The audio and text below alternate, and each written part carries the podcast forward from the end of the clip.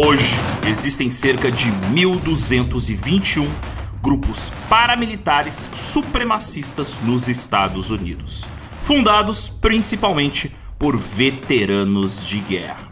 Devido a estresse pós-traumático e dificuldade para se reinserir na sociedade, diversos homens brancos, ao retornarem para casa, mesclam suas visões militaristas com suas visões políticas, direcionando essas ideias em grupos específicos da sociedade. Isso os leva a fundarem grupos paramilitares de direita, grupos de ódio, um costume recorrente nos Estados Unidos há mais de séculos.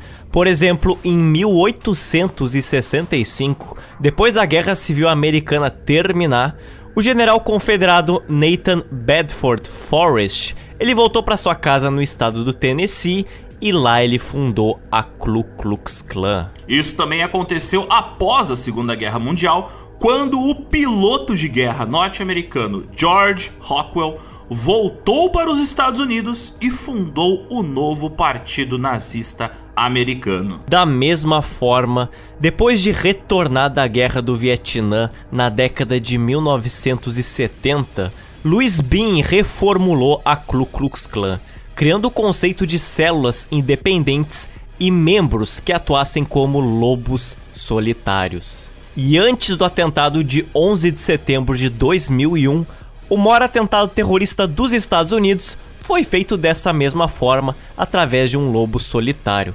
Ocorreu em 1995, quando um veterano da Guerra do Golfo, Timothy McVeigh, detonou sozinho uma bomba em Oklahoma City, matando 168 pessoas. No século 21, as guerras do Iraque e do Afeganistão igualmente criaram uma geração de veteranos radicalizados, responsáveis por fundar uma série de grupos supremacistas e se juntarem a uma série de grupos supremacistas e nazistas. Como, por exemplo, o fundador do grupo neonazista Atomwaffen Division, o Brandon Russell, é um veterano da guerra do Iraque. Enquanto o fundador do grupo neonazista A Base, Rinaldo Nazarro, trabalhou para serviços de inteligência dos Estados Unidos no Iraque e no Afeganistão. E embora fundado por ex-militares, a maioria dos integrantes desses grupos são jovens solitários sem nenhum treinamento militar, que descobriram a existência dessas organizações em redes sociais, em sites de notícia ou através de influencers da extrema direita. Entretanto, a prioridade dos grupos de ódio e grupos extremistas é sempre recrutar membros com instrução militar. Por exemplo, os aplicativos de comunicação utilizados pelos membros da base tinham um questionário para saber se o recruta tinha conhecimento com explosivos, engenharia ou combate militar. E quando ocorreu a invasão do Capitólio em janeiro de 2021, dos 897 indiciados, 118 tinham antecedentes militares.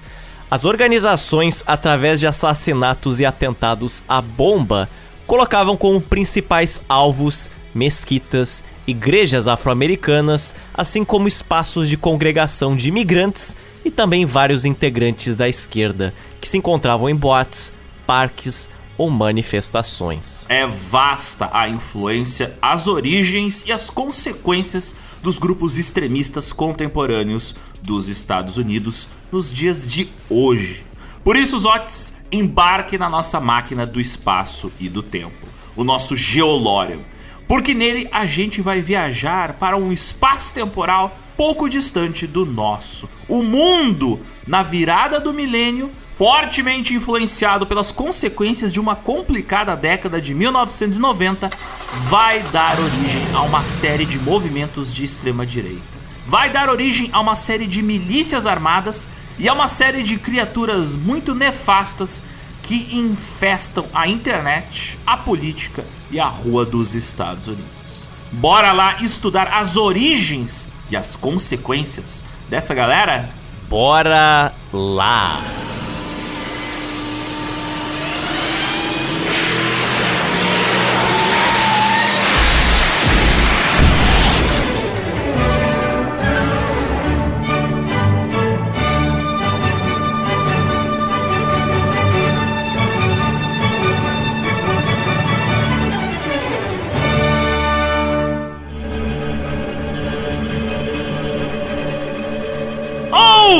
Ouvintes, bem-vindos a mais uma edição do Geopizza O podcast quinzenal de histórias políticas atuais e atemporais.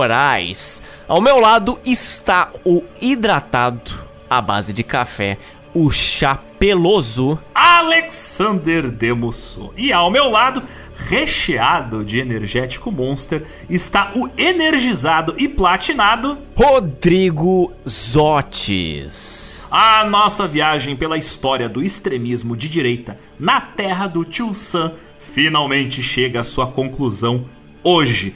Finalmente, a gente deixa de falar da clã e dos nazistas para focar nos grupos de extrema direita e milícias armadas ativas nos últimos 15 anos. Sim, esse tema de certa forma ele não tem fim, porque a pauta que a gente vai estudar hoje trata de acontecimentos históricos que vejam só, ouvintes, estão ainda em andamento. Nós estamos falando hoje de história que ainda está sendo escrita. Mas a gente não vai fazer aqui uma descrição completa de todos os grupos de ódio e milícias de extrema direita presentes hoje nos Estados Unidos, até porque existem centenas delas, mas a gente vai explicar só a história daqueles grupos mais numerosos e mais importantes até mesmo daqueles que são dos mais perigosos, porque são eles que apresentam alguns padrões bastante interessantes. Por exemplo, esses grupos dos quais nós vamos falar hoje, eles herdaram várias das ideias da clã e dos nazistas dos anos 1980. E eles fazem parte de um movimento maior de extrema direita que junta várias organizações da alt-right, da extrema direita, que surgiram ali entre 2008 e 2017. Período onde o movimento político de extrema direita nos Estados Unidos toma uma forma muito maior, através de debates sociais que começam em fóruns online, no YouTube, até em canais de televisão e acabam indo para as ruas. Tudo isso em um grande movimento de oposição às mudanças socioculturais progressistas que aconteceram nos Estados Unidos nos últimos 20 anos. A gente vai junto aqui tentar entender como movimentos extremistas do século XX de caráter militarista geraram livros, guias de técnicas de batalha e manuais ideológicos que são fundamentais para o surgimento de novas milícias armadas e de extrema direita na segunda década do século 21. A gente vai também analisar como eventos como o bug do milênio, os ataques de 11 de setembro e as guerras do Afeganistão e Iraque tiveram influência direta na criação de uma nova mentalidade armamentista e militarista estadunidense. Mas assim, Zotes, para escrever esta pauta, inicialmente a gente utilizou um livro muito bom chamado Sangue no Rosto o nacionalismo branco desde o nascimento de uma nação até a era de Trump, escrito pelo autor James Ridgway, que é um livro que explica com bastante precisão as conexões entre a evolução da KKK e dos nazistas lá no final do século XX com os movimentos de extrema direita que evoluíram nos últimos anos. E para eventos mais recentes, que tratam das relações políticas e ligações de ideias entre a clã neonazistas dos Estados Unidos e grupos supremacistas brancos e ultranacionalistas que surgiram nos últimos 15 anos como fonte para analisar essa galera, a gente utilizou uma série de artigos e reportagens diversos, que estão todos linkados na postagem deste episódio aqui no nosso site geopizza.com.br. A gente também contou muito com a ajuda excelentíssima do site do Southern Poverty Law Center, que lá tem completinha a biografia detalhada de todos esses grupos extremistas que nós vamos citar hoje e de muitos outros que a gente não vai comentar, mas que fazem parte da mesma rede de extrema direita. E esta pauta aqui só pode acontecer graças a nossos mais de 350 apoiadores desta nação chamada Joe Pizza. Eles são as criaturas iluminadas que bancam os nossos livros, que mantêm nossos computadores ligados, que permitem que a gente fique horas e horas mergulhado em textos, artigos e reportagens bem complicados, que acabam se transformando neste episódio aqui que você está curtindo agora. Tudo isso que você escuta é algo muito roteirizado por nós ao longo de meses e meses. Mas eu pergunto como é que os ouvintes nos dão uma real força, Alexander? Então, para quem quiser se juntar à nossa tropa de apoiadores, o nosso exército de mecenas e defensores do conhecimento, para se alistar a esse grupo animado e iluminado e ajudar a sustentar este GeoPizza, fique ligado porque tem nossas campanhas de apoio pelo site apoia.se, pelo PicPay ou no Patreon. Ah, e tem também o nosso Pix para ajudas mais pontuais, que é o e-mail geopizzapix@gmail.com. Mas o ouvinte benevolente que nos apoia financeiramente, a pergunta é: além de contribuir para este grande projeto que transcende a humanidade, o que ele recebe em troca, Alexander, de facto? Quem contribui para manter o GeoPizza fazendo barulho no seu ouvido ganha o direito de entrar para nossos grupos exclusivos no Discord e no WhatsApp. Grupos estes debaixo do grande guarda-chuva que é o Geoburgo. Geoburgo é uma comunidade com uma série de outros subgrupos maneiros. Mas aí surge um novo questionamento, Zotes. O ouvinte que agora, apoiando o GeoPizza, ganhou o direito de participar do Geoburgo, o que que ele encontra lá dentro? Aqui, se você quer receber atualizações sobre o andamento dos episódios, se você quiser sugerir pautas, nos mandar bibliografias ou até estar por dentro dos bastidores, o Geoburgo é o seu espaço para importunar e para se tornar parte desta família. Porque se você quer um mergulho sociológico, se você quer conhecer os nossos membros e até quem sabe fazer ótimos web amigos, talvez, até mesmo amigos presenciais, olha, o Geoburgo tem vários grupos para isso. Porque a gente tem gente de vários estados, de várias cidades, até de outros países. Tem até gentes que arrumaram namorado nesse processo. E isso não é zoeira, inclusive sei de pessoas que namoram por causa do GeoPizza e não apoiam. Nenhum dos dois apoia.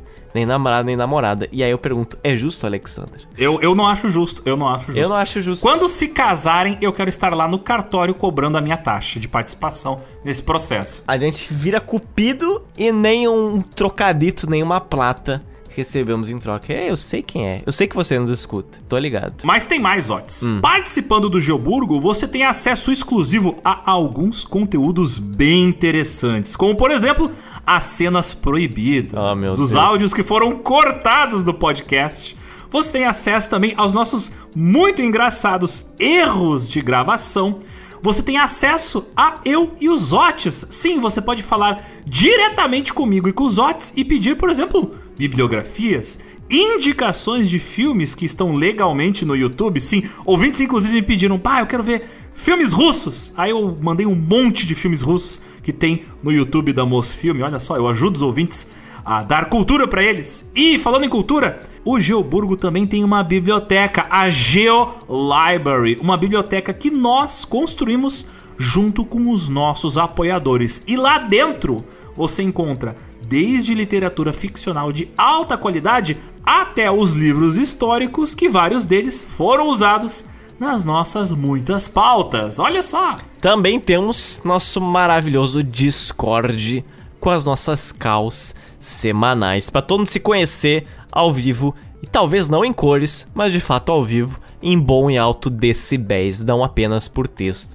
Porque lembrando que muitas pessoas no grupo não escutam áudios. Então, assim, as calls do Discord viram um grupo perfeito para isto.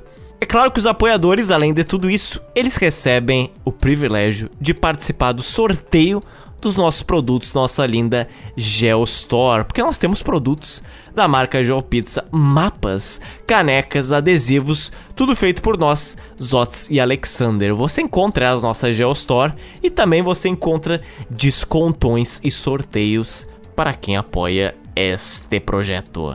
Mas tem um problema, Zotes. A situação econômica do país ainda não está como deveria estar, né? Ou seja, minimamente sobrevivível. Hum. Então, alguns ouvintes não têm como nos ajudar financeiramente. E também não tem como consumir os nossos produtos. Mas não tem problema, viu? Não tem problema nenhum, porque a gente lançou uma nova campanha aqui dentro do GeoPizza. O nome dessa campanha é Doe uma GeoPizza. Isto mesmo, porque você também pode apoiar muito a gente fazendo uma coisa simples que não custa nada. que é compartilhar ele nas redes sociais, você nos marcar no nossos stories no Instagram, compartilhando com seus amigos, parentes e colegas e até tweetando sobre no Twitter.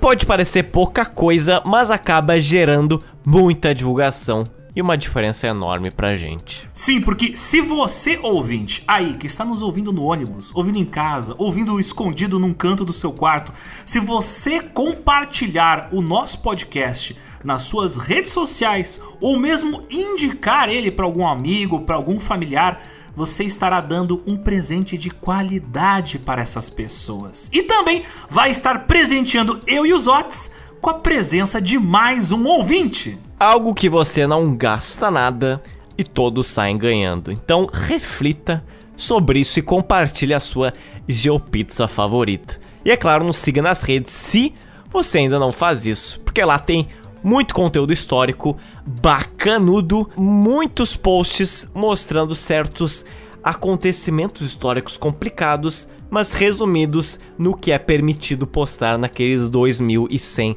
caracteres no Instagram, tal como nossas ilustrações, mapas e filmes que lá aparecem pelas redes. Mazotes, chega de fazer propaganda, porque nós temos que voltar ao foco deste longo episódio. Juntos hoje, nós e os ouvintes vamos tentar entender como os movimentos de extrema direita durante os anos 1970 e 1980 influenciaram e alimentaram o ressurgimento de forças sinistras nos Estados Unidos durante a década de 2010. E também vamos tentar entender como grupos de ódio surgidos recentemente ainda representam uma ameaça extremamente perigosa para a nação que é famosa pelos hambúrgueres e pelas suas armas. Bora lá!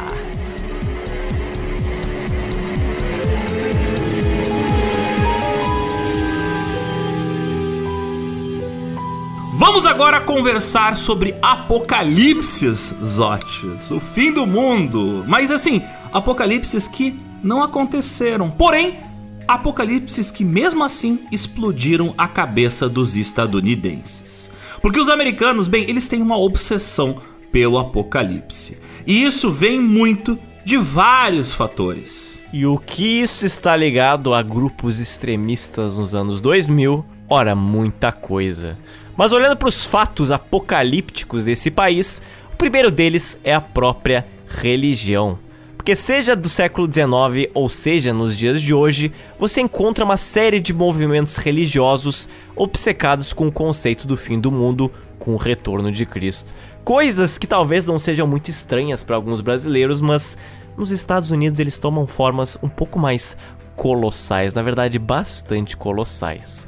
Esse é o motivo, por exemplo, de tantos políticos da direita religiosa no país apoiarem Israel, porque segundo a própria Bíblia, é em Israel que alguns dos eventos mais importantes do livro do Apocalipse ocorrerão. Também é nos Estados Unidos que você encontra uma série de movimentos de cultos apocalípticos, cujo tema central, é claro, é a ideia de que eles precisam ali os membros estarem organizados para se prepararem para o fim do mundo.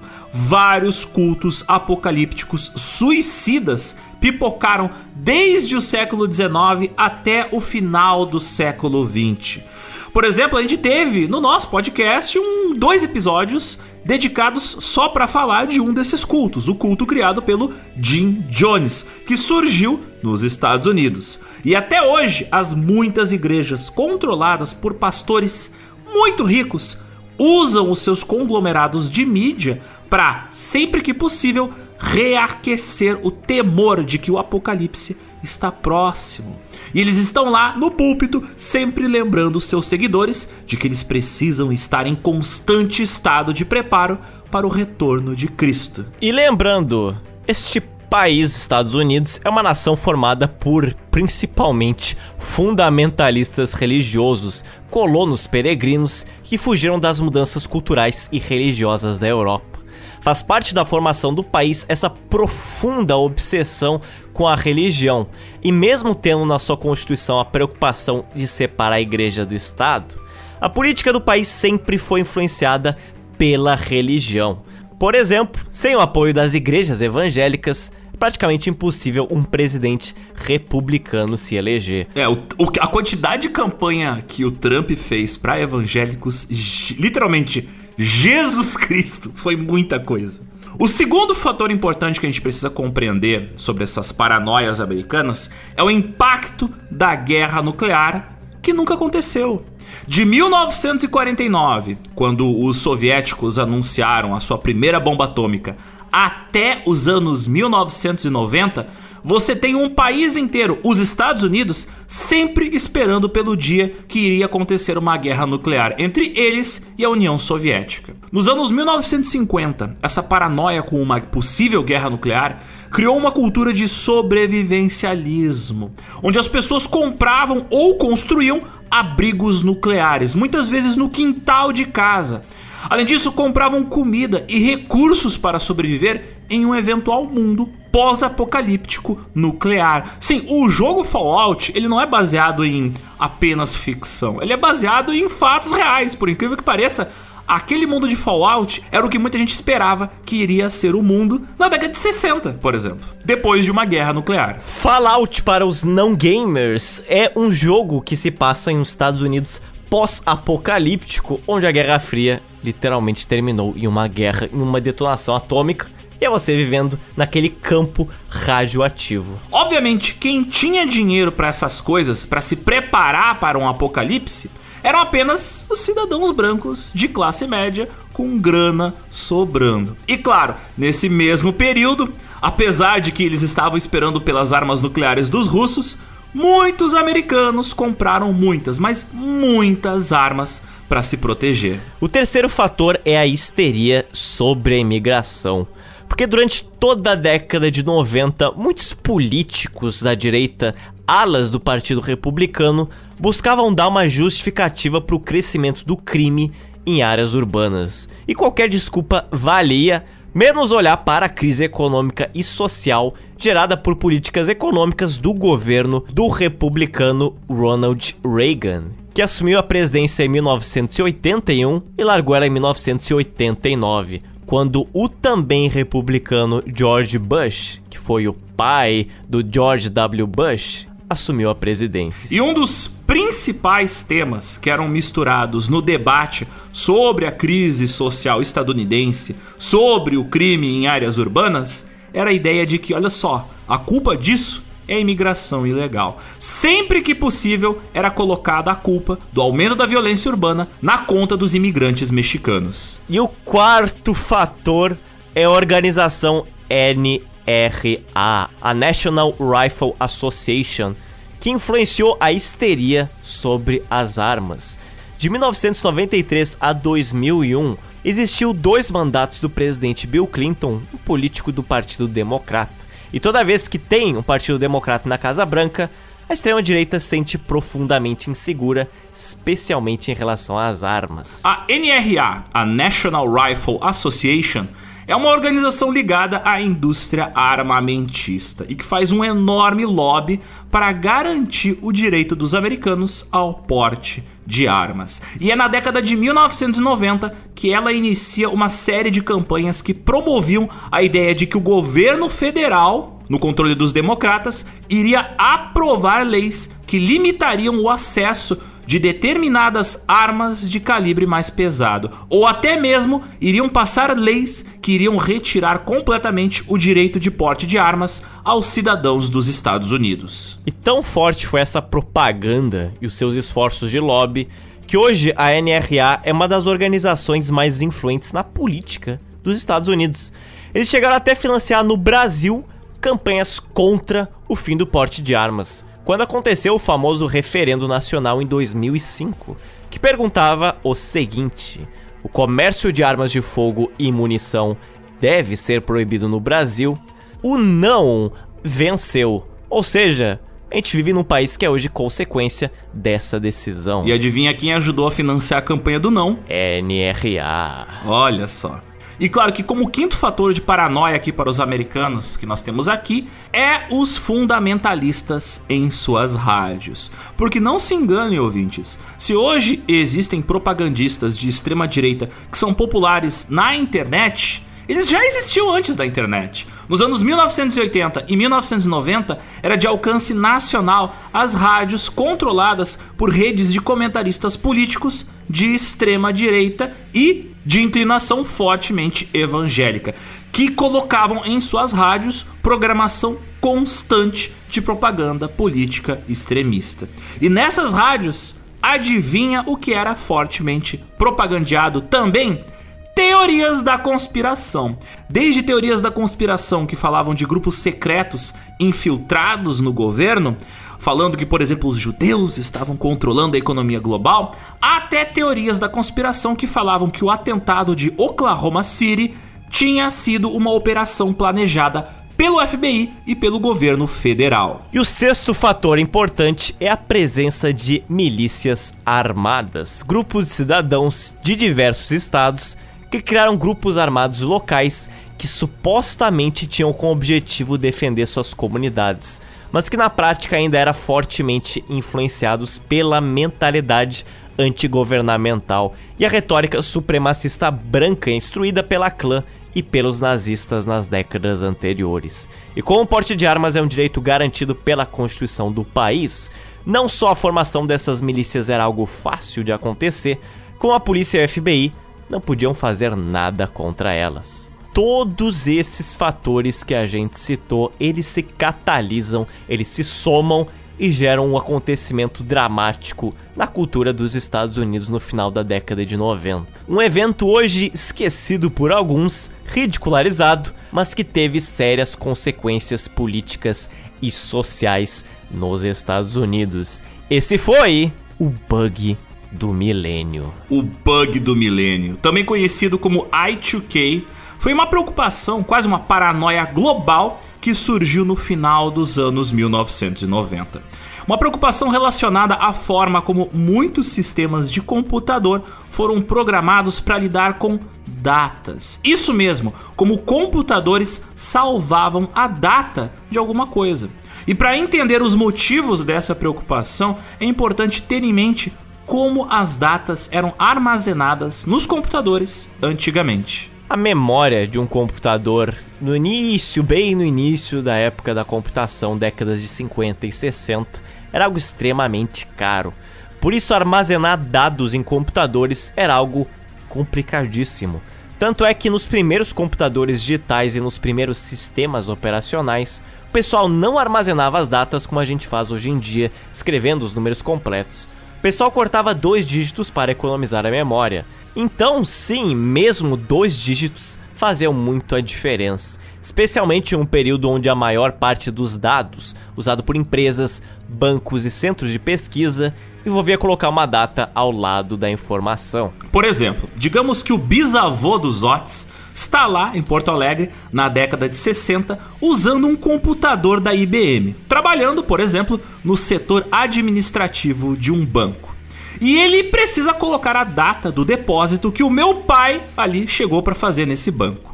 O meu pai, ele dá o dinheiro ali pro, pro caixa do banco, que é o bisavô dos Otis, e o bisavô dos Otis, ele coloca ali no seu computador o valor do depósito e ao lado do valor do depósito, o número da conta onde deve ser feito o depósito. E junto desses dados, ele coloca a data onde foi feito o depósito. Mas tem um problema.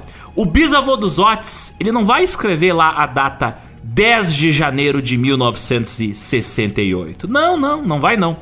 Ele também não vai escrever 10 barra 01 barra 1968. Não. Para economizar o uso de dois dígitos, a data do depósito seria registrada como 10 barra 01 barra 68. Por isso, durante décadas, na maioria dos sistemas de computadores, na maioria dos softwares, as datas eram representadas usando só dois dígitos para o dia, dois dígitos para o mês e dois dígitos para o ano. Tudo para economizar memória. Por exemplo, a data 1 de janeiro de 2000 seria representada como 010100. Nos anos 1990, alguns cientistas perceberam um problema nisso aí. Porque talvez, quando o relógio marcasse meia-noite em 31 de dezembro de 1999 e a data de todos os computadores do mundo virasse para 1 de janeiro de 2000, os computadores poderiam interpretar o ano 2000 como se fosse o ano 1900. Isso poderia ocorrer porque, para os sistemas que interpretavam apenas os últimos dois dígitos do ano, aquele 00 no final da data de 01/01/00 poderia ser interpretado pelos sistemas de computadores como o ano 1900, o que poderia resultar em cálculos e comparações incorretas de datas. Então, por exemplo, pensa na bagunça que isso poderia provocar nas tabelas automatizadas que definiam datas de pagamentos de salários, faturas, registros médicos, entre outros processos automatizados. Muitos sistemas governamentais, financeiros, de transporte, sistemas de distribuição de energia, de telecomunicações e até de distribuição de comida e combustíveis dependiam de datas corretas para funcionar adequadamente. Se esses sistemas falhassem, poderiam ocorrer interrupções graves e impactos negativos em várias áreas da sociedade. Muitos até falavam em um possível caos social. Tu não te lembra disso, né, Zotis? Claro que não. tu era um zigoto ainda. Ainda bem. Por isso, empresas e governos, não só dos Estados Unidos, mas do mundo inteiro, estavam preocupados com os possíveis problemas administrativos, né, ligados a esse possível bug que poderia ocorrer em seus sistemas de computadores, caso eles não fossem atualizados para lidar corretamente com o problema do ano 2000. E como era um bug em sistemas que ocorreriam na virada do milênio, na mídia esse problema de computadores ganhou o apelido popular de bug do milênio. Mas à medida que especialistas de tecnologia e profissionais da área da computação começaram a alertar sobre os possíveis problemas do bug do milênio, a mídia começou a fazer matérias cada vez mais alarmistas e escandalosas sobre o tema. Devido à complexidade dos sistemas que poderiam ser afetados pelo bug do milênio, e devido à falta de informações claras sobre quais sistemas específicos poderiam ser vulneráveis, surgiram muitas especulações sobre as possíveis consequências do bug do milênio. E nesse clima de desinformação e falta de compreensão do que realmente estava acontecendo, muitas teorias apocalípticas começaram a alimentar o medo e a preocupação da população por causa da polêmica que a mídia começou a criar em cima do problema do bug do milênio. Alguns especialistas, eles previram cenários catastróficos, alertando que o bug do milênio podia levar a colapsos generalizados de infraestrutura, falhas em sistemas críticos, pane em aviões, desligamentos de energia e entre outros eventos de grande impacto. E essas previsões bem alarmantes aumentaram a ansiedade e o medo da população. Tinha até gente com medo de que armas nucleares podiam ser disparadas sozinhas. Assim, surgem uma série de empresas oferecendo produtos, olha só, Zotes, para garantir a sobrevivência de você, cidadão paranoico, no momento em que a catástrofe do bug do milênio ocorrer.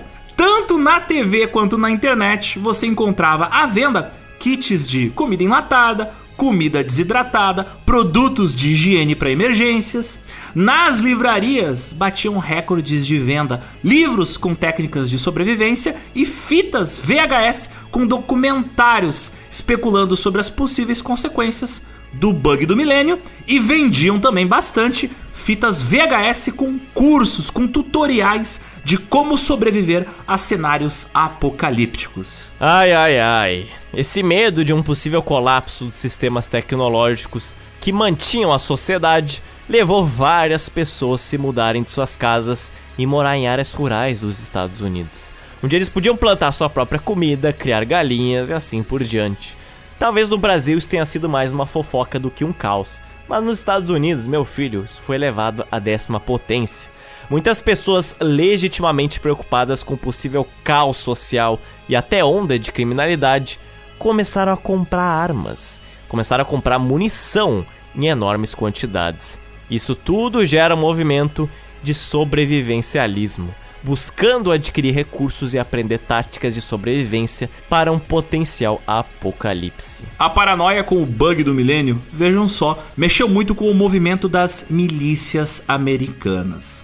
Porque no momento que esse conceito do bug do milênio começou a se tornar viral, começou a se tornar popular, essa nova ameaça de mais um apocalipse somou todos os medos dos americanos que já seguiam uma série de outras teorias da conspiração. Porque agora não era mais uma teoria da conspiração. Estava passando em horário nobre na televisão. Os jornalistas sérios estavam falando de que, olha, isso pode acabar com o mundo. Então quem já era paranoico ficou ainda mais paranoico.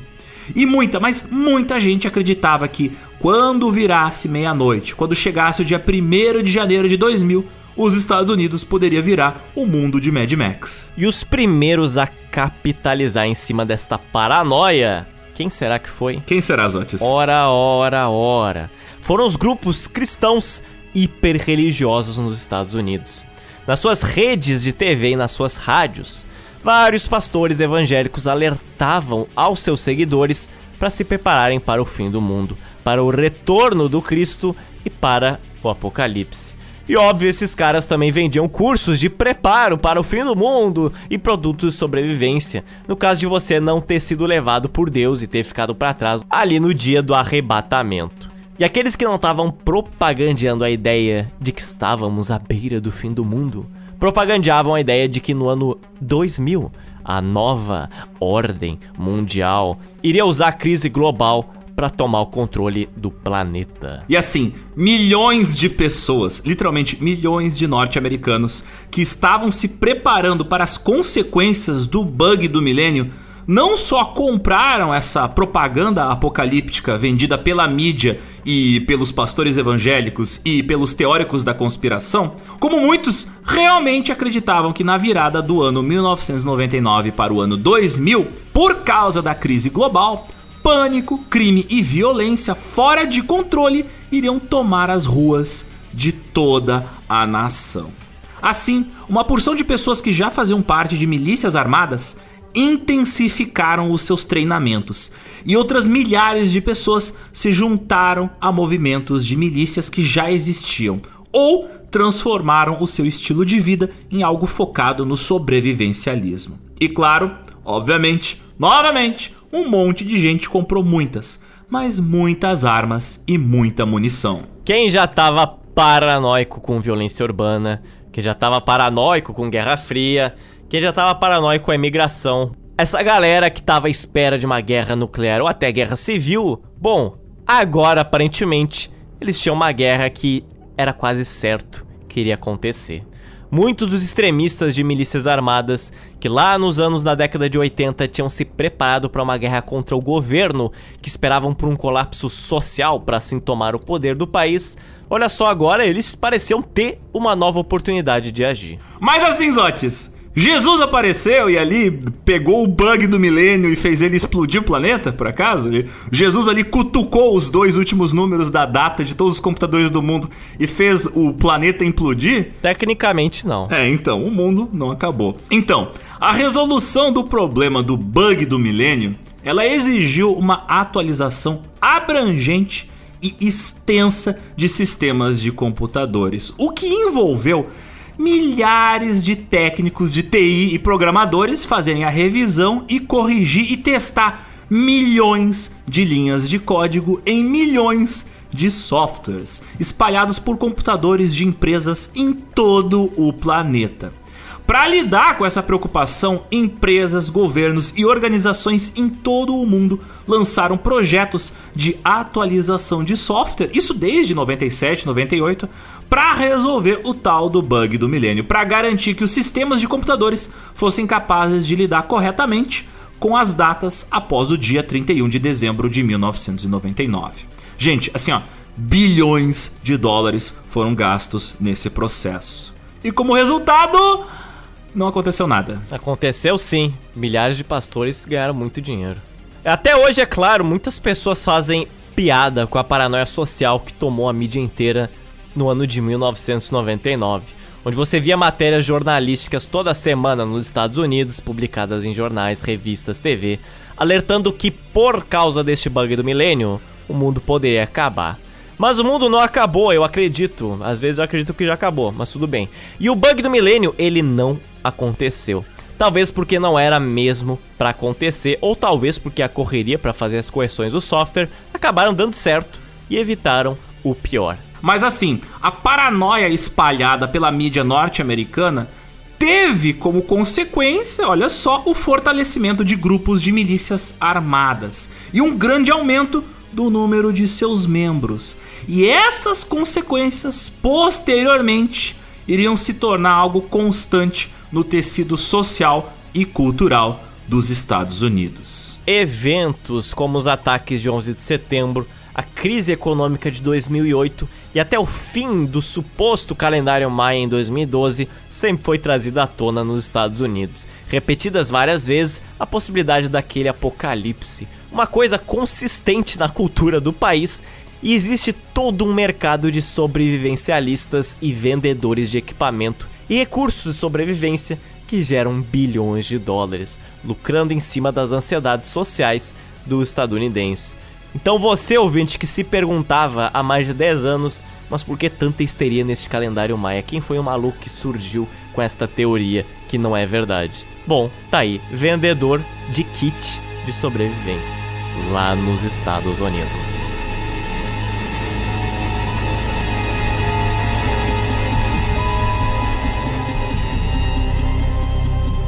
No início dos anos 2000, em um momento onde a internet já era acessível a qualquer cidadão estadunidense que tivesse grana para comprar um computador, que na época estavam ficando muito baratos os computadores, bem, surgiram na internet os fóruns online que discutiam também ideologias de extrema direita. Esses fóruns, eles estavam se multiplicando com muita facilidade.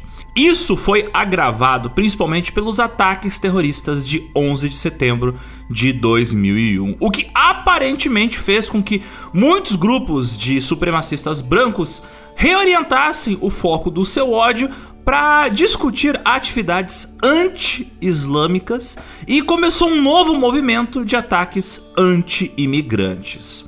Essa reorientação ideológica e de atividades dos extremistas levaria a táticas mais modernas, com manifestos online e ataques terroristas de lobos solitários se tornando comum por influência dessa propaganda online. E para quem não sabe, o que é um terrorista lobo solitário? É aquele que segue uma ideologia, segue um movimento extremista, porém ele não segue um líder, ele age sozinho, seguindo apenas as ideias do movimento. Um exemplo recente disso são os ataques do Estado Islâmico que aconteceram alguns anos atrás, onde você tinha muita gente que seguia a ideologia do Estado Islâmico, não seguia uma liderança do movimento, mas que fazia ataques terroristas seguindo as ideias promovidas pelo Estado Islâmico. E em pouco tempo, as simbologias de grupos como a Ku Klux Klan e dos nazistas se tornaram uma estética um tanto mista. Era comum você ver grupos de Klansmen, homens da Ku Klux Klan, usando uniformes pretos, nas quais você via tanto o logo da clã quanto das runas das suásticas nazistas, enquanto os caras estavam lá fazendo a saudação nazista. Online você encontrava muitas vezes discursos do presidente Bush publicados ao lado de textos escritos pelo David Duke, aquele famoso líder da KKK nos anos 70. E nos mesmos sites você via também textos dos protocolos dos sábios de Sião, que são textos fake criados no final do século XIX que diziam que existia um cabal de judeus tentando controlar o mundo. E ao lado disso tinha também interpretações distorcidas e grotescas do constitucionalismo americano. E nos fóruns e nas primeiras redes sociais estava sendo incubada uma reestruturação do extremismo de direita dos Estados Unidos, preparando o terreno para uma frente mais unificada a partir da década de 2010. E um dos mais importantes fóruns que surgiram nesta época de extrema-direita, presente online, foi o site Stormfront. O Stormfront foi um site fundado em 1995 como um fórum de discussão online com uma orientação clara para a supremacia branca, para ideologias de nacionalismo branco e para discutir o neonazismo. Esse site ele se tornou um dos maiores e mais duradouros sites que espalhavam ódio racial e extremismo de direita na internet. O objetivo principal do Stormfront era fornecer um espaço virtual para que os membros compartilhassem ideologias racistas, propagandas de ódio, teorias da conspiração baseadas em preconceitos étnicos e, claro, ali dentro surgiram vários movimentos que acabaram tendo consequências no mundo real. E no site, os usuários eles podiam participar de fóruns de discussões, trocar mensagens privadas e compartilhar conteúdos relacionados à supremacia branca.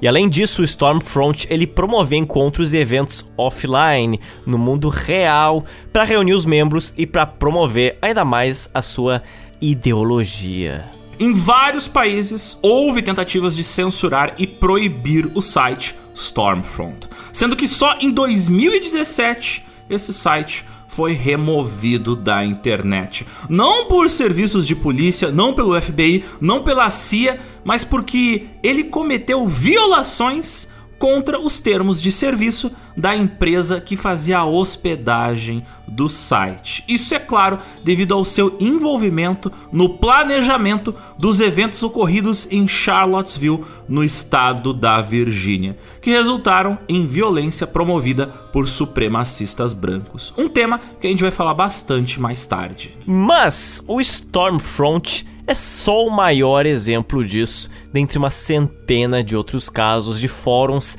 e sites surgidos na virada do milênio. Fóruns de debate de ideias extremistas que, por causa do fator do anonimato online, permitiram que os seus usuários continuassem a debater e divulgar ideias relacionadas à supremacia branca. Ideias nazistas e até terroristas sem medo das consequências da lei.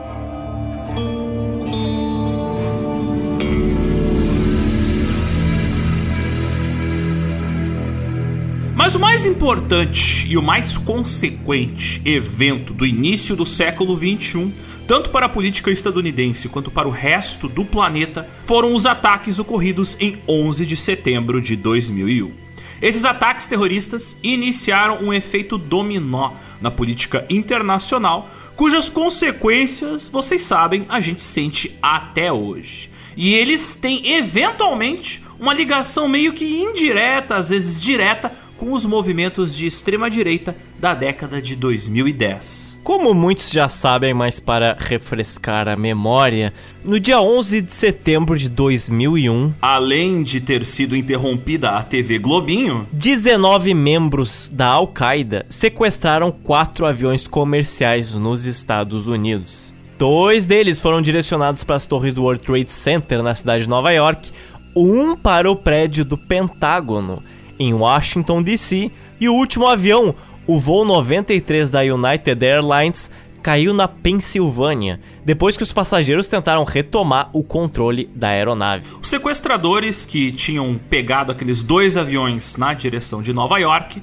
obviamente, vocês sabem, eles utilizaram esses aviões, jogaram esses aviões contra ambas as torres do World Trade Center, causando a morte de milhares de pessoas e o subsequente colapso das duas torres.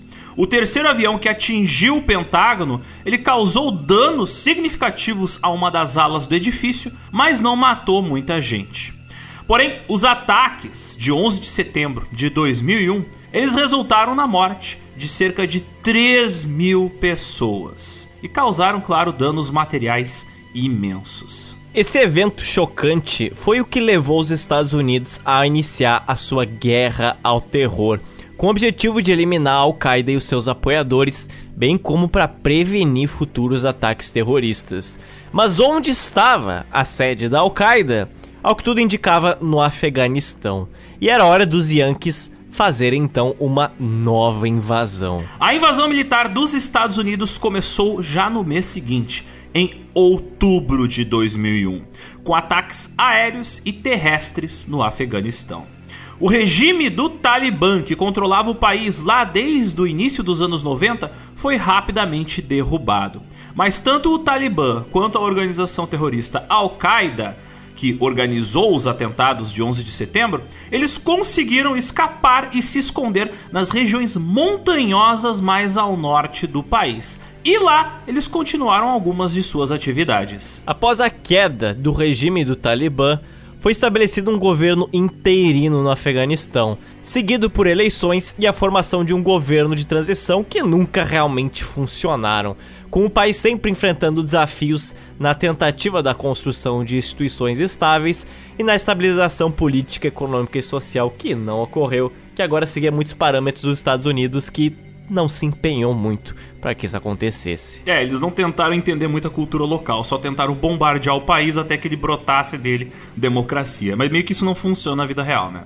Só funciona em filme do Rambo. O Talibã, que inicialmente havia sido enfraquecido, ele começou a ganhar força gradualmente, se aproveitando do descontentamento da população local, das fraquezas governamentais e dos problemas de segurança do país. E claro, uma porcentagem significativa da população desejava a expulsão dos Yankees. Por isso mesmo que apoiavam a volta do Talibã ao poder. A presença militar de estrangeiros, não só dos americanos, mas forças de outros países da OTAN, essa força militar buscava conter a insurgência e apoiar o governo fantoche que eles colocaram ali no Afeganistão. Mas o conflito dentro do país ele persistiu e, aliás, até se intensificou ao longo dos anos. E esse conflito morno, onde atentados terroristas e pequenas guerrilhas locais eram constantes, fizeram com que os Estados Unidos nunca conseguisse um domínio definitivo do país. A guerra resultou em um enorme custo humano, tanto para os afegãos quanto para os militares estrangeiros que foram envolvidos nisso. Milhares de civis afegãos foram mortos e muitos outros deslocados à força ou sofreram danos financeiros. E claro, as forças estrangeiras, especialmente as tropas dos Estados Unidos, sofreram baixas bem consideráveis.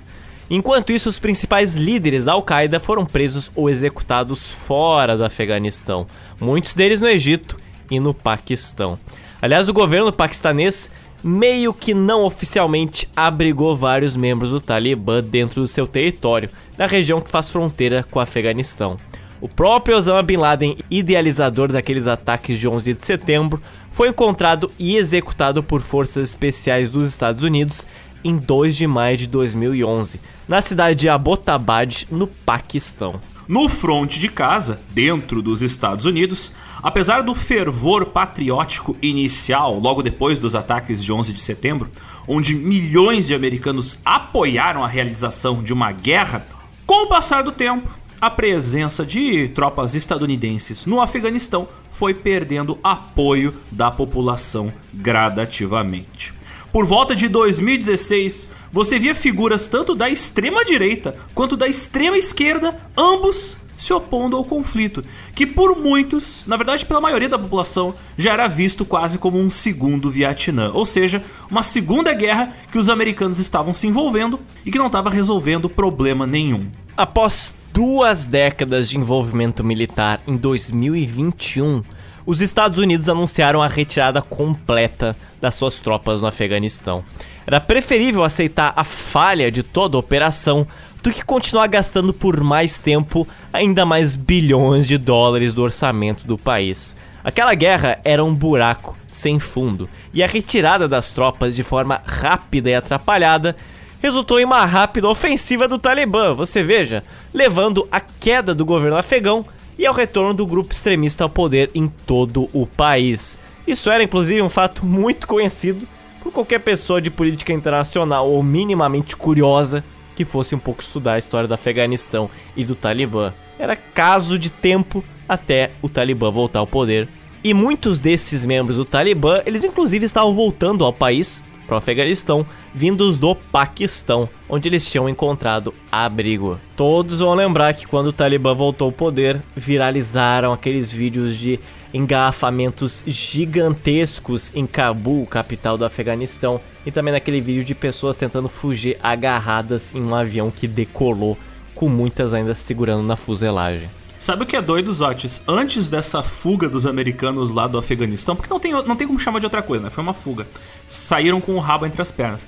Mas isso lembra muito as imagens da galera desesperada tentando sair, sabe da onde? De Saigon, no meio da década de 70, quando os americanos abandonaram o Vietnã do Sul é muito parecido. As imagens da galera desesperada se agarrando em helicópteros me lembram muito as imagens da galera desesperada se agarrando a aviões em 2021. Engraçado como as coisas repetem, né? É engraçado que quando eu postei exatamente um texto falando que a voltada do Talibã era inevitável porque ele continuava a existir e, o, e a organização nunca foi derrotada em si, muitas pessoas estavam dizendo que eu estava torcendo para o Talibã.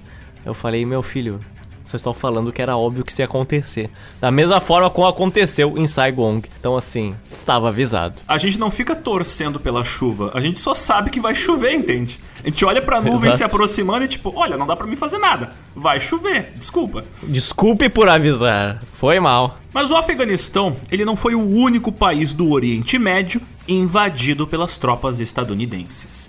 Em 2003, isso eu lembro de ler na capa dos jornais na época. Eu lembro do dia onde eu fui comprar na banca de revista o Diário Gaúcho e na capa tava a foto. Americanos entram no Iraque. Bem, em 2003 foi a vez das tropas americanas entrarem pela segunda vez em guerra com o Iraque em guerra contra o Saddam. Os Estados Unidos lideraram uma coalizão internacional para derrubar o regime do Saddam Hussein, que estava no poder no Iraque há muitas décadas. O governo dos Estados Unidos alegou que o Saddam representava uma ameaça à segurança global, pois supostamente teria apoiado a Al-Qaeda e porque ele, o Saddam, é claro, né, de acordo com narrativas, ele possuía armas de destruição em massa e por isso era necessário intervir para desarmar o país e promover a democracia, aquela mesmo, né, que estava entrando em peso no Afeganistão. A famosa democracia estadunidense. Eu lembro que na época o Donald Rumsfeld, você se lembra dessa figurinha? Junto com o presidente, o George W. Bush, filho do presidente Bush, que foi o primeiro cara a tentar, né, brigar com o Saddam lá na guerra do Iraque do início dos anos 90. Bem, Nessa época, ali por volta de 2003, eu lembro que eles apresentavam muito de que, ó, oh, tem provas de que o Iraque tem armas químicas, biológicas e até armas nucleares. E assim, o Iraque, ele começou um programa nuclear na década de 70, 80, e tinha armas biológicas e chegou a usar armas químicas contra os curdos, mas meio que ele já não tinha mais essas coisas. Então, é, eles pegaram fatos antigos e disseram, não, eles devem ter até hoje. E aí usaram isso como desculpa para invadir o Iraque. Fonte, confia. É, é. Sabe o que é mais doido, Zotis? Quando terminou a Primeira Guerra do Iraque, lá no início dos anos 90, a própria CIA fez um relatório dizendo o seguinte: se vocês desestabilizarem esse país, vai desestabilizar toda a região. Por pior que seja o Saddam, se vocês tirarem ele do poder, diferentes forças militares e diferentes grupos políticos vão começar uma guerra e uma briga sectária que não vai ter fim nessa região. Os caras falaram isso na década de 90. E adivinha o que aconteceu? Bem, não vou dar spoilers, né? E novamente, a gente não tá dizendo que o Saddam Hussein é um grande cara muito maravilhoso. É claro que não. Ele cometeu crimes de guerra, dentre várias outras coisas. Mas isso estava anunciado. É, é, aquela coisa, a merda tá seca. É uma merda, tá seca. Agora, se você cutucar aquela merda, ela vai voltar a feder, sabe? A invasão militar ela começou em março de 2003, com ataques aéreos e terrestres maciços contra o Iraque uma parada que foi fortemente divulgada pela mídia, fazendo do evento um enorme espetáculo. O regime de Saddam Hussein acabou caindo rapidamente e o país foi ocupado pelas forças de coalizão. No entanto, a queda do regime deu lugar a uma situação caótica e instável. E claro, pouco tempo depois da invasão acontecer no Iraque, adivinha quem eles encontraram escondido num buraco do chão? Sim, literalmente hum. escondido num buraco no chão o Saddam. Tá lá, tava lá, ele barbudo, velho, sujo de terra, tava lá o Saddam. Inclusive eu lembro, apesar de ser o início da internet aqui no Brasil, né, uh, ali início dos anos 2000, você já conseguia encontrar em alguns lugares o vídeo do Saddam sendo enforcado. Sim. Sim, porque ele foi rapidamente julgado pelos crimes dele, né? Que assim, ele realmente cometeu crimes horríveis durante toda a sua carreira e ele foi muito merecidamente assassinado, né? Foi, foi executado pelas forças americanas. Mas foi aquela coisa assim: vamos matar rápido esse cara logo. E ele foi enforcado, e isso foi filmado e o vídeo conseguiu vazar pra internet. Eu lembro que ele morreu em 2006 porque eu tinha um colega vamos dizer que ele via coisas que não deveria na aula. No caso do pior sentido, essas coisas agora ele via. E aí a cachorrinha dele deu cria naquele ano. E um dos nomes do cachorro dele foi Saddam. E aí eu nunca vou me esquecer desse ano, porque foi 2006 e eu lembro daquele cachorro muito fofinho e perguntando qual é o nome dele. Saddam. Aí eu, uau, eu, eu, eu, não sabia nada do que estava acontecendo no Oriente Médio, mas eu sabia que esse era o nome de uma pessoa um pouco, né, um pouco má pra você dar pra um cachorro. Aí eu fiquei, uau, ok. Mas nessa, cara, nessa época teve um monte de cachorro aqui no Brasil que ganhou o nome de Saddam ou de Bin Laden. E normalmente eram cachorros daquelas raças mais violentas, tipo um Rottweiler, um Pitbull. Tipo, a galera queria mostrar que, ah, meu cachorro é foda. Então colocava o nome de um Exato. terrorista ou de um criminoso de guerra.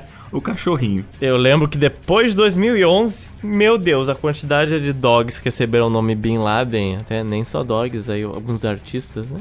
Receberam esse nome, meu Deus. Lembro da capa daquele jornal falando Osama foi morto. Mas bora lá, vamos voltar às tretas do Iraque. Bem, a ocupação do Iraque, liderada pelos Estados Unidos, enfrentou uma resistência violenta e crescente, com grupos armados iraquianos lutando contra as forças de ocupação. Muitos ex-militares do exército do Saddam Hussein estavam agora desempregados e por isso putos da cara. Então, logo em seguida, eles se aliaram a grupos extremistas e grupos de resistência que lutavam contra os Estados Unidos. Esses ex-militares do exército do Saddam também forneceram armas, sim, armas e veículos que antes eram do exército iraquiano e que agora estavam dando de presente para grupos terroristas.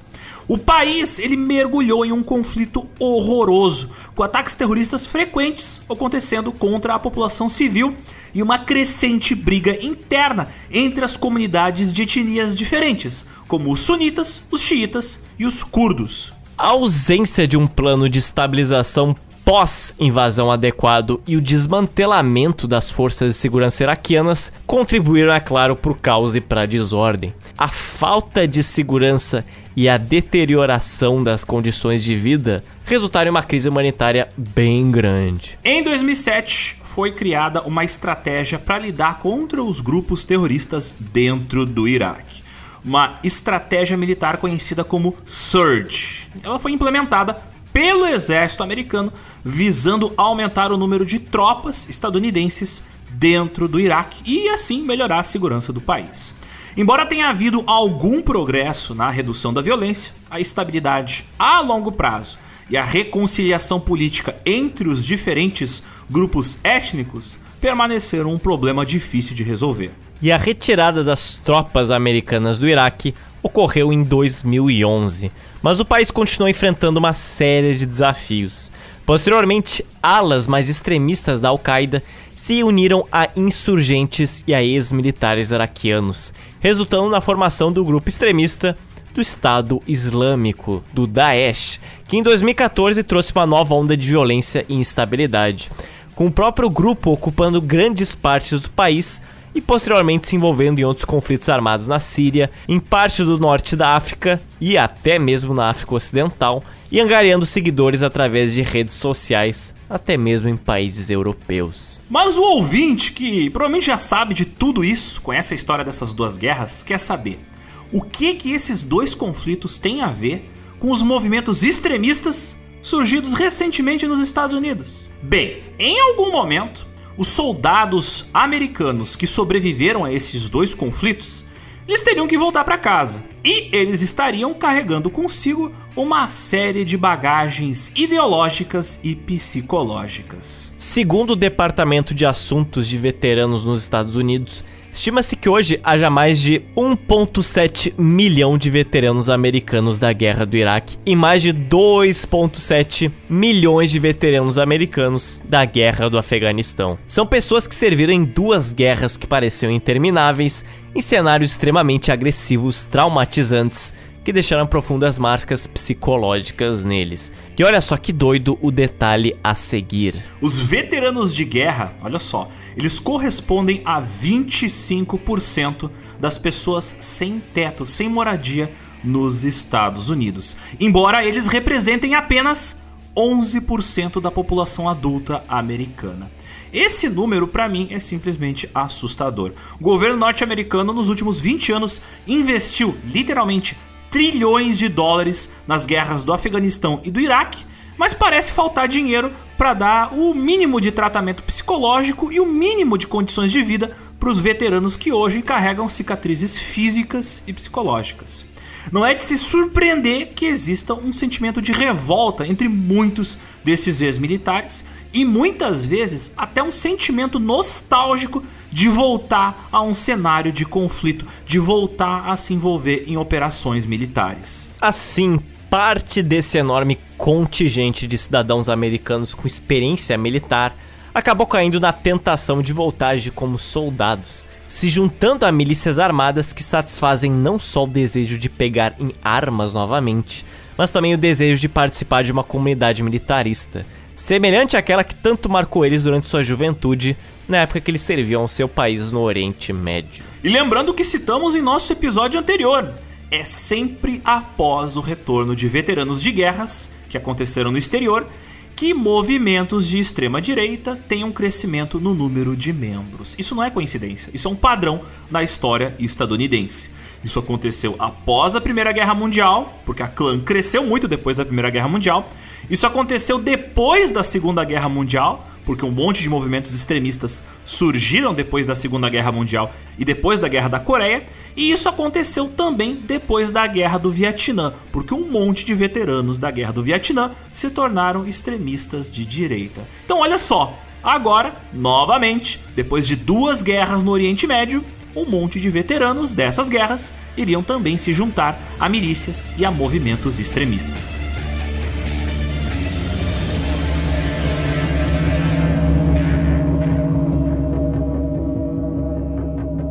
O ano de 2008 é um ano instrumental para o ressurgimento de movimentos da extrema-direita e para a formação de movimentos de milícia armada e grupos de ódio. Já em 2009, logo depois do Barack Obama ser eleito e ser empossado como o primeiro presidente negro dos Estados Unidos, já no início daquele ano, você podia ver o aumento da movimentação de milícias locais, de grupos armados que não necessariamente tinham uma orientação de direita com foco no ódio ou com foco na supremacia branca, mas eram organizações que claramente temiam que um presidente do Partido Democrata poderia acelerar o andamento de leis federais capazes de limitar o porte de armas, especialmente limitar o porte de rifles, metralhadoras e outras armas pesadas. Foi também em 2009 que, com o aumento da influência de redes sociais como Facebook e o crescimento de muitos usuários de YouTube, uma porção de grupos de direita, organizações de mídia independentes e conspiracionistas começaram a ganhar proeminência.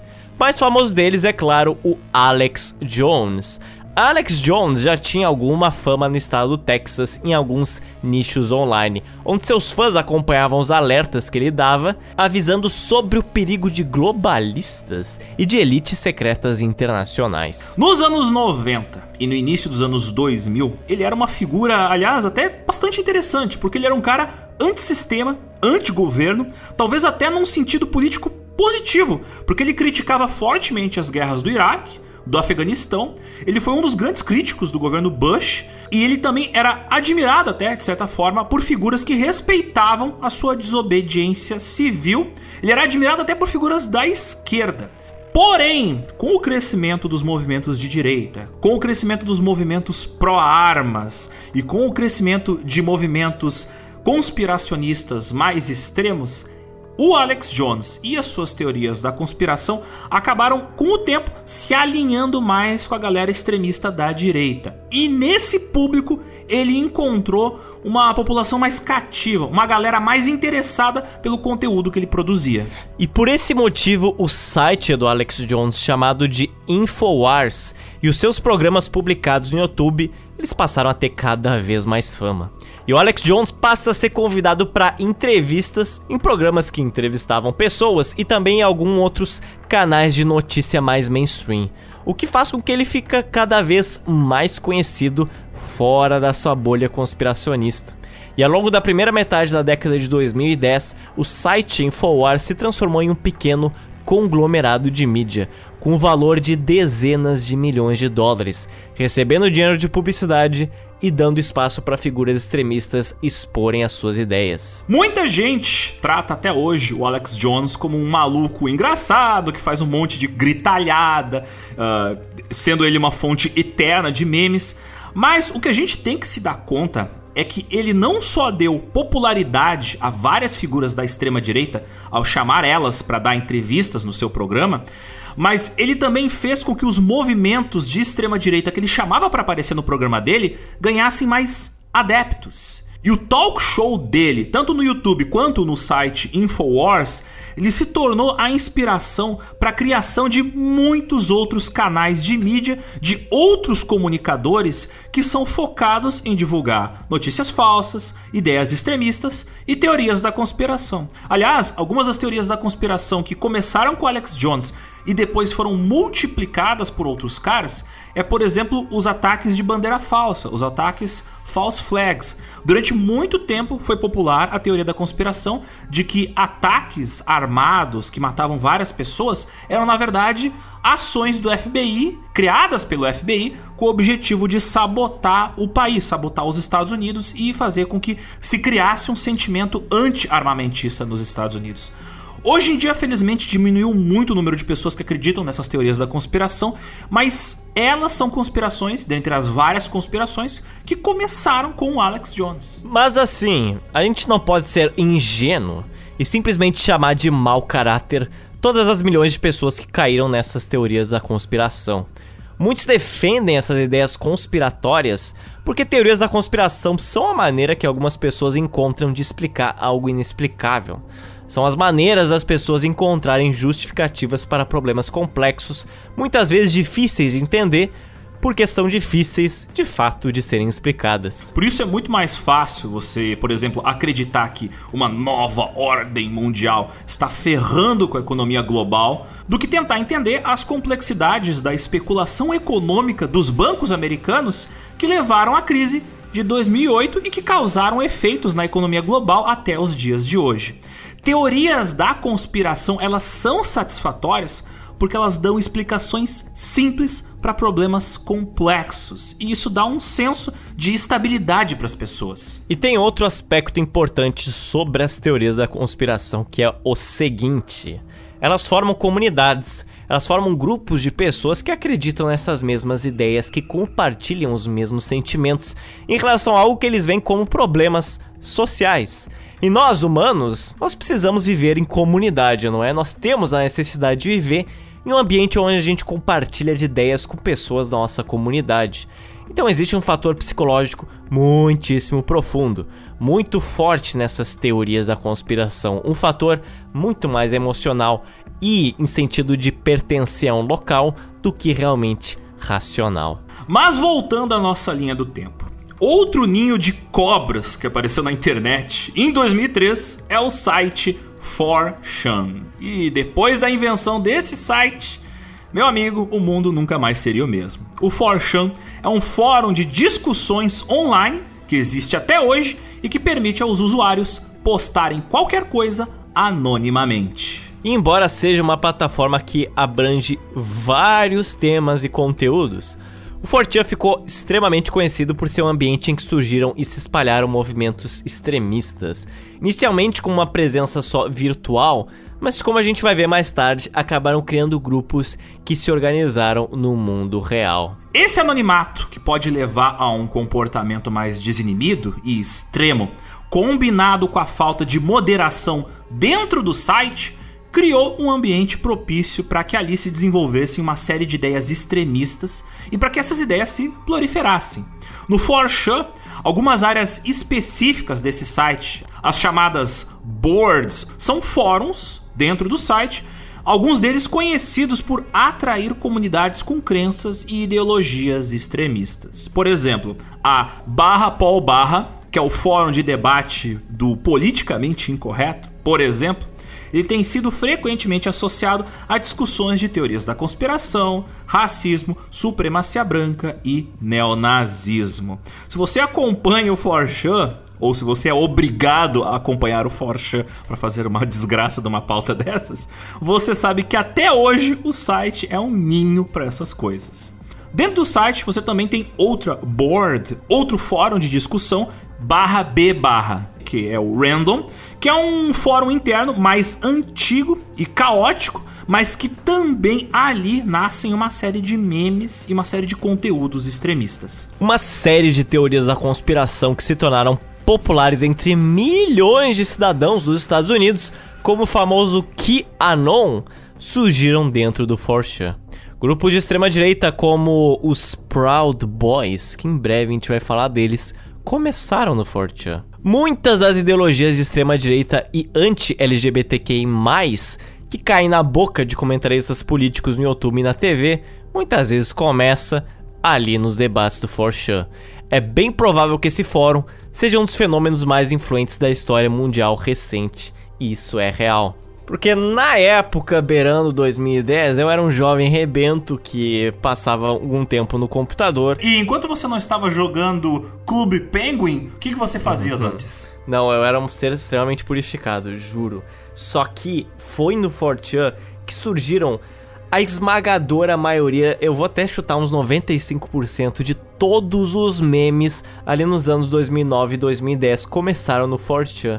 Vários, me diga qualquer meme tem quase certeza que ele começou no 4chan. Aquele carinha do emoji full ou aquelas tirinhas de personagens simplistas que viraram depois figurinhas e emojis do MSN começaram no 4chan. Os famosos Rage Comics, que no, que no início os Rage Comics começaram no 4chan e depois se disseminaram pelo Facebook, pelo Instagram, pelo 9gag. Videozinhos engraçadinhos, tipo aquele vídeo daquele hamster que tá em pé e ele olha para trás e tem uma música dramática. Começou no 4chan.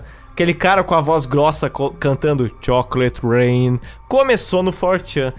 Trololó, trololó, começou no 4chan. O Nyan Cat, aquele gato que solta arco-íris e tem aquela música no.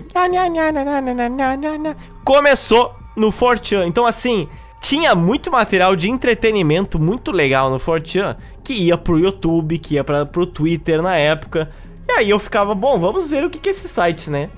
E primeiro, é, é, quase uma biblioteca gigantesca. Cada tracinho de cada letra A, B, C é uma parada.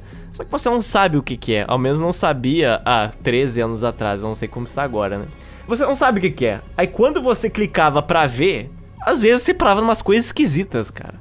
Eu lembro vagamente que o traço X traço era para paradas meio paranormais, assim, onde surgiam creepypastas, que eram histórias de terror.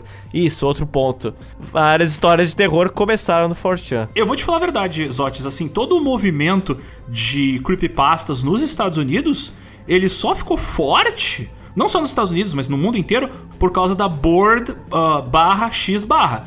Porque, cara, até hoje uh, eu acompanho um monte de canais do YouTube que fazem narração de histórias paranormais muito legais e eles publicam uh, esses textos que originalmente foram publicados nessa board do 4chan, só que publicam no YouTube na forma de podcast ou de histórias contadas.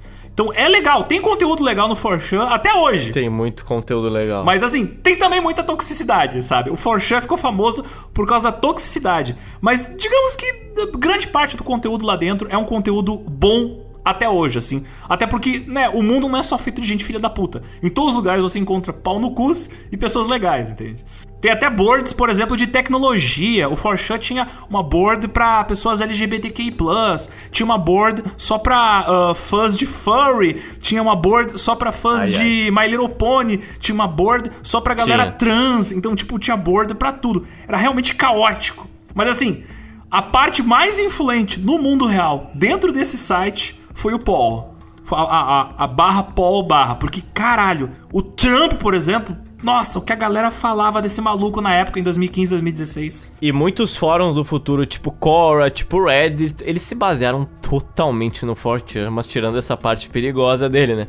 Digamos que esses fóruns têm moderação. 4chan no AI. Não tenho ideia de como está o site hoje, não quero ver.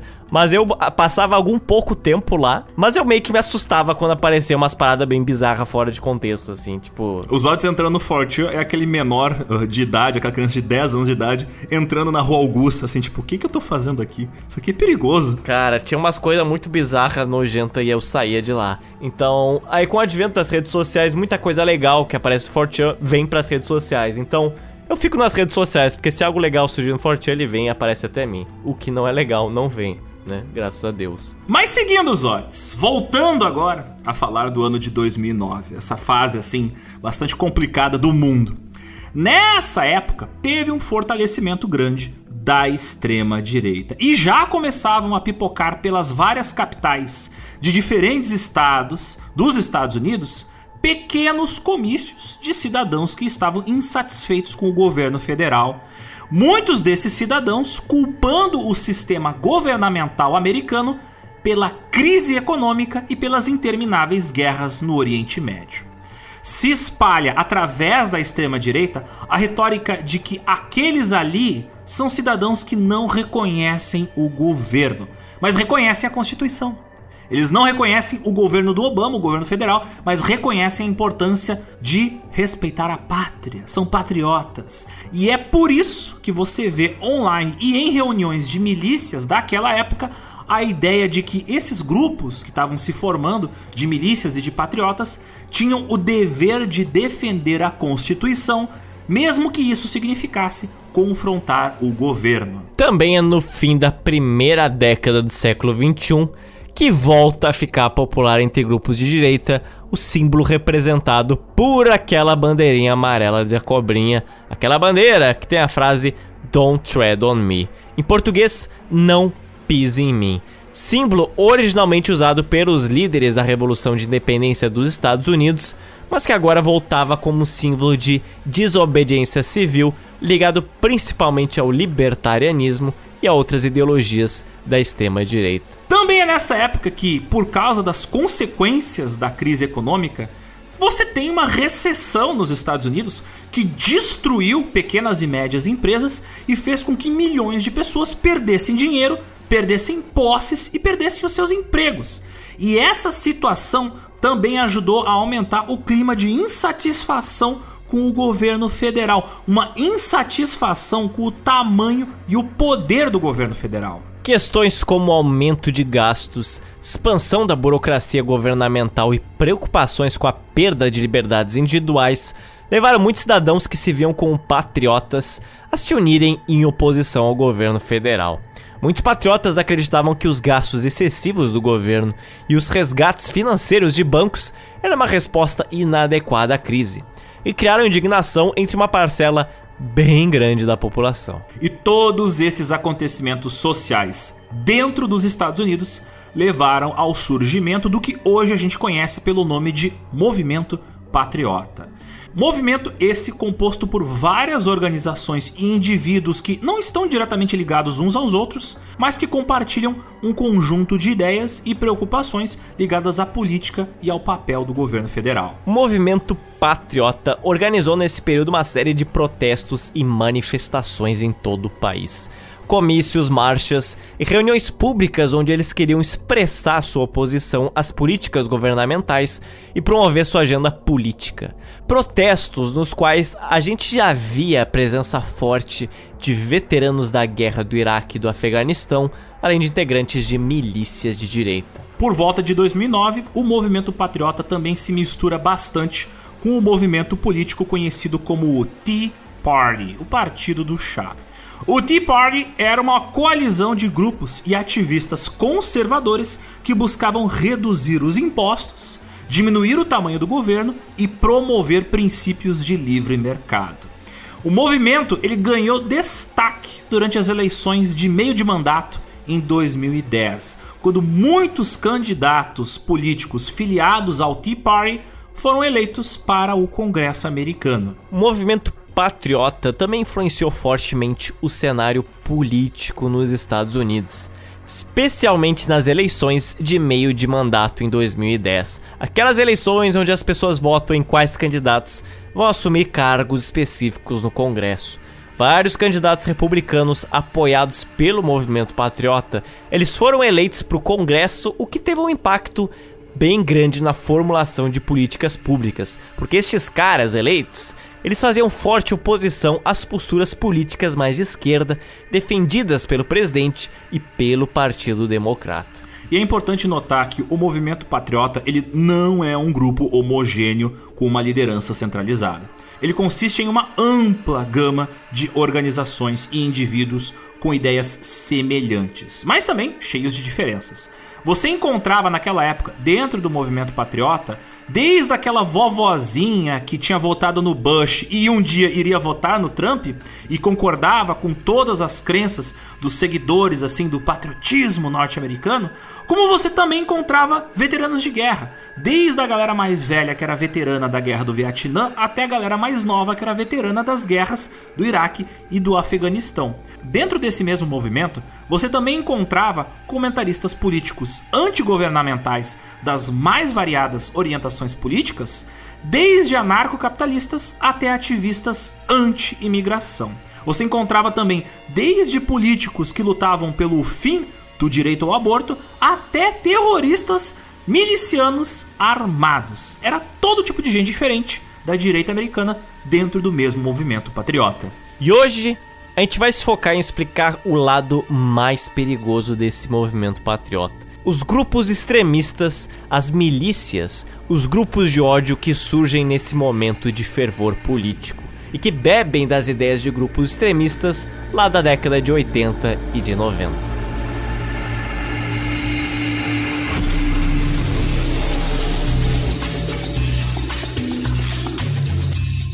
A mídia americana, que tantas vezes a gente já comentou nesse podcast, ela também tem o seu papel na divulgação de ideias conspiracionistas e extremistas. Ideias que muitas vezes surgem entre grupos mais obscuros, em bolhas no buraco do fundo da internet, mas que eventualmente, aos poucos, vão sendo trazidas para dentro da televisão, para o YouTube, por grupos de mídia e assim acabam ganhando popularidade. Como a gente comentou antes, caras como Alex Jones vão ganhando popularidade no YouTube, mas ele não é o único dos propagandistas da extrema-direita que exercem forte influência no mundo dos comentaristas políticos. Para falar de influencers de extrema direita na mídia estadunidense, primeiro a gente tem que citar as igrejas evangélicas e pentecostais dos Estados Unidos. Desde o surgimento da tecnologia do rádio, lá no início do século XX, já existiam pastores fazendo propaganda religiosa em rádios locais, de alcance estadual, municipal e algumas até de alcance nacional. Mas com o advento da televisão, a coisa virou um negócio bilionário. Desde os anos 1960 e ali, principalmente na década de 1970, dezenas de pastores norte-americanos ficaram podres de ricos, criando verdadeiros impérios de mídia ao transmitir os seus cultos e palestras através de redes de televisões locais ou até redes de TV a cabo. Por exemplo, a onda conservadora religiosa da década de 1980, promovida por esses pastores televisivos, foi o que espalhou pelo país inteiro uma enorme paranoia em relação a teorias conspiratórias do satanismo. Gente que dizia ouvir em discos de música de rock mensagens secretas, gente que dizia que estavam acontecendo sacrifícios de satanistas em florestas. E uma série de outras teorias da conspiração já naquela época estavam ganhando o mainstream. Com o advento da internet e o crescimento do YouTube, se tornou muito mais fácil para essas igrejas disseminarem as suas ideias. Isso inclui também a galera com visões extremistas ou conspiracionistas. Muitos desses canais, na TV ou no YouTube, eles buscavam atrair audiência e manter a sua atenção. E para isso quase sempre eles usavam táticas sensacionalistas, como promover teorias da conspiração ou apresentar ideias extremistas. Isso inclui divulgar ideias como a teoria da conspiração da nova ordem mundial, que o Covid era uma conspiração chinesa e até que o Trump era o enviado por Deus, que ele teria perdido a eleição de 2020 por causa de um roubo de votos. E é óbvio que vários desses grupos religiosos, eles vendem ideias conspiracionistas e extremistas como forma de explicar eventos complexos ou para alertar o seu público sobre ameaças que podiam destruir os Estados Unidos. Sempre tem ali uma explicação demoníaca ou de perseguição aos cristãos para justificar os problemas do mundo. E muitos desses canais de mídia de igrejas evangélicas e pentecostais têm se alinhado com agendas políticas de direita, agendas políticas conservadoras, com pastores utilizando os seus púlpitos para fundir crenças religiosas, políticas e teorias da conspiração, criando assim uma narrativa cativante que toca fundo nas preocupações e nas ansiedades do público. Você pega qualquer canal do YouTube onde pastores evangélicos dos Estados Unidos explicam o que está acontecendo na política ou comentam notícias recentes em si, e você vê ali que tem sempre um elemento de paranoia social misturado com religião. Até hoje, tem pastores doidos falando que Covid foi obra do demônio. E esses pastores, que até hoje têm milhões de espectadores, eles sim foram uma forte influência na geração seguinte de comentaristas de extrema direita. Durante a década de 2010, houve também um aumento significativo no número de comentaristas políticos de extrema direita que ganharam popularidade no YouTube e nas redes sociais. E as ideias divulgadas e debatidas por essas figuras famosas acabam sendo frequentemente a porta de entrada para muitos americanos que adotam teorias da conspiração e posteriormente entram para movimentos extremistas. Embora seja importante a gente ressaltar que esses caras passam a ser populares de maneira tão rápida quanto deixam de ser importantes, tem uns nomezinhos aí mais importantes que a gente precisa obrigatoriamente citar, porque eles foram e são, alguns deles, ainda profundamente influentes. Milo Yiannopoulos. Este cara, ele é um comentarista político britânico que alcançou grande popularidade no YouTube.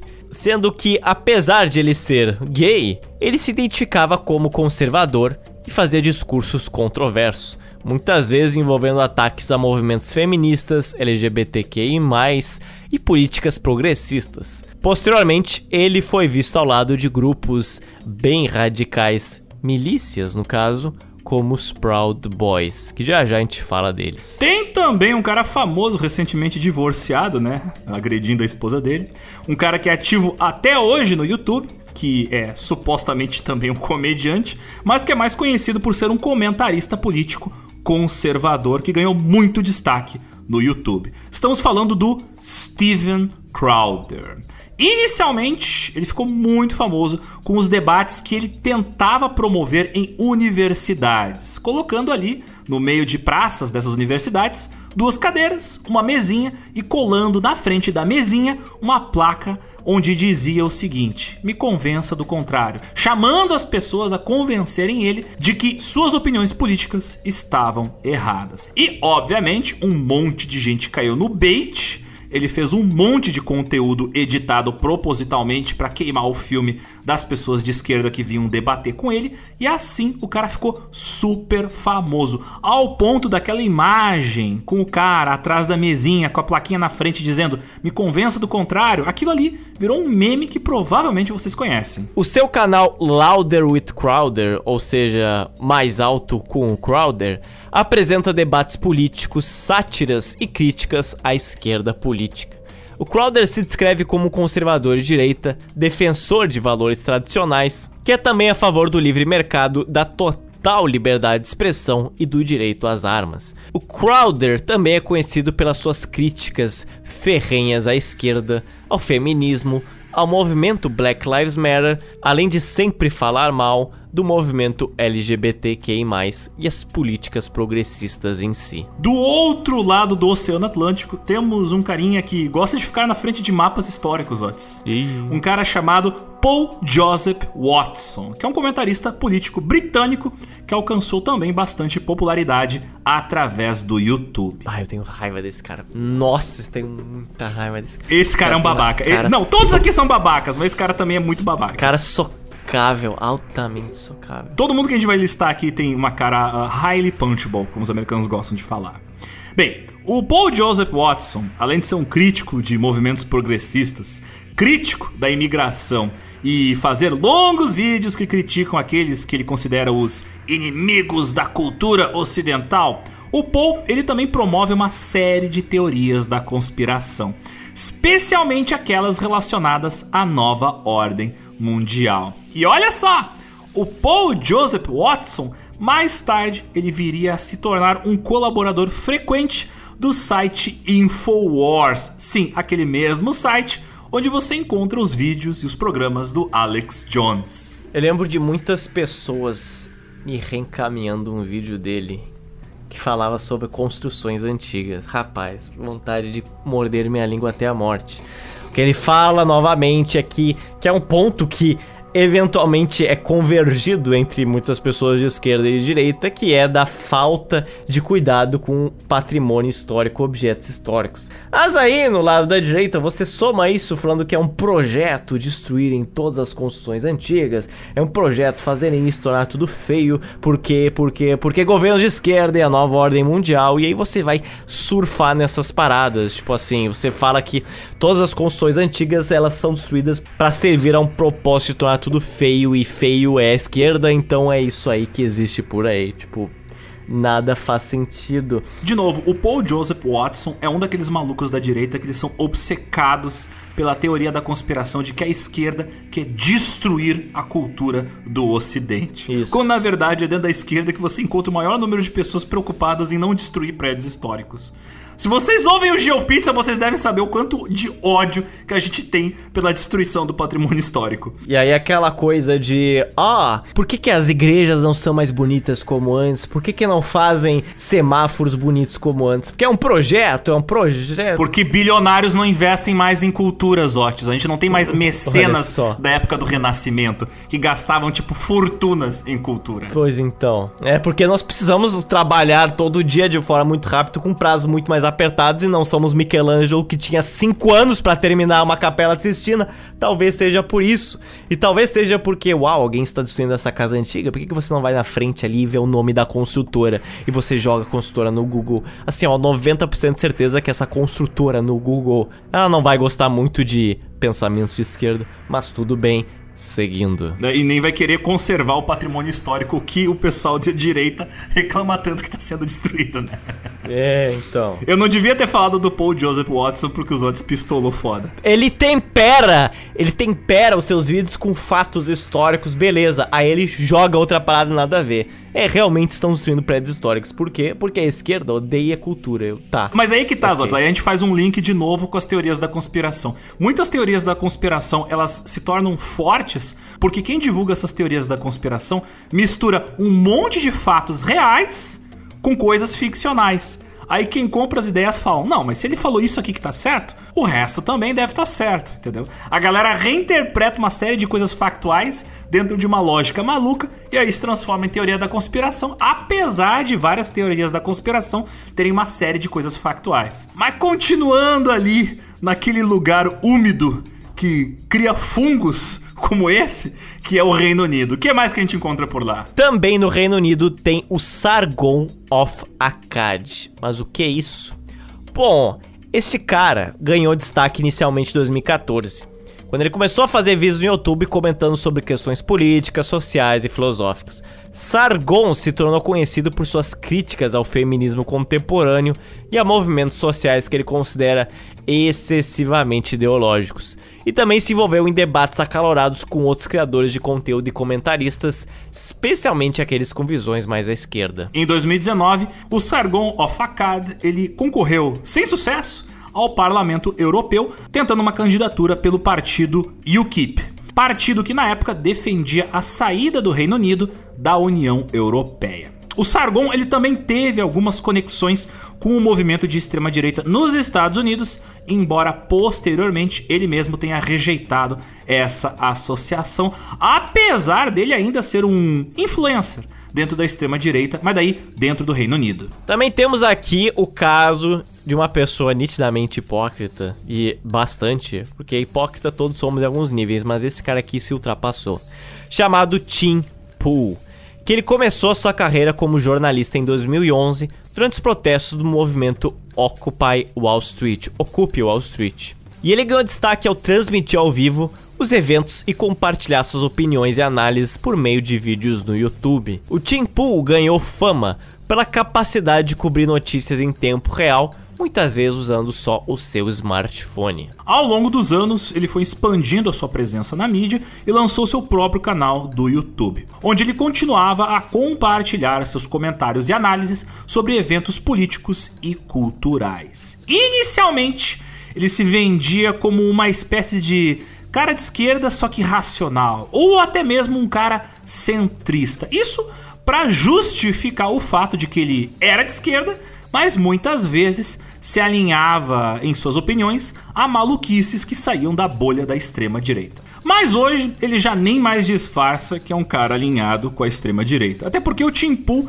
ele passou recentemente a contribuir com outros propagandistas da extrema direita, como Nick Fuentes, que é uma figura até antissemita, famosa pelo seu antissemitismo, e esse ano, ano, final do ano passado, esse ano, ele esteve envolvido em toda aquela polêmica do Kanye West se tornando antissemita. Em uma entrevista que ele participou ali junto com o Nick Fuentes, falando com o Kanye West. Mas falando deste cara específico, o Nick Fuentes, ele é um comentarista político e notório supremacista branco. O Nick Fuentes ganhou fama depois da corrida eleitoral de 2015 onde o Trump se elegeu, mesma época onde ele fundou o America First Media, uma plataforma de mídia online onde expressa suas polêmicas opiniões sobre política, cultura e questões sociais. O Nick Fuentes, ele se autodenomina um nacionalista americano e ele defende uma política imigratória restritiva. Além de que ele é um daqueles malucos que uh, fazem muita propaganda de que ah, a gente tem que preservar a cultura ocidental, porque estão destruindo a cultura ocidental. Ele, além de ser antissemita, ele também ele se opõe ao conservadorismo mais mainstream. Ele acusa a galera, por exemplo, da Fox News de ser muito moderada, de ser alinhada com interesses dos globalistas. Aliás, o Nico Fuentes, ele é muito querido por uma galera da extrema direita, porque diversas vezes ele dava declarações que a gente claramente vê que são racistas, xenófobas, antissemitas e anti-LGBTQI. Além das suas atividades online, o Nick Fuentes também foi figura presente em manifestações e eventos políticos, onde fez discursos e atraiu vários seguidores. No entanto, as suas opiniões e associações controversas levaram a várias polêmicas e boicotes. Ele foi banido de várias plataformas de mídia social como YouTube, Twitter e TikTok devido a violações de políticas de discurso de ódio. Agora vamos falar de outro maluco, talvez um dos piores dessa lista, o Matt Walsh, que iniciou a sua carreira como escritor e blogueiro abordando temas como política, cultura e moralidade. Ele ganhou bastante destaque por suas opiniões polêmicas, muitas vezes defendendo valores tradicionais e conservadores. Ele é daquela ala da extrema direita que é ultra religiosa. O Matt Walsh ele é conhecido por ser um crítico ferrenho do aborto, da ideologia de gênero, que ele especialmente odeia.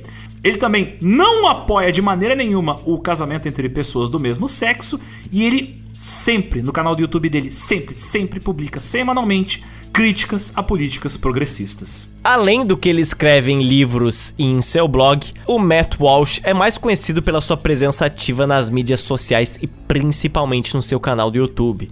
Porque ele é um dos colaboradores frequentes do site ultraconservador The Daily Wire, onde compartilha seu ponto de vista por meio de vídeos e podcasts. O estilo de comunicação do Matt Walsh é bastante direto. Aquele cara assim que fala com franqueza para a câmera, sem papas na língua. E muitas vezes o que ele fala é claramente com o objetivo de gerar polêmica, de gerar debates, de gerar controvérsia nas suas conversas. Não é à toa que, mais recentemente, aliás, ano passado, ele ganhou bastante destaque na mídia conservadora do mundo inteiro pelo seu polêmico documentário chamado What is a Woman? O que é uma mulher? Um documentário onde ele utiliza toda uma retórica transfóbica para justificar a sua tese de que só é mulher quem tem os cromossomos que, segundo ele, são os corretos. É, é, um, é um documentário assim importante de se assistir, porque ali você entende toda a retórica conservadora da galera transfóbica, mas é. Nossa, é o cúmulo do chorume. Por fim, talvez o cara mais influente dessa lista será ele, Ben Shapiro. Este carinha bem complicado, que é conhecido pelo seu estilo de debate acelerado e argumentativo. Ele se tornou um dos principais defensores do conservadorismo nos Estados Unidos, frequentemente expressando opiniões em favor do livre mercado, liberdade de expressão, valores tradicionais e direitos individuais. No meio da década de 2010, ele se tornou extremamente famoso pelos debates que ele promoveu em universidades, onde ele utilizava a sua língua afiada e uma retórica muito bem ensaiada com argumentos conservadores para confrontar diretamente ativistas e intelectuais de esquerda que vinham debater com ele.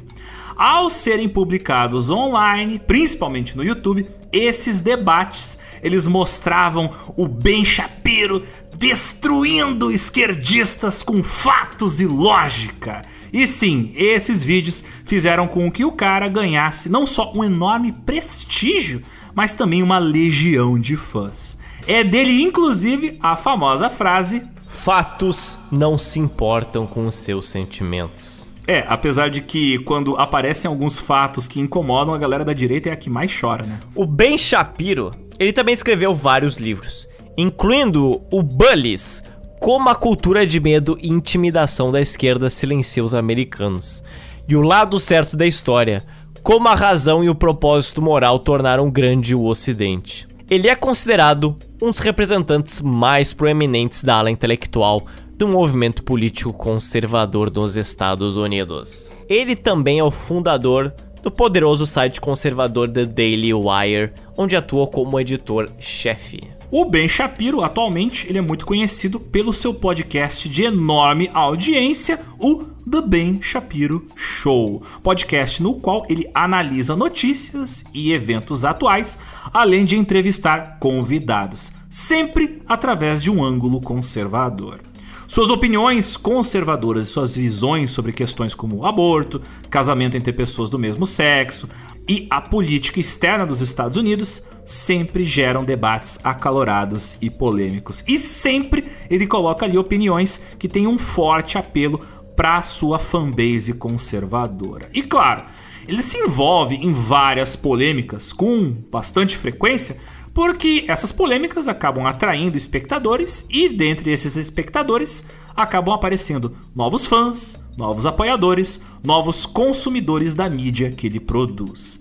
É até interessante pontuar o fato de que o Ben Shapiro, ele é um cara que é judeu, mas é uma das figuras mais respeitadas dentro da extrema direita. Ele é respeitado até por uma galera que é antissemita. Então, tu vê, né? Mas assim, essas e muitas outras figuras estão meio que uma bolha própria de diversas redes independentes de mídia de direita e extrema direita que são consumidas por um público muito grande, mas de nicho.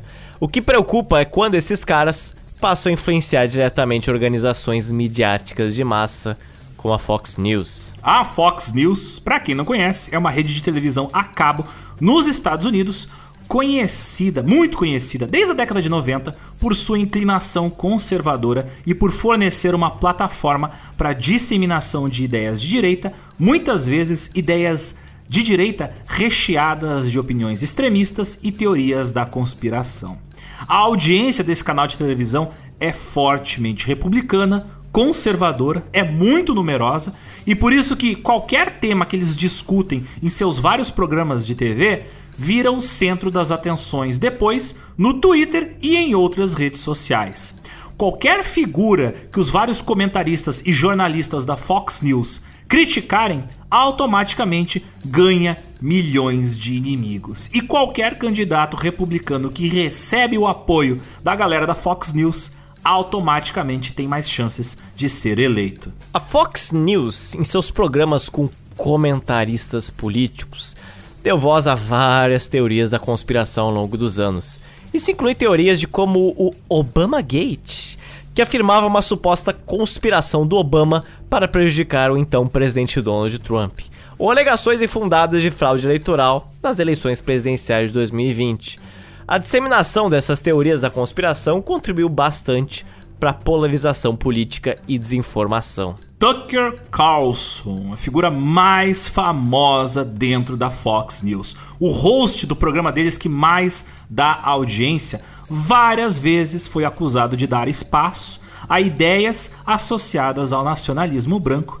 E embora ele negue ser um defensor do nacionalismo branco, é muito engraçado que várias das declarações que ele fazia em seu programa praticamente copiavam o que você tinha visto semanas antes em canais do YouTube de propagandistas de extrema direita, como os já citados Nick Fuentes, Sargon Alfacada, Paul Joseph Watson e Ben Shapiro. Uma turminha que frequentemente mostra como ameaças ao Ocidente ideias como o movimento LGBTQI+, o movimento Black Lives Matter e políticos democratas mais à esquerda. Como Tucker Carlson e outros apresentadores da Fox News muitas vezes abordam questões sociais e culturais de maneira polarizada, sempre debatendo esses temas, esses movimentos como supostas ameaças ao tecido social dos Estados Unidos, determinadas ideias da extrema-direita através deles deixaram de ser uma parte de uma bolha de extremistas, mas passaram a fazer parte de debates públicos mais amplos.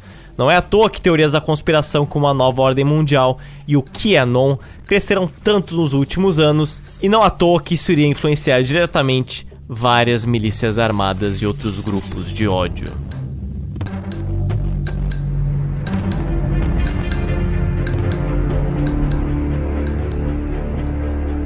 E um grupo extremista que a gente obrigatoriamente precisa falar é sobre os chamados Oath Keepers.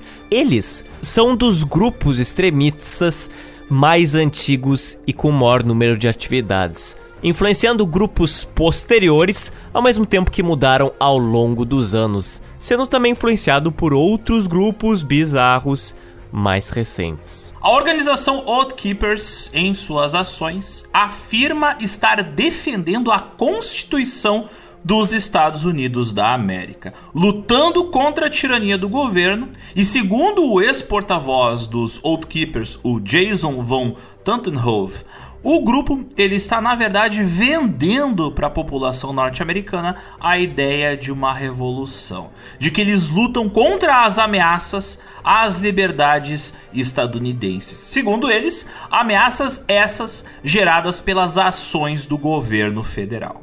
Não só isso, esse grupo armado várias vezes afirmou que estava preparado para proteger o país contra ameaças aos Estados Unidos, que nessa lista de ameaças incluía imigrantes ilegais, cidadãos islâmicos, o movimento Black Lives Matter e o próprio Partido Democrata. A história desse grupo começa em 2008. Um ano emblemático porque foi o ano da eleição do presidente Barack Obama. Ele foi, é claro, o primeiro presidente afro-americano do país. E é lógico que muitas pessoas da extrema-direita ficaram abismadas e revoltadas com este fato.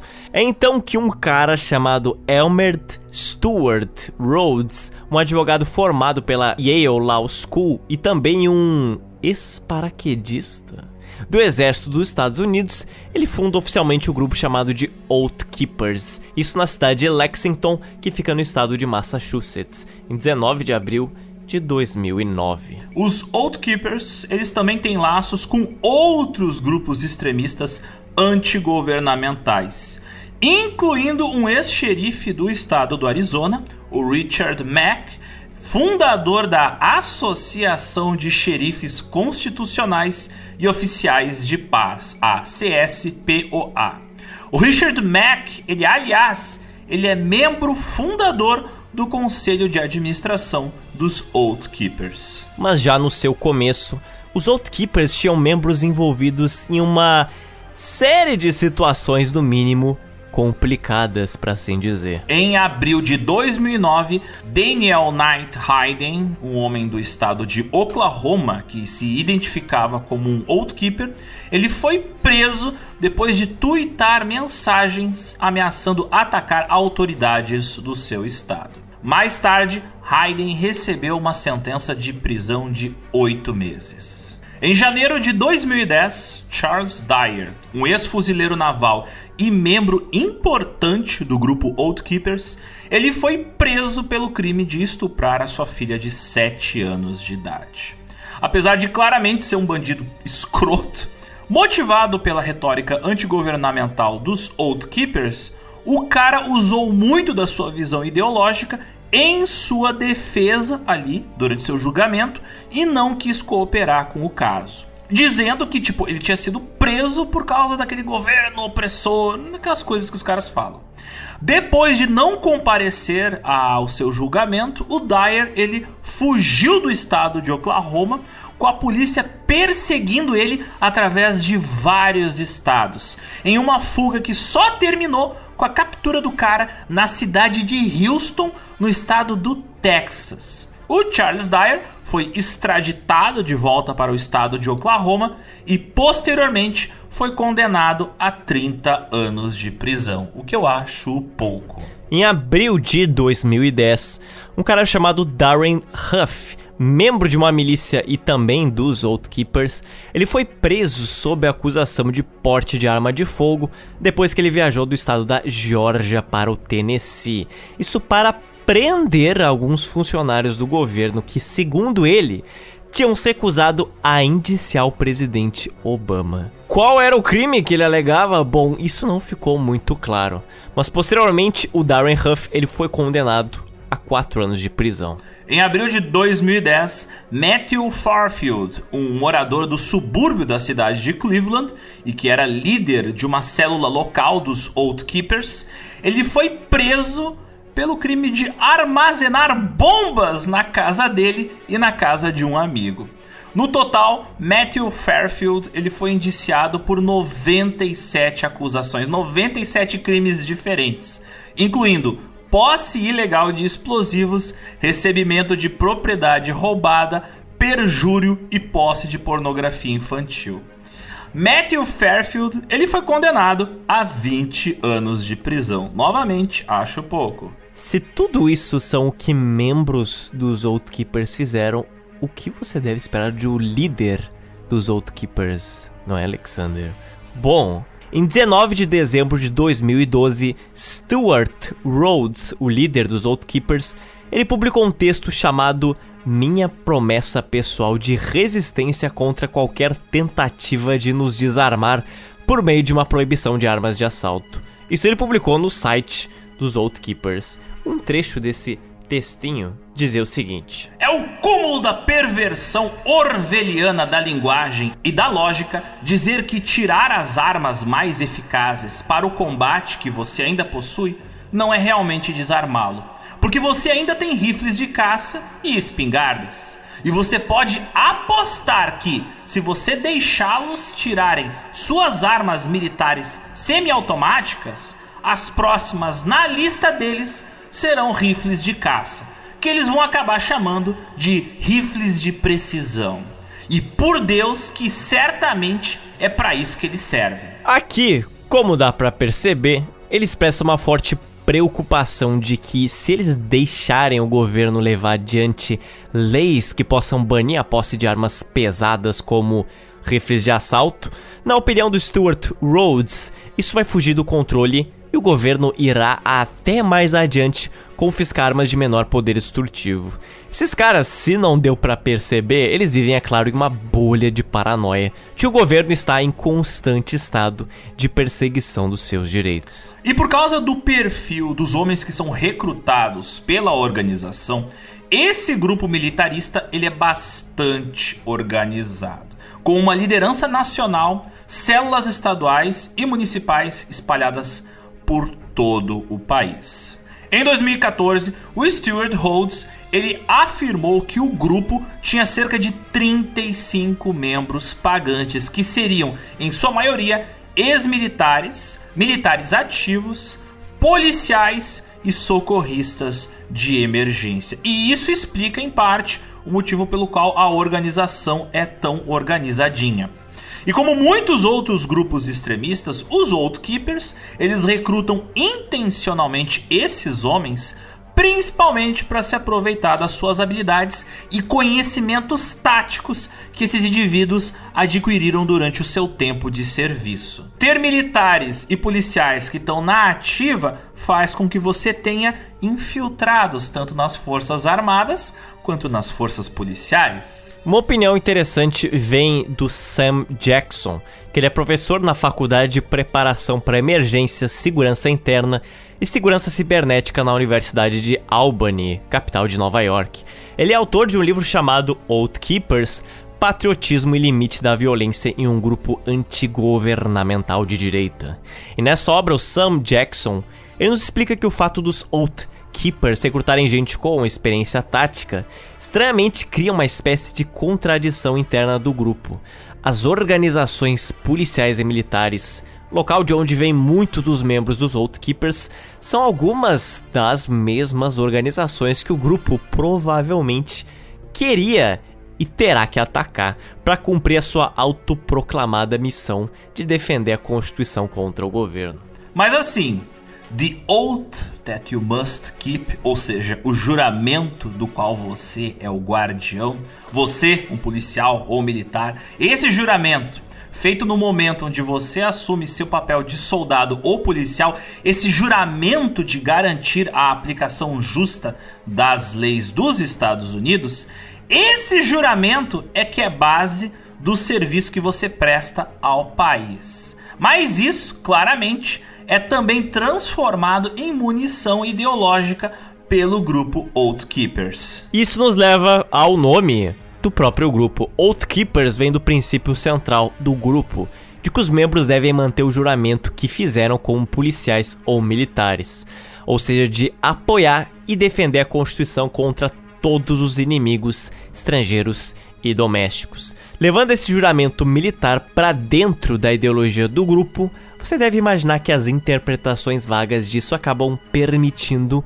que integrantes da organização possam apontar qualquer um como inimigo dos Estados Unidos, e por isso uma ameaça a ser combatida, o que pode incluir, é claro, o próprio governo. É até por isso que os Outkeepers têm a sua própria interpretação da Constituição dos Estados Unidos, que muitas vezes vai contra a interpretação aplicada pelos próprios legisladores e juízes do país. O ponto principal da mensagem do grupo Outkeepers é de que o governo ele está envolvido em ataques contra os seus próprios cidadãos, trabalhando ativamente para remover as liberdades civis dos estadunidenses, como por exemplo, a maior preocupação deles, o perigo que é o governo de tirar o porte de armas das pessoas. O grupo também defende que os americanos devem se preparar para um conflito com o governo que futuramente vai inevitavelmente acontecer. Por isso, todos devem armazenar comida não perecível, recursos para sobreviver nessa futura crise, além de participar de treinamento paramilitar e criar pequenas redes comunitárias autossuficientes. Sim, essa galera também é ligada a diversas ideologias sobrevivencialistas. A paranoia do grupo em relação àquilo que eles acreditam ser atitudes quase ditatoriais do governo federal fica clara na sua lista de 10 ordens que não obedeceremos. Então, sim, os Outkeepers, na missão de defender a legislação, eles têm uma lista de legislações que eles não vão obedecer. Se liguem em algumas delas. Item 1. Não obedeceremos ordens para desarmar o povo americano. 2. Não obedeceremos ordens para realizar buscas sem mandado contra o povo americano. 3. Não obedeceremos ordens para deter cidadãos americanos como, entre aspas, combatentes inimigos ilegais ou para submetê-los a um tribunal militar. 4. Não obedeceremos ordens para impor a lei marcial ou um estado de emergência em um estado. 5. Não obedeceremos ordens para invadir e subjugar qualquer estado que faça valer sua soberania. 6. Não obedeceremos a nenhuma ordem de bloqueio de cidades americanas, transformando-as em gigantescos campos de concentração. 7. Não obedeceremos a nenhuma ordem para forçar os cidadãos americanos a entrar em qualquer tipo de campo de detenção sob qualquer pretexto. 8. Não obedeceremos ordens para auxiliar ou apoiar o uso de qualquer tropa estrangeira em solo americano contra o povo americano para manter a paz ou para manter o controle. 9. Não obedeceremos a nenhuma ordem para confiscar a propriedade do povo americano, incluindo alimentos e outros suprimentos essenciais. E 10. Não obedeceremos a nenhuma ordem que infrinja o direito do povo de liberdade de expressão, de se reunir pacificamente e de fazer petições ao governo para reparação de queixas. E assim, algumas, se não quase todas essas demandas, elas fora de contexto, parecem demandas bastante justas, né? Tipo assim, você ter direito à liberdade de expressão, direito a de não ser submetido a um estado de emergência, direito de não ser colocado num campo de concentração. Acho até coisas bem interessantes, né? Mas o problema é o seguinte: essa lista ela transpira muito uma paranoia antigovernamental dos Oath Keepers, onde o grupo demonstra claramente que eles estão constantemente preocupados com supostas ameaças de um governo federal que, na visão deles, pode eventualmente se transformar numa força ditatorial extremamente opressora, do qual eles precisam se defender usando milícias armadas constituídas de membros altamente treinados. E essas supostas ameaças do governo que eles tanto acreditam são todas fortemente ligadas à teoria da conspiração mais importante. A mais forte que está presente entre diferentes grupos que fazem parte de um movimento antigovernamental. Todos eles têm medo daquilo aquilo que não deve ser nomeado. Todos eles têm medo de uma nova ordem mundial. Grupos que fazem parte desse movimento antigovernamental, incluindo os Outkeepers, eles acreditam que o governo planeja secretamente, junto com países estrangeiros e as Nações Unidas, impor a lei marcial, aprender todas as armas dos americanos, colocar inimigos do Estado em campos de concentração, instalar um governo totalitário mundial conhecido como a Nova Ordem Mundial. E como nós já citamos neste episódio, adivinha quem foi um dos maiores propagandistas deste conceito da ameaça da nova ordem mundial, hein, Zotes? Hum, quem? O gordinho barulhento que gosta de dizer que os sapos estão virando gays. O nosso querido Alex Jones. Sim, aquele mesmo que vive vendendo pílula de virilidade.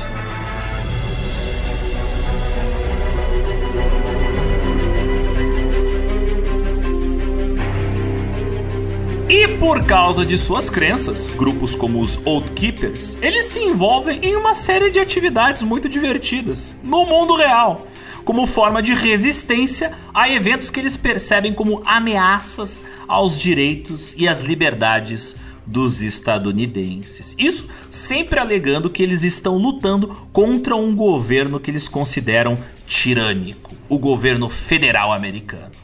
E a gente aqui vai comentar vários dos casos onde eles agiram para combater essa suposta ameaça.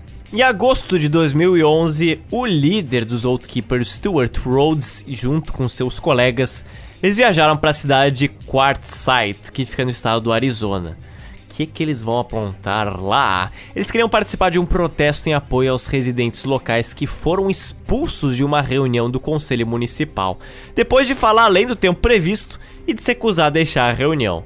Isso é uma coisa até comum de se acontecer, porque em algumas reuniões de conselhos municipais nos Estados Unidos aparecem muitas pessoas para falar, e como todos os cidadãos que aparecem ali têm o direito a dar sua opinião, o tempo às vezes é limitado. Mas para os Old Keepers, isto era censura.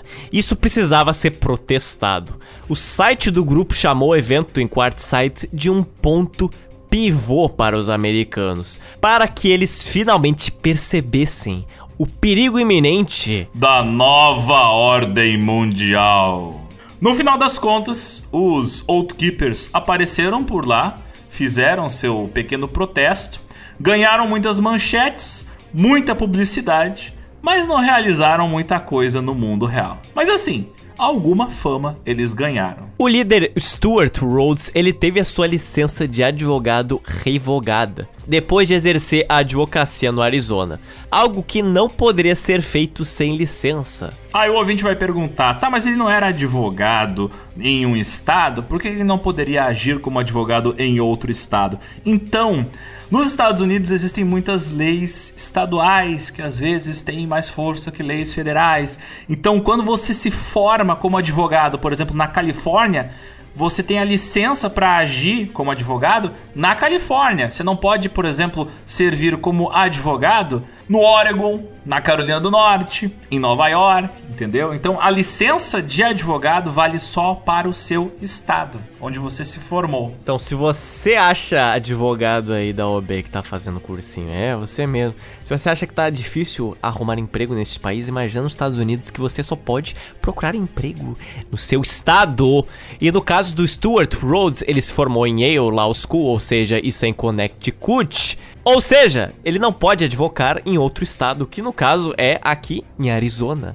Não, ele só pode no estado de Connecticut. E por causa das suas ações, o Rhodes ele tomou uma punição por escrever cartas ameaçando um processo em nome dos residentes que tinham sido expulsos da reunião do conselho municipal. A Suprema Corte do Arizona repreendeu o Rhodes e multou ele em um valor de 600 dólares. Então olha aí, foi comprar briga com os outros, acabou se dando mal, mas 600 dólares é, é, assim, é barato. Não quero dizer. É barato, mas ele perdeu a licença dele, né, Zotes? É, então, a graduação eu acho que vai custar bastante de novo. Em 2013, quatro anos após a sua fundação, os Old Keepers anunciaram a formação dos chamados times de preservação cidadã, que hoje são conhecidos como equipes de preparação comunitária, os CPTs. Os CPTs, eles são equipes comunitárias, obviamente muito bem armadas, ou seja, são milícias de bairro, que têm como objetivo de se preparar para defender a sua comunidade em eventuais desastres, desastres naturais, desastres de crises civis, além, é claro, de defender os cidadãos americanos daquela região contra a suposta nova ordem mundial. Mas claro que o verdadeiro objetivo dessas milícias é usar os temores sociais das comunidades onde elas estão para assim agregar novos membros a esse movimento de milícias armadas. Tudo sob o pretexto de garantir a, entre aspas, segurança da vizinhança. Imagina, Zotes, a gente aqui em Porto Alegre formar uma milícia local andando de fuzil no meio da rua e dizendo: Não, a gente tá protegendo as pessoas de um furacão, vai que ele aconteça. Eu estou indo à farmácia comprar acetona. E aí tu vai andando com um fuzil. Cara, mas assim, isso não é tão incomum. Uh, tem um youtuber que eu acompanho que depois eu fui descobrir, uh, infelizmente, uh, ele, é um, ele é um cara legal, mas infelizmente ele faz parte desse movimento de malucos que tem open carry, né? Que eles carregam armas em público. E aí o cara, né, com uma AR-15 no McDonald's. E eu, maluco, que Tá, ele é um caração, não é uma pessoa errada da cabeça. Mas e se fosse? Imagina a merda que ia dar. Tanto é que tem um massacre a cada semana lá nos Estados Unidos, né? Durante a gravação desses últimos quatro episódios, teve uns cinco. Mas voltando aqui aos Old Keepers. Fala, Isotes. Essa galera gosta de frequentar podcasts, né? Então, em uma entrevista no podcast de extrema-direita chamado God and Guns, Deus e Armas, Stuart Rhodes falou o seguinte: Nós queremos ver a restauração do movimento de milícia neste país. Achamos que um bom primeiro passo é fazer com que os veteranos de guerra se levantem em todas as suas comunidades e ajudem a formar e treinar grupos de vigia de bairro, para fazer com que as pessoas retomem em suas próprias mãos a autodefesa e segurança. Sim, como se não existisse polícia, né? Vamos formar uma milícia de bairro. Em abril de 2014, o Stuart Rhodes e vários outros membros da Outkeepers, eles viajaram para a fazenda de um cara chamado Cliven Bundy, que fica no estado de Nevada. Respondendo a uma chamada nacional que o próprio dono da fazenda fez, o Bunny fez, pedindo para que os milicianos de todo o país se juntassem a ele para enfrentar autoridades federais. Mas assim, por que, que as autoridades federais estavam pegando no pé do Clive Bundy? Por quê? Bem, as autoridades estavam tentando apreender o gado desse fazendeiro, do Bundy, porque ele havia se recusado a pagar durante 20 anos as taxas federais de pastagem. O que, que essas taxas federais de pastagem? É um imposto não muito caro que você tem que pagar caso o seu gado ele esteja pastando em terras federais. Digamos que eu tenho um sítio do lado de uma área que é de terras federais, o meu gado pode pastar por lá, mas eu tenho que pagar uma taxa para o governo. E o Bundy estava há 20 anos sem pagar essa taxa. E aí os federais falaram: não, vão pegar o teu gado para poder cobrar esse imposto. Porém, os Keepers, só para esquentar ainda mais a situação, eles informaram ao Clive Buddy e a um grupo de muitos outros homens armados também reunidos ali que eles tinham recebido informações. Informações exclusivas de que presidente Obama estava prestes a atacar o rancho de Bunny com drones. É sim, exatamente, drones militares controlados por Barack Obama. Sim, ele tava lá com o controle remoto, olhando para as vacas e para um monte de maluco armado e dizendo: Vou matar uns redneck hoje. Grande dia, né? Tava lá na Casa Branca em Washington DC operando drones de guerra. Os Old Keepers, olha só, eles fugiram com medo desse ataque. E outros apoiadores de Bunny presentes ali ficaram zoando os caras porque eles eram absolutamente covardes e paranoicos no nível extremo. A treta entre os federais e o Clive Bundy durou vários dias. E como o governo finalmente desistiu de prender o cara diante das ameaças dos defensores armados dele, o impasse acabou se tornando um símbolo para a extrema direita radical. Uma demonstração de que milícias armadas poderiam enfrentar e vencer o governo federal mesmo sem a ajuda dos Keepers. Olha só.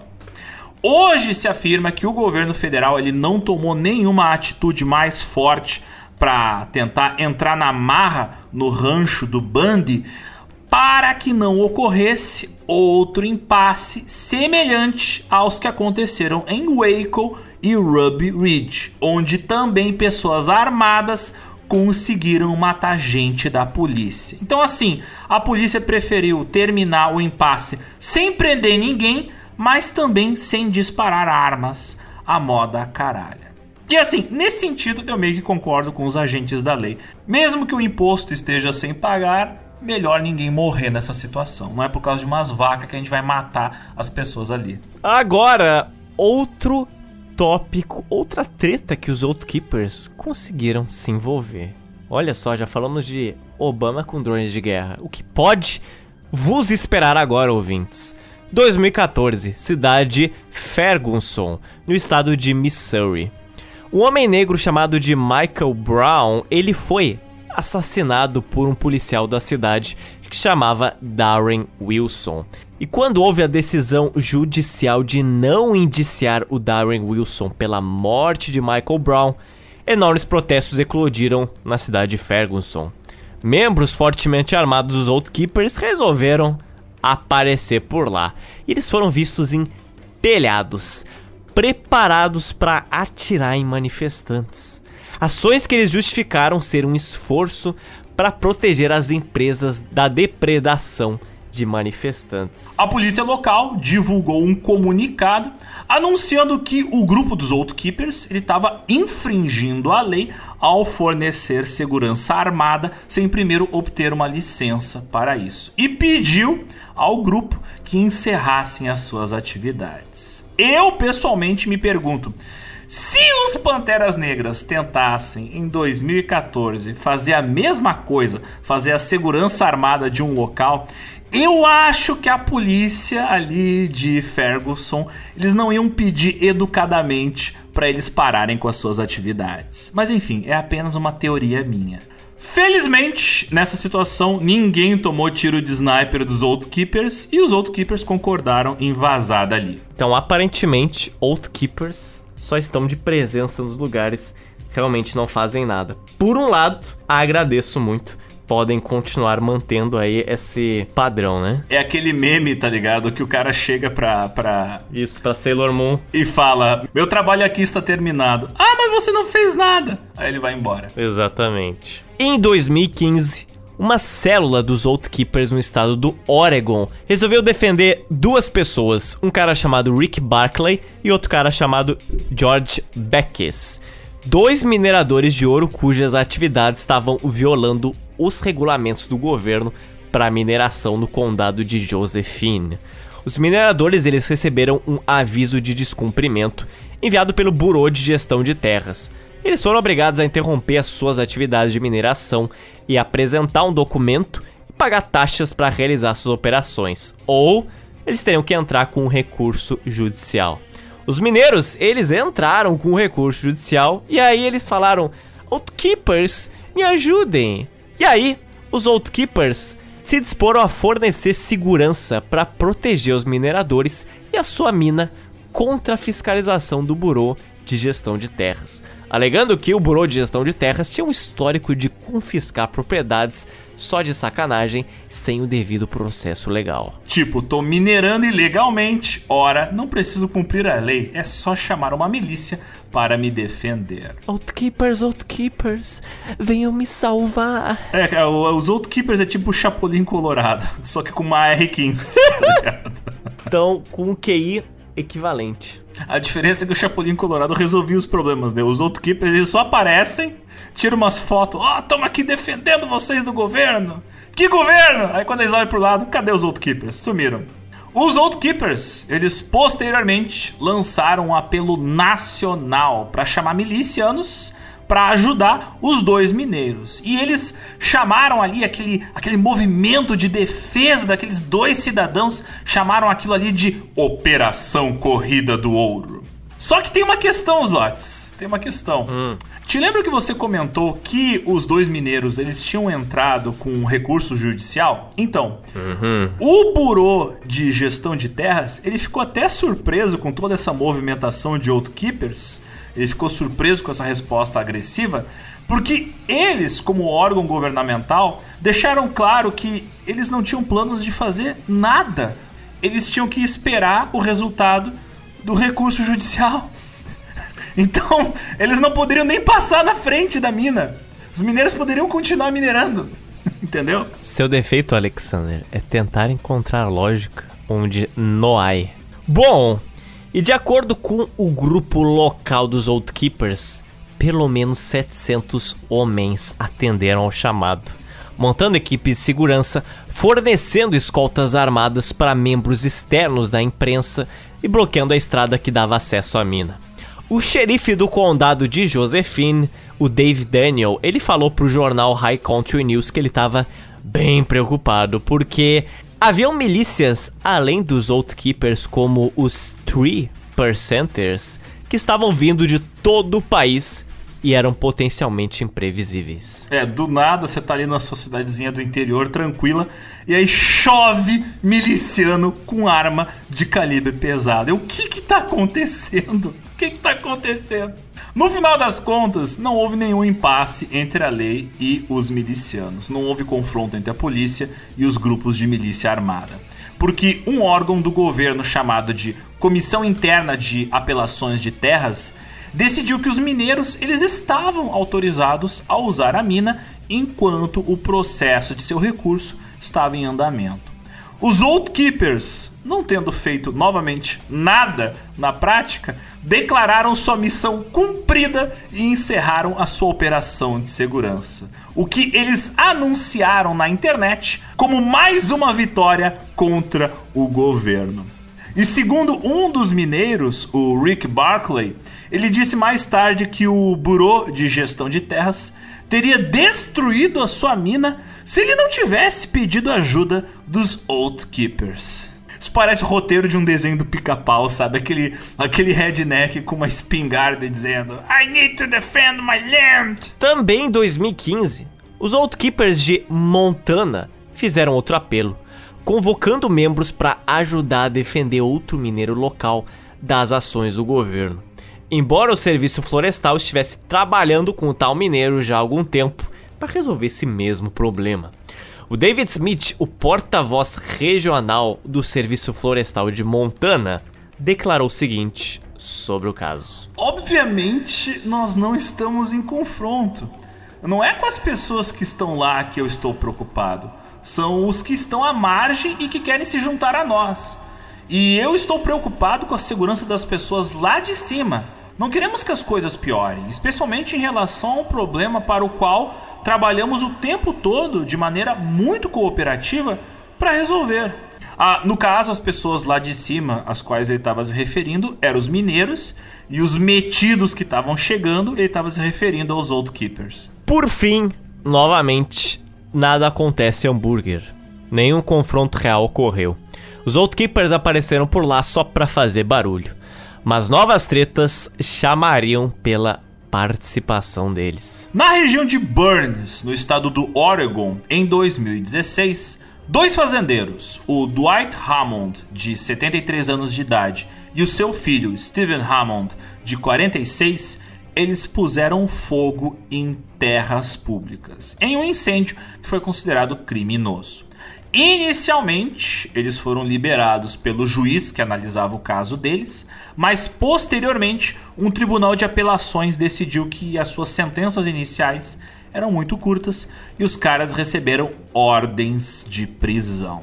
E é aí que volta à cena os membros da família Bundy, os donos do rancho Bundy envolvidos naquele impasse que ocorreu entre eles e forças federais lá em 2014. Eamon Bundy e Ryan Bundy, filhos de Cliven Bundy, eles se envolveram no caso dos dois fazendeiros que estavam para serem presos.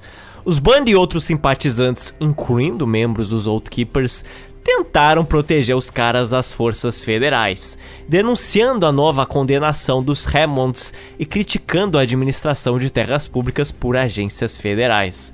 Mas o Dwight Hammond e o Steve Hammond disseram que planejavam se entregar para a polícia, disseram que não queriam ajuda e pediram para que os Bundy voltassem para o estado do Nevada. Apesar disso, os Bundys e vários outros grupos de milícias fortemente armadas decidiram se separar da manifestação pró-Hammond no Oregon e ocupar a sede de um local chamado Refúgio Nacional de Vida Selvagem Malheur, um famoso local de preservação natural que também é usado para observação de pássaros. E lá esse grupo de milicianos, eles fizeram o seu protesto.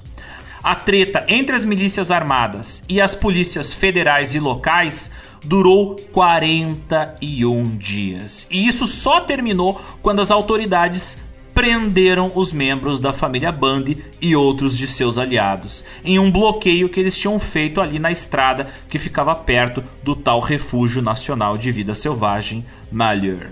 Os Old Keepers, oficialmente, eles criticaram a ocupação do local, porque, segundo o líder do grupo, o Stuart Holtz, ele teria dito o seguinte: Não está sendo feito com consentimento dos moradores ou a pedido deles, sem o pedido da família Hammond e porque não é em defesa direta de ninguém. Enquanto criticavam a ocupação, os Old Keepers participaram de uma coalizão de milícias no noroeste dos Estados Unidos, chamada de Pacific Patriots Network, que serviu mais ou menos como um tampão ali, separando os caras que estavam fazendo a ocupação, o protesto e as forças do governo. Ficaram ali como o recheio de um sanduíche de treta. Esse grupo, a Pacific Patriots Network, também incluía a participação de outros grupos extremistas antigovernamentais alinhados com caras do grupo Tripper Centers e dos Old Keepers. E durante a complicada eleição presidencial de 2016, os Old Keepers eles estavam de volta, com Stuart Rhodes anunciando a Operation Sabot 2016. Segundo ele, uma operação para evitar que a eleição fosse roubada de Donald Trump, ao que o próprio Trump já em 2016 tinha alertado repetidamente que poderia ocorrer. Stuart Rhodes, ele teria dito aos seus apoiadores: Pedimos a vocês que formem equipes anônimas de coletas de informações e detecção de crimes e saiam em público no dia da eleição, vestidos de maneira a se misturar com a população, portando câmeras de vídeo, câmeras fotográficas e blocos de notas na mão, para procurar e documentar suspeitas de fraude eleitoral ou atividades de intimidação. Stuart Rhodes também deixou claro que eram os democratas e não os republicanos que poderiam estar tentando roubar a eleição. Estamos de fato muito preocupados com as esperadas tentativas de fraude eleitoral por parte dos esquerdistas.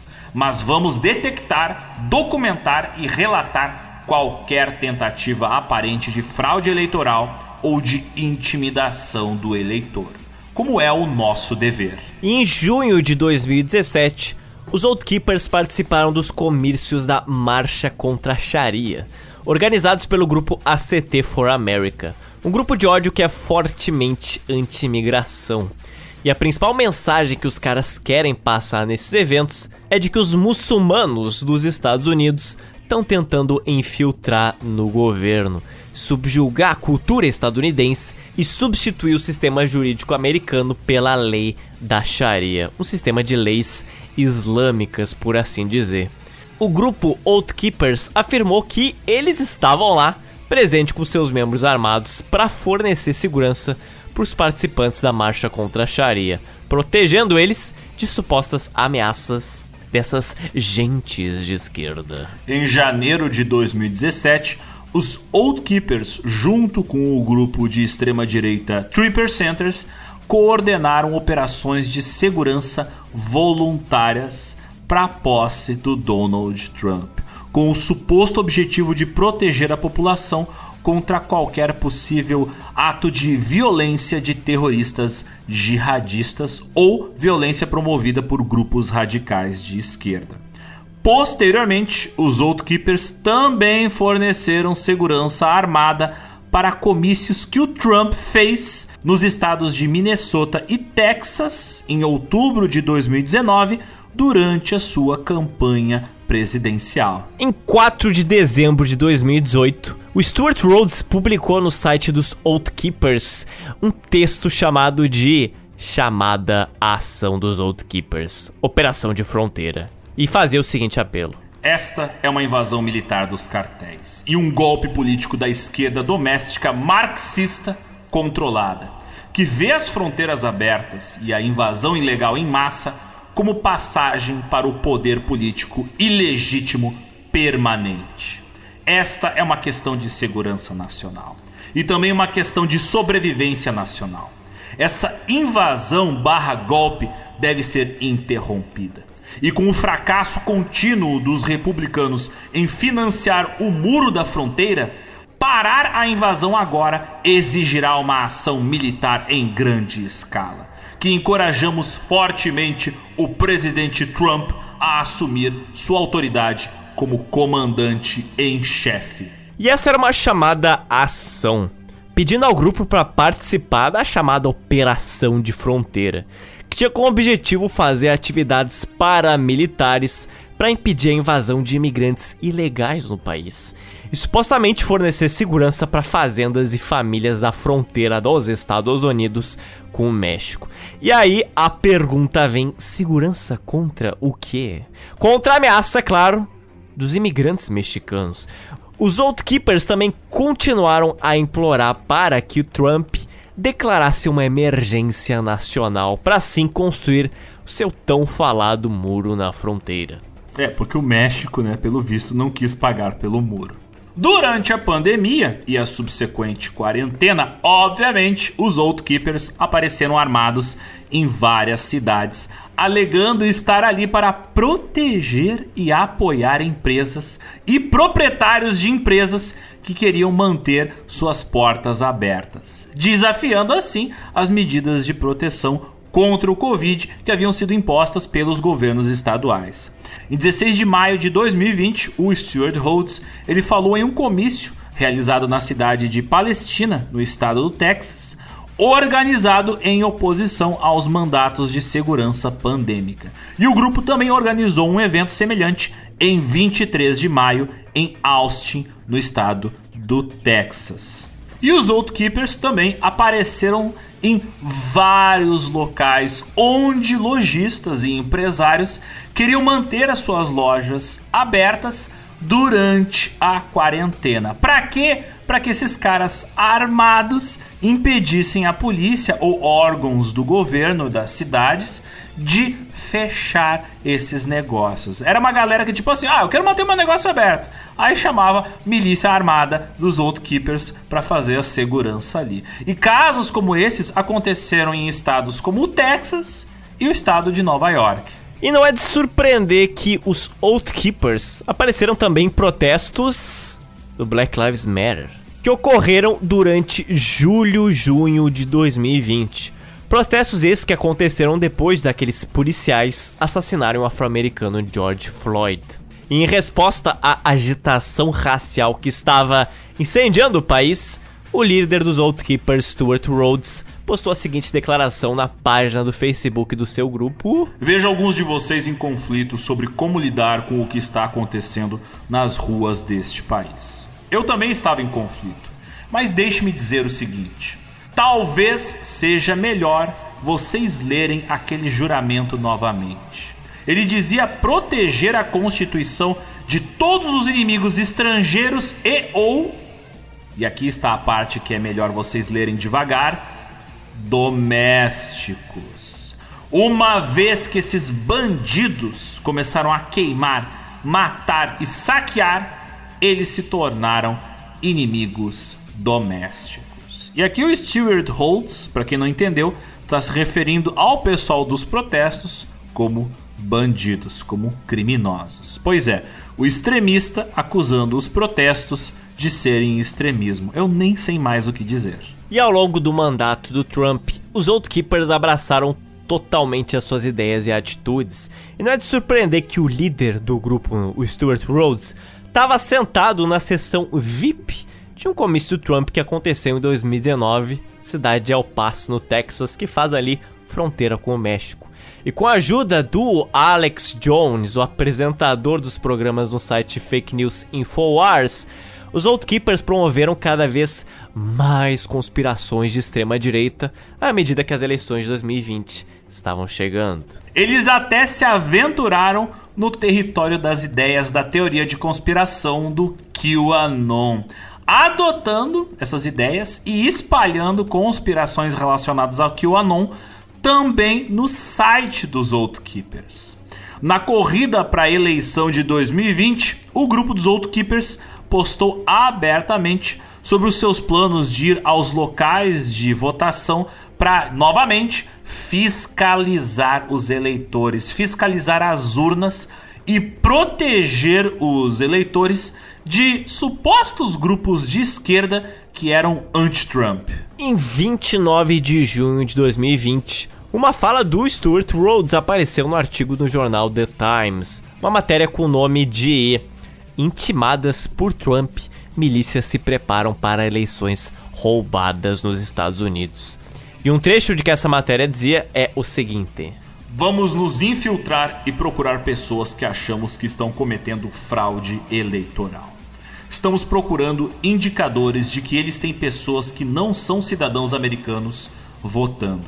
Então, podemos suprimir esse comportamento, deixando claro que estamos observando vamos filmá-los e entregá-los à polícia.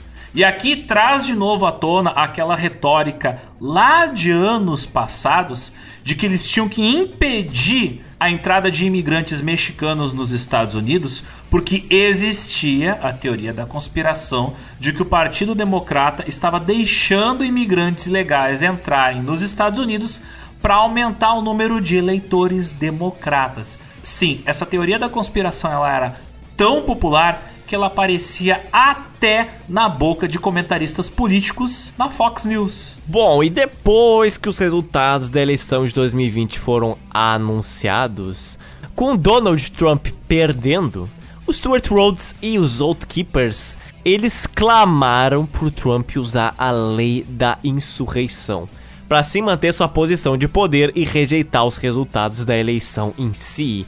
E seguindo a narrativa que era popular na época, os Oath Keepers argumentavam que a eleição foi roubada. E por isso mesmo eles participaram de vários protestos ocorridos naquela época, os chamados protestos Stop the Steal, ou seja, pare de roubar, da campanha que pedia a recontagem dos votos. 14 de novembro de 2020, o grupo participou da Million MAGA March, uma marcha de membros de extrema direita em Washington DC, além de fornecer segurança em um comício na cidade de Atlanta, Georgia, em 21 de novembro. Em 14 de dezembro de 2020, o líder dos Old Keepers, Stuart Rhodes, ele publicou no site dos Old Keepers um texto chamado Carta aberta ao presidente Trump.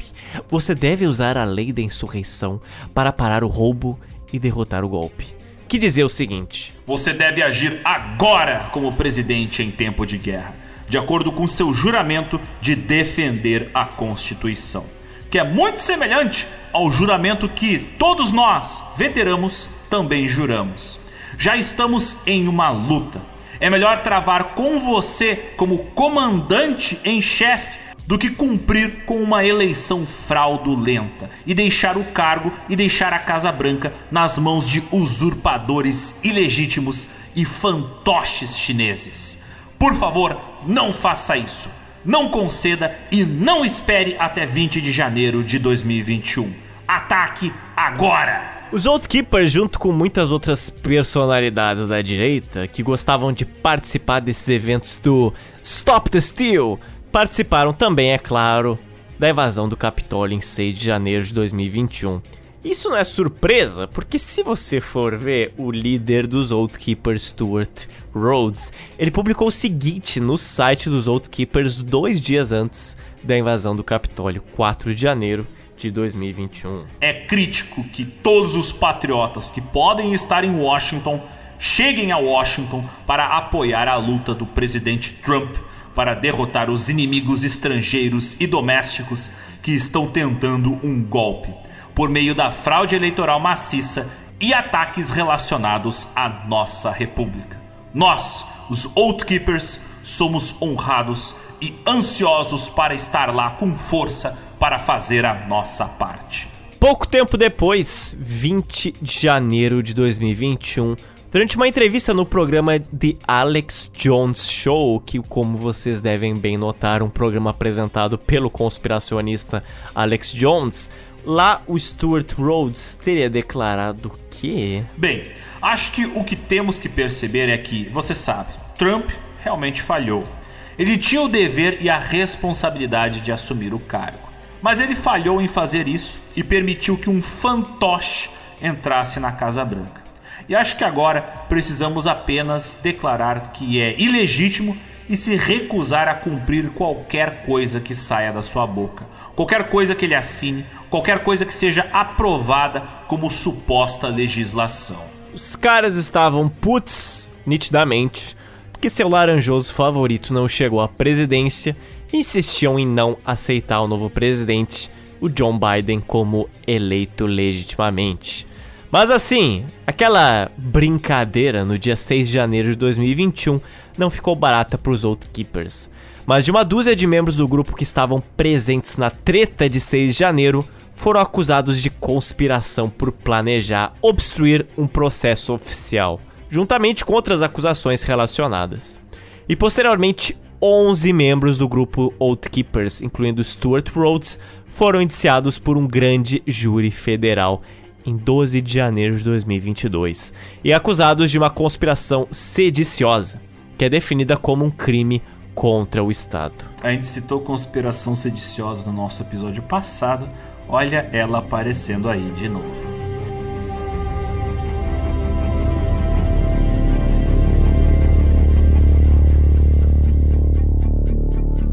Outro dos mais influentes movimentos de extrema-direita dos últimos 20 anos é um grupo chamado Three Percenters.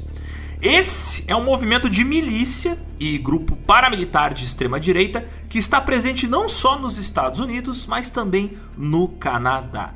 E é um grupo que defende o direito de posse de armas e a resistência armada ao envolvimento do governo federal dos Estados Unidos nos assuntos pessoais de comunidades locais. O nome do grupo vem de uma lenda urbana antiga que remonta lá da época da independência das 13 colônias. Uma lenda que afirmava que só três dos colonos dos Estados Unidos usaram armas para realizar a Guerra Revolucionária, levando ao processo de independência das 13 colônias do Reino Unido em 1776. Ou seja, o nome do grupo é quase como uma indireta para dizer que não é necessário muitos cidadãos americanos para conseguir realizar uma guerra de resistência contra uma força governamental mais poderosa só precisa de 3%, os 3%ers. O movimento dos 3%ers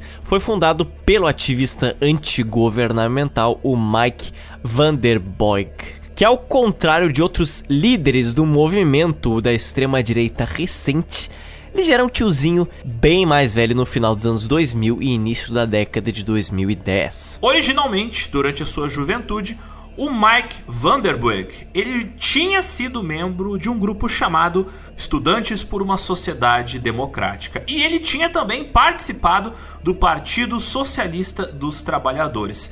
Ambos esses grupos, grupos políticos de esquerda.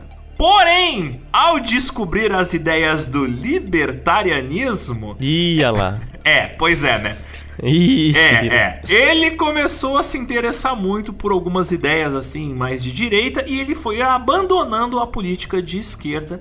Até que em 1977 ele abandona movimentos políticos tradicionais, no modo geral, e passa agora a apoiar ideias ligadas à garantia do direito do porte de armas. E essa defesa do direito do porte de armas se torna assim norteador na vida do Mike.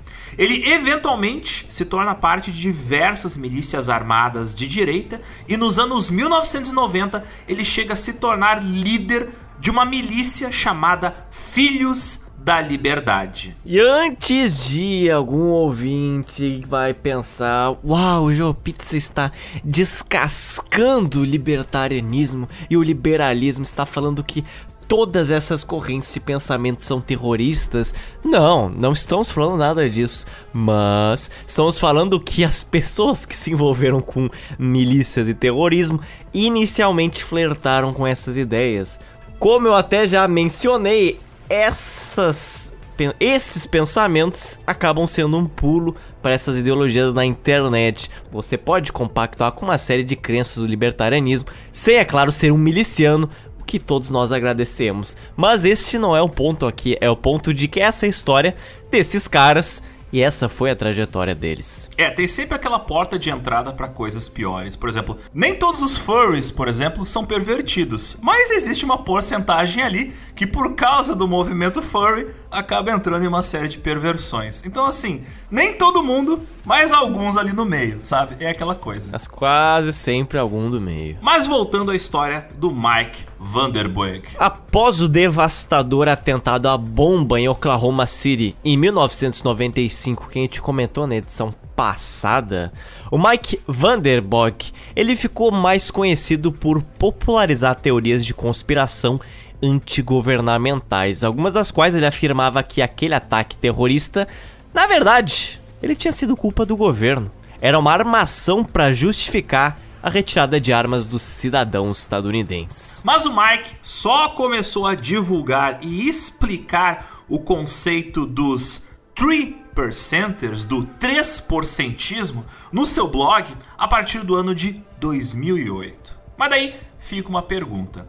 Se o Mike já estava ativo no movimento antigoverno e dentro de várias milícias desde lá dos anos 1990, por que só no ano de 2008 que ele resolveu idealizar os 3%ers? Ora, o Mike e os seus aliados acreditavam, é claro, que naquele fatídico ano da eleição do presidente Barack Obama, eleito naquele mesmo ano de 2008 e empossado em 2009, levariam ao aumento da interferência do governo nas vidas dos cidadãos americanos, especialmente no que concerne às leis de controle de armas. Apesar do grupo já estar em atividade desde 2008, ele publicou pela primeira vez a doutrina do movimento ali online em 29 de junho de 2014, um tempinho depois, né?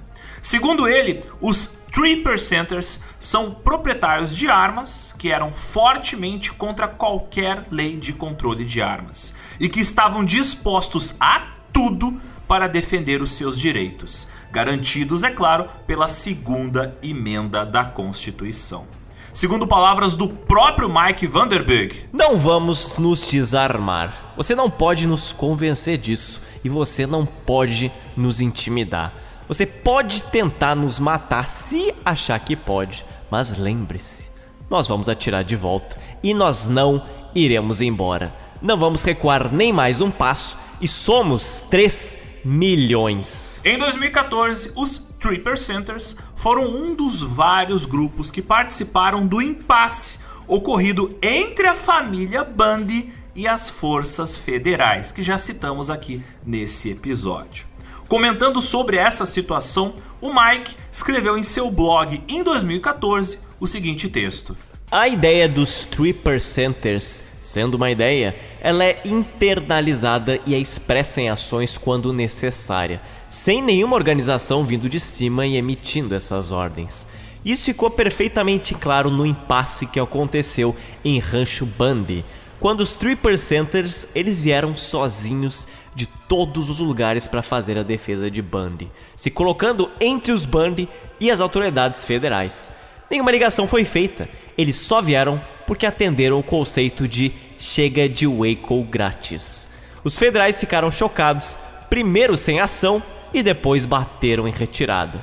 E de fato, o confronto com o Bundy podia ser visto como a prova do armamento bem sucedido da ideia dos Three Percenters. Mike Vanderburg ele estava aqui comparando o impasse que aconteceu na fazenda do Bundy, ocorrida em 2014, no estado de Nevada, com o impasse que ocorreu nos anos 1990 entre as forças federais e os Branch Davidians em Waco, no Texas. O que é uma comparação um pouco exagerada. E o Mike Vanderburg afirmava que dessa vez só não aconteceu um massacre perpetuado pelas forças federais porque tinham ali milícias armadas protegendo a fazenda dos Bundy. Outro fato que fica bem claro na mensagem do Mike é de que é do entendimento de todos a noção da resistência sem líder. Aquela ideia lá dos anos 80, onde cada pessoa que segue a mesma ideologia anti-governo e de extrema direita sabe o que fazer na hora de agir e no momento certo, porque eles seguem as mesmas linhas de pensamento, sem precisar assim de um líder. Mas membros dos Three Percenters, eles não se limitavam a apenas participar de protestos. Alguns queriam deixar mais claros as suas opiniões políticas. Foi por isso que em 2015, um cara chamado Brad Bartelt, o homem que na época tinha 47 anos de idade e apoiador dos Three Percenters, ameaçou detonar um dispositivo explosivo improvisado, um IED. A galera chama de IED porque, olha só, Zotis, veteranos da guerra do Iraque e do Afeganistão aprenderam no Iraque e no Afeganistão a como fabricar esses IEDs, esses Improvised Explosive Devices. Eles aprenderam com quem? Com os equipamentos que eles encontravam ali dos terroristas, tanto no Iraque quanto no Afeganistão. E aí trouxeram esses conhecimentos de volta para casa. Olha que interessante. E agora, na mão dos Three Percenters, né? E com isso, o Brad Bartelt, ele ameaçou colocar isso no campus da Universidade do Estado do Arkansas. Isso depois de publicar no Facebook que ele pretendia logo em seguida cometer suicídio. Em 2017, tivemos outro caso interessante.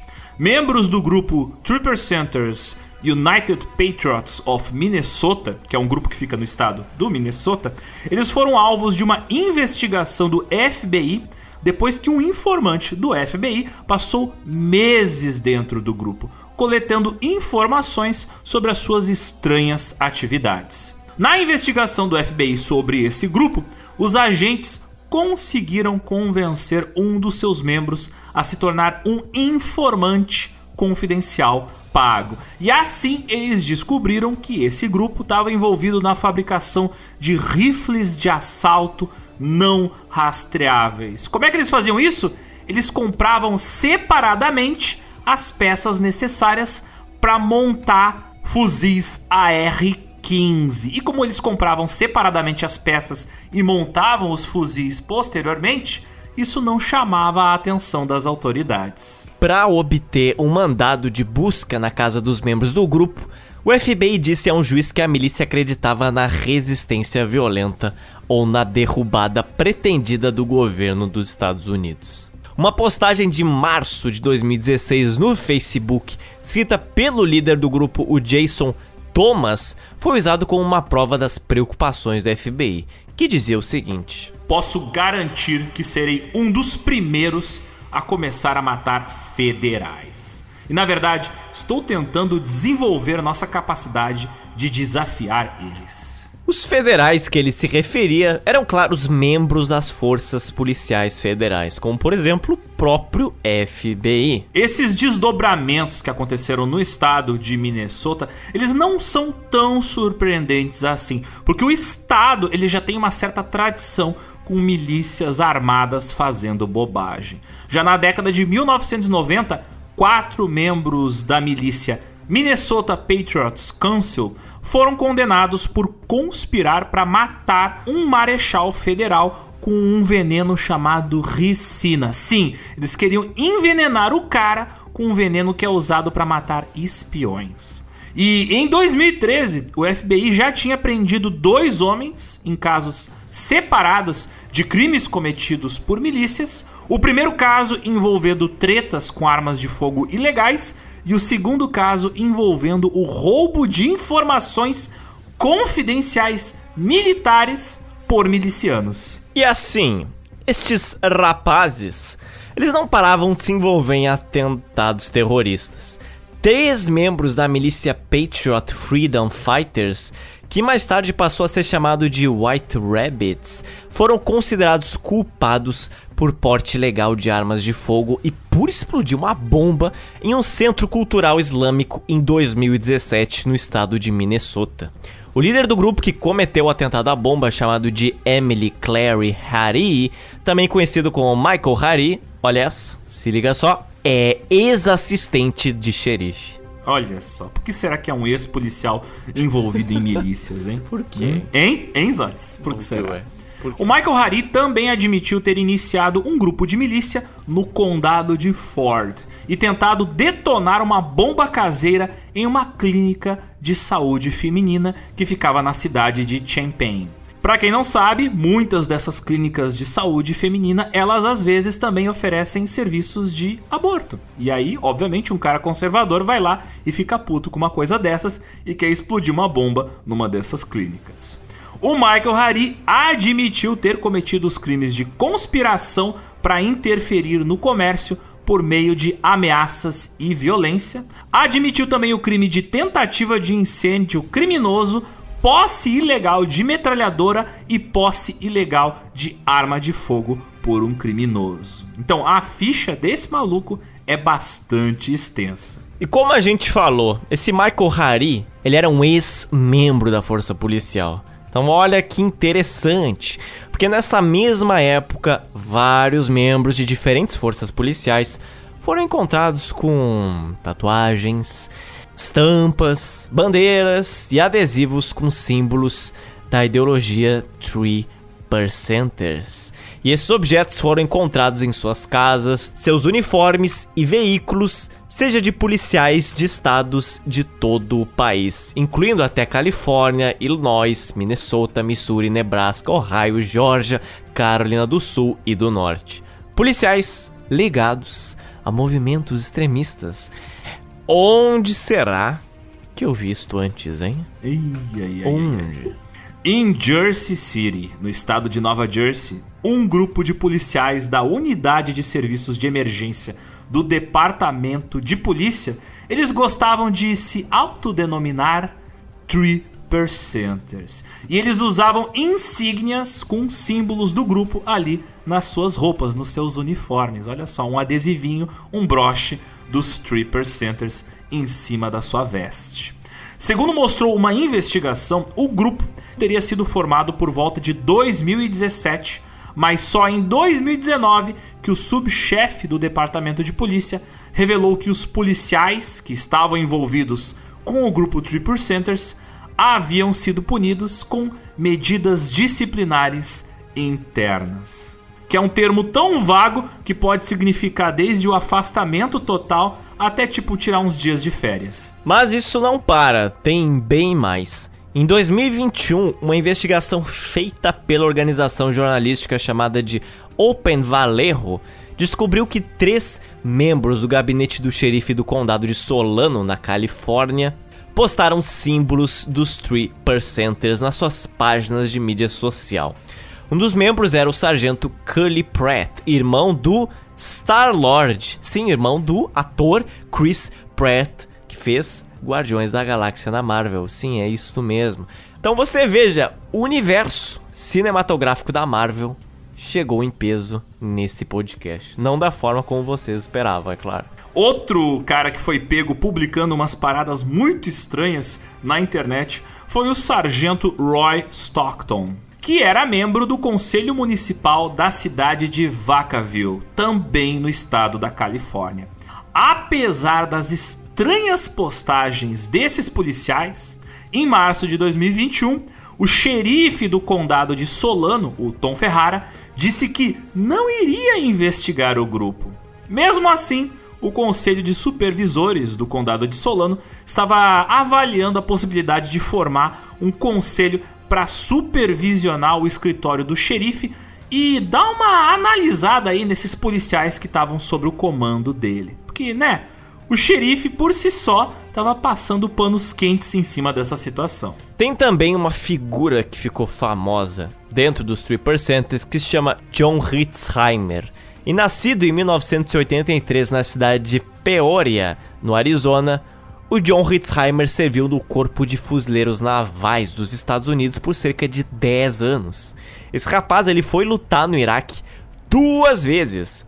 E depois dele sair dos fuzileiros navais, ele se envolveu em causas políticas. Ele ganhou muita atenção por causa das suas críticas ao governo federal e a sua oposição à imigração ilegal. Em 2015, o John Hitzheimer ele organizou um protesto extremamente polêmico e que gerou notícia no mundo inteiro. Um protesto conhecido como Concurso Desenhe Mohammed, que foi realizado na cidade de Phoenix, no estado do Arizona. Segundo ele, o evento visava expressar a liberdade de expressão e criticar o Islã radical. Só que tem um porém. Uh, dentro da religião islâmica, a imagem do profeta Muhammad é, é uma coisa assim tão sagrada que não pode ser desenhada, não pode ser colocada numa estátua, não pode ser reproduzida visualmente. Então você criar uma imagem do profeta é algo ofensivo. É muito ofensivo para as pessoas que seguem essa religião. Então fica claro aqui pra gente que a intenção do John Hitzheimer era gerar polêmica ofendendo as pessoas que seguem essa religião. Obviamente, o protesto atraiu muita controvérsia na mídia, foi considerado ofensivo por uma série de lideranças muçulmanas e gerou muita publicidade para o John Hitzheimer. Para os ouvintes que talvez não tenham ligado esses dois pontos, você não vai ver dentro de uma mesquita de nenhuma forma estátuas ou pinturas dos profetas islâmicos ou dos anjos do Islã. Existem anjos no Islã, mas você não vai ver isso. Você vai ver normalmente a assinatura do Maomé, do profeta Maomé, impressa em vários locais da mesquita ou em alguns lugares sagrados do Islã. Normalmente é sua assinatura, não é ele desenhado ou ele pintado assim por diante. É, e isso não é um conceito alienígena pra gente, né, Zotes? Tem várias religiões pentecostais aqui no Brasil que consideram ofensivo você ter estátuas de santos ou você ter imagens de Deus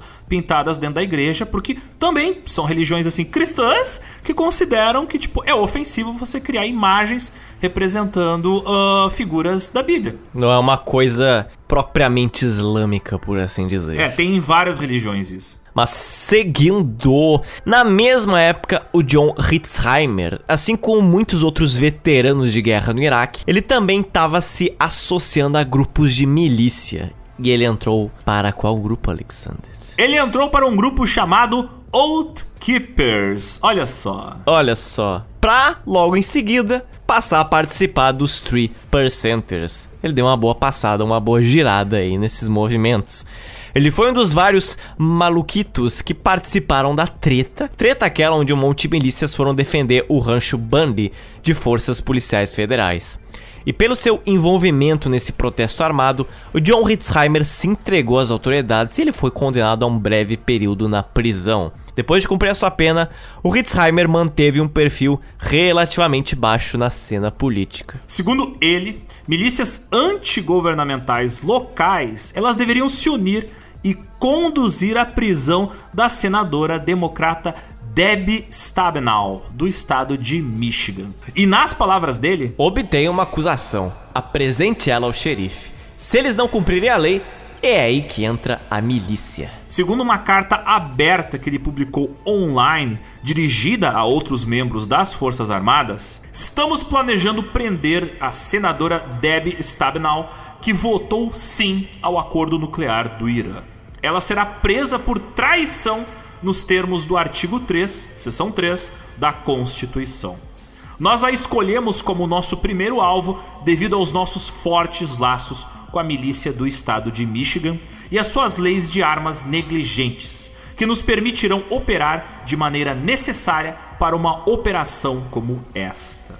Hitzheimer afirmava que depois de deter com sucesso a senadora democrata de Michigan, ele e a sua milícia armada continuariam a se mover por todo o país e prender todos os envolvidos com o acordo nuclear do Irã, incluindo o presidente que na época era o Barack Obama. Em 2016, três membros de um grupo chamado Kansas Security Force 3% se separaram do grupo 3%ers e formaram uma célula separada chamada The Crusaders, os Cruzados. Usando quatro dispositivos explosivos improvisados transportados por veículos, o grupo tentou explodir um prédio residencial que abrigava cidadãos muçulmanos e imigrantes da Somália. Pessoas essas que moravam na cidade de Garden City, no estado do Kansas. E eles também pretendiam explodir bombas na mesquita que ficava na cidade. Esse grupo, os The Crusaders, eles planejavam cometer esses atentados terroristas na esperança de iniciar uma revolução civil. Vejam só. O grupo, em seus debates sobre quais armas usar em suas ações terroristas, também avaliou a possibilidade do uso de sequestro de vítimas, uso de incêndio criminoso e até de estupro como arma de guerra. O grupo The Crusaders também planejava cometer ataques contra um shopping frequentado por imigrantes somalis, contra veículos pertencentes a descendentes de somalis e muçulmanos, e também planejavam ataques a autoridades locais, contra alguns comerciantes que faziam negócios com muçulmanos e até igrejas locais que apoiavam refugiados muçulmanos. Até uma empresa que se chamava Embaladora de Carnes Frescas Tyson, que empregavam na sua força de trabalho muçulmanos e imigrantes somalianos estavam entre os alvos dos terroristas. Então algo me leva a crer que acho que eles não gostam de muçulmanos. É, queriam matar todo mundo que tivesse envolvido com os coitados dos imigrantes. Eles são cruzados, Alexander. Eles querem restabelecer o Ocidente. Ah, sim, sempre essa desculpa. A gente tá brincando aqui, mas é pior que é verdade. Esses filhos pior que é verdade. Eles, é, eles realmente. Eles, por que tu acha que eles escolheram o termo, o termo The Crusaders? É, porque os cruzados lutavam contra os muçulmanos. É, é, tão, é tão idiota que faz sentido. E uma das suas conversas sobre os atentados que planejavam, um membro do grupo The Crusaders chamado Patrick Stein falou que. O único bom muçulmano é um muçulmano morto.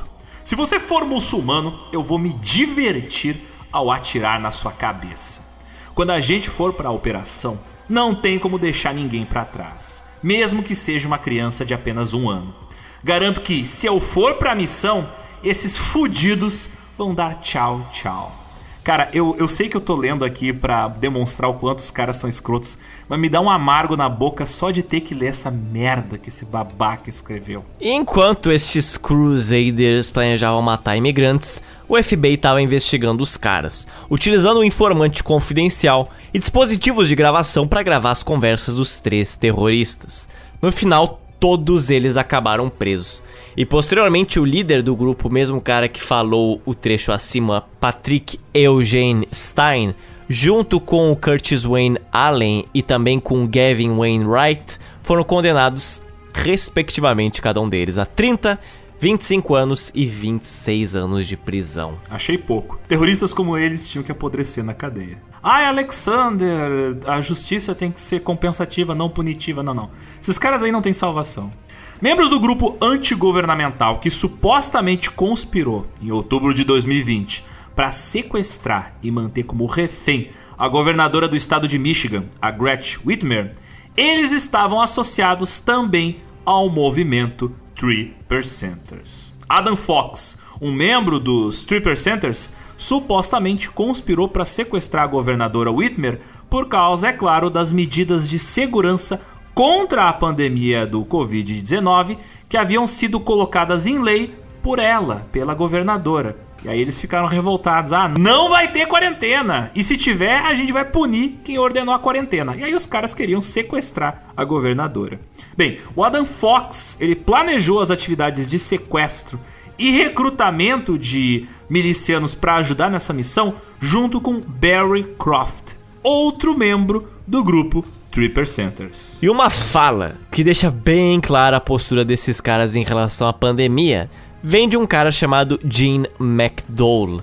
Esse cara era líder de uma das ramificações dos Three Percenters, que se chamava Union of the Three Percenters American Patriots. Ele comentou o seguinte aos seus seguidores, discutindo, é claro, a pandemia do Covid-19 lá em março de 2020. Não discuta este vírus de qualquer forma, a não ser para discutir fatos difíceis sobre a comparação deste vírus com a gripe comum anual, que também matou e provavelmente sempre matará muito mais pessoas todos os anos do que essa farsa ridícula jamais matará. Então você vê, ali dentro dessas galeras, sempre tem essas teorias da conspiração de que, tipo, é só uma gripezinha, isso aí é mentira, essa pandemia aí é fake. E é claro, eles também têm que estar envolvidos com o que ocorreu um ano mais tarde, na treta do Capitólio, o motim e a tentativa de insurreição no Capitólio dos Estados Unidos em 6 de janeiro de 2021.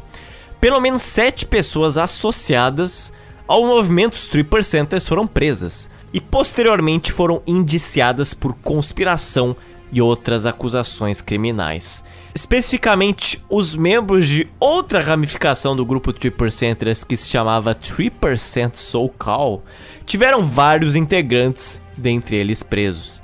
Nas câmeras de segurança do Capitólio, esses caras, eles são vistos não só fazendo os gestos símbolos dos 3%ers, mas também tinham grudado nas suas roupas a insígnia dos 3 Percenters. Em 12 de abril de 2020, Alan Hostetter, o ex-chefe de polícia da cidade de La Habra, no estado da Califórnia, organizou a primeira manifestação contra a quarentena.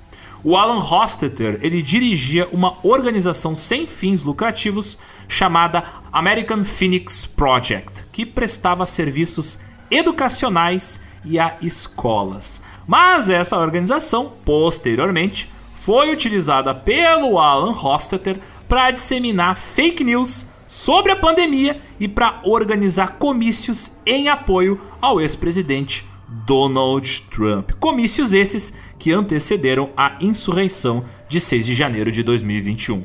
E uma busca que foi feita logo depois da invasão do Capitólio, no dia 15 de janeiro de 2021, na cidade de Napa, na Califórnia.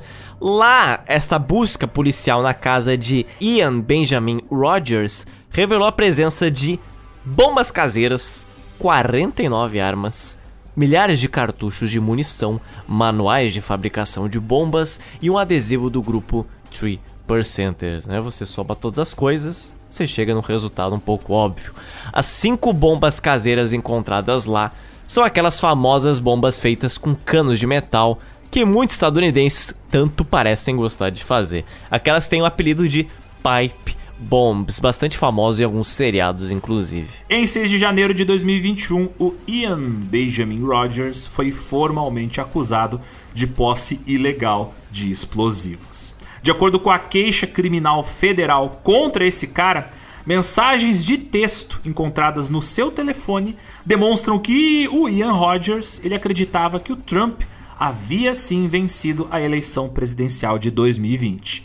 E em resposta ao que ele acreditava ser uma eleição roubada, esse maluco tinha planos de executar ataques terroristas em lugares associados a membros do Partido Democrata, incluindo plantar bombas em escritórios do Partido Democrata que ficava na cidade de Sacramento, no estado da Califórnia.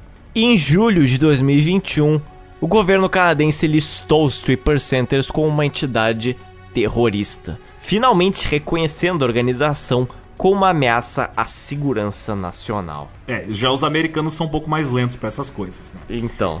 E apesar de ser um grupo bastante descentralizado, porque como vocês perceberam, tem várias células que agem de maneira independente, o grupo Tripper Centers tem algumas células que são mais fortes, tem alguns subgrupos de maior destaque as suborganizações mais fortes, mais notáveis dentro do movimento dos 3%ers são o 3% Security Force, o American Patriots 3%, o 3% United Patriots e o 3% Georgia Martyrs. A 3% Security Force é uma milícia com sede no estado da Georgia, fundada em 2014 e liderada pelo veterano da Marinha, o Chris Hill. Ele também é conhecido pelo apelido de General Blood Agent. General Agente Sangue, olha só. Agente Sangue. Olha só, os caras. Mamãe não deixou eles serem hardcore quando eram adolescente, agora que eles são adultos querem ser hardcore. Parece nome de uma sequência do jogo Hitman. Parece nome de usuário de CSGO. Seguindo.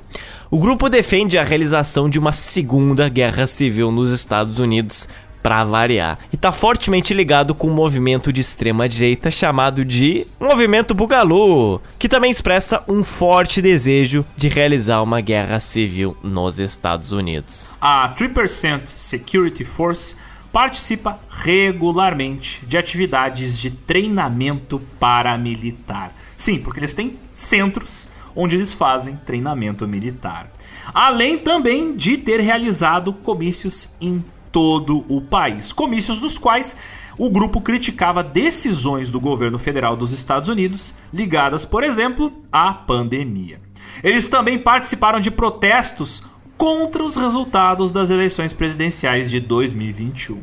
E, obviamente, em todos esses eventos, os membros do grupo apareciam fortemente armados e usando uniformes paramilitares. Chris Hill, líder dessas 3% Security Force, ele publicou o seguinte comentário nos seus perfis nas redes sociais. Se você pode usar força letal na área 51, por que o mesmo não pode ser feito na fronteira? Basicamente, pedindo para tirar em pessoas que atravessarem a fronteira com o México ilegalmente. E aí você vê que não precisa explicar que esses malucos não gostam muito da imigração ilegal nos Estados Unidos. Eles têm um certo preconceito com imigrantes ilegais. O segundo grupo forte dos Stripper Centers é o chamado American Patriots Stripper Centers.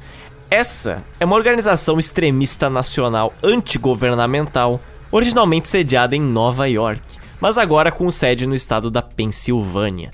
E essa organização foi fundada por um cara chamado Scott Seddon em 2009, assim como vários grupos extremistas antigovernamentais depois da eleição do Barack Obama. Essa organização American Patriot Sweeper Centers foi uma tentativa de organizar uma rede nacional de grupo de Tripper Center em todo o país e coordenar as suas ações. O grupo ele tem células locais na maioria dos estados dos Estados Unidos. E como é de se esperar, muitas dessas células se envolvem em treinamento paramilitar e utilizam uma estrutura paramilitar para organizar a função de cada um dos seus membros. O grupo ele lançou várias chamadas à ação, ou seja, pediu para que vários membros da organização aparecessem como segurança armada em eventos e comícios promovidos pela extrema direita. Conforme relatado pelo jornal The Guardian, muitos membros do American Patriots Trooper Centers são militares da ativa, ex-militares e policiais que estão na ativa. Que os grupos não acabam. Porque a gente tem também os Tripper Centers United Patriots, que são uma milícia nacional com sede no estado do Colorado, fundado por Mitch Neren e o veterano da Marinha Mike Morris, também conhecido como 50 Cal. A organização afirmou que o seu objetivo é construir uma rede de patriotas preparados para defender a Constituição. Segundo palavras do próprio fundador, o Mike Morris, não estamos procurando uma nova revolução, mas estamos preparados caso chegue o dia para defender nossa nação, defender nossos vizinhos e defender nosso modo de vida. É aquela coisa, não estou procurando problema, mas eu estou à espera dele. Os Tripper Centers United Patriots participaram de treinamentos paramilitares e também até fizeram uns experimentos como vigilantes de fronteira, montando acampamentos ao longo da fronteira dos Estados Unidos com o México nos últimos anos, com o objetivo, é claro, de impedir a entrada de imigrantes ilegais. O grupo alegou que coordenou com agentes da patrulha de fronteira ações de detenção de imigrantes. Um dos líderes da milícia que patrulha a fronteira é um cara chamado Jerry Carl, também conhecido como Ghost, o fantasma. E ele fez declarações bem incendiárias sobre muçulmanos nos Estados Unidos em um vídeo que ele postou no Facebook em 16 de março de 2019. E o último dos quatro grupos importantes de Tripper Centers que a gente vai citar aqui no podcast é um grupo chamado 3% Georgia Martyrs, ou em português, 3% Mártires da Geórgia, que são uma milícia sediada no estado da Geórgia, fundada em 2020 e liderada por um cara chamado Justin Tyre, também conhecido como Slayer. De novo, a galera escolhe uns nomes assim muito. Ah, mamãe, eu quero ser hardcore. Tipo, o nome dele traduzindo para o português é algo como Matador, o Slayer. Bem, o Justin Tyre, ele era originalmente um membro da organização 3% Security Force, mas ele se separou do grupo e criou o 3% Georgia Martyrs porque ele queria fazer parte de um grupo mais agressivo. Segundo o próprio Justin Tyre, assumimos uma postura estritamente defensiva. Nós não vamos contra protestos, não vamos caçar recompensas ou algo do tipo.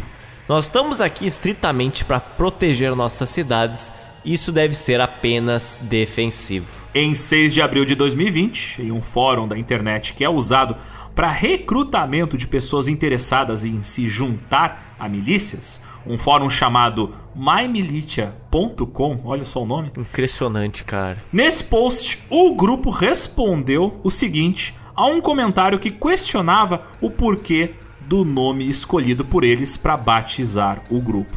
Nas palavras deles, escolhemos esse nome porque estamos dispostos a morrer por nossas crenças e causas. Nem todo mundo está preparado para isso. Por isso que eles escolheram o nome 3% Mártires da Geórgia, porque assim, estão dispostos a se tornar mártires pela sua causa. E esses quatro últimos grupos que a gente citou dos Stripper Centers eles existem até hoje. Então, fiquem atentos às atividades deles, gente.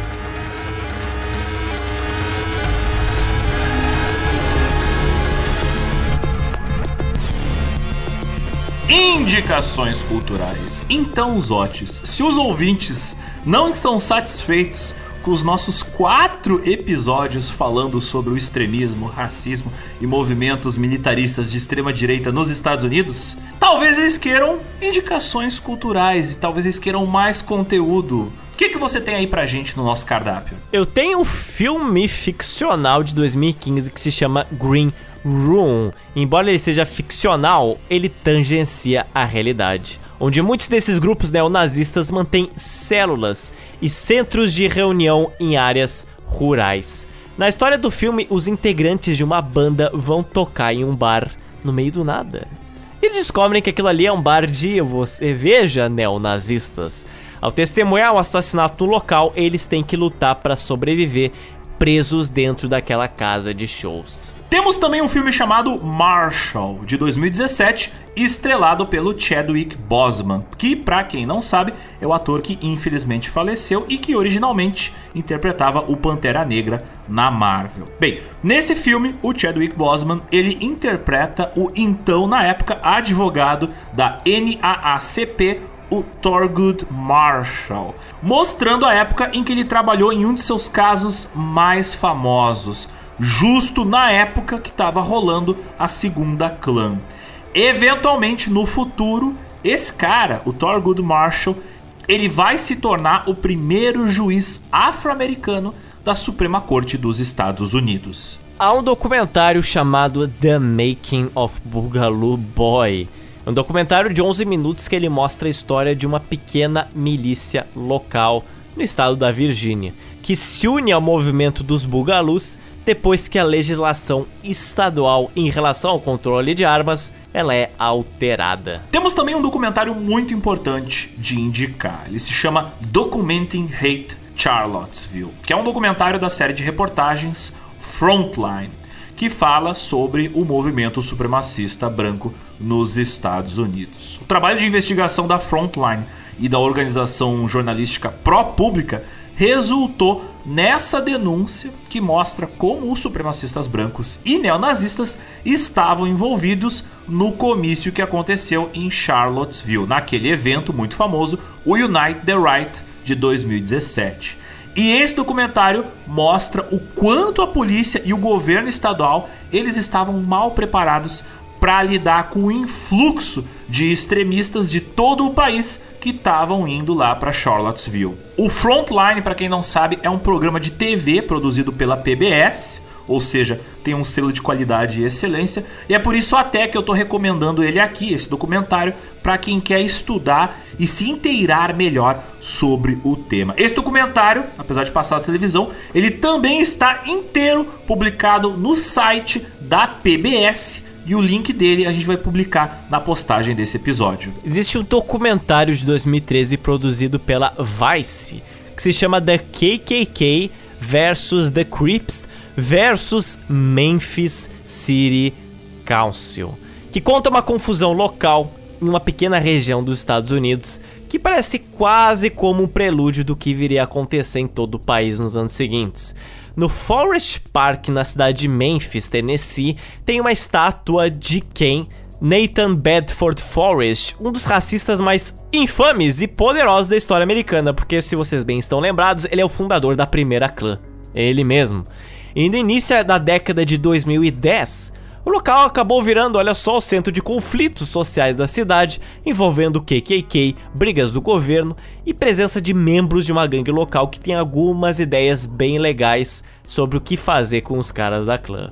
O documentário de quatro partes você acha inteirinho no YouTube e até meio doido você ver a cara de pau dos clansmen, os homens lá da clã, fazendo churrasco e realizando eventos uniformizados em plena luz do dia isso há só 10 anos atrás, mas com toda certeza aconteceria de novo hoje. Why I, as a black man, attended KKK rallies. Porque eu, como um homem negro, compareci em eventos da KKK. Essa é uma palestra da TED Talks, onde a gente ouve sobre a experiência de vida de um cara chamado Daryl Davis, um músico afro-americano que usa empatia e conversa. Sim, empatia e conversa e muitas vezes apenas uma conversa honesta para conseguir resgatar pessoas e tirar elas de dentro da clã. E ele transformou isso, resgatar pessoas de dentro da clã, no seu trabalho de vida.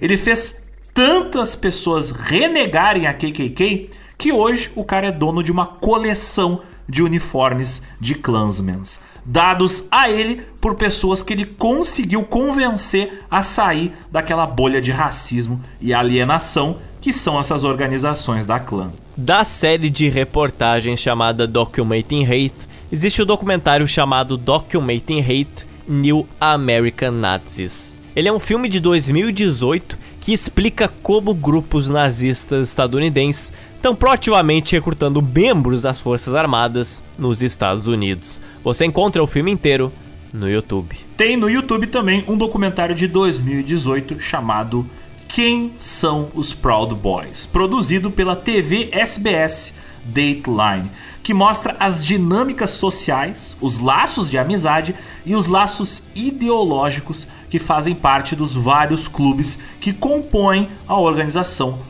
Proud Boys, que segundo os próprios Proud Boys, aquele grupo é uma organização de homens que dizem estar defendendo uma nova classe oprimida, a nova minoria do século 21 o jovem homem solitário maltratado pela pressão da sociedade moderna. Ui, ui, ui, tadinhos deles. Tem uma série de TV chamada America's Book of Secrets, ou Livro de Segredos da América.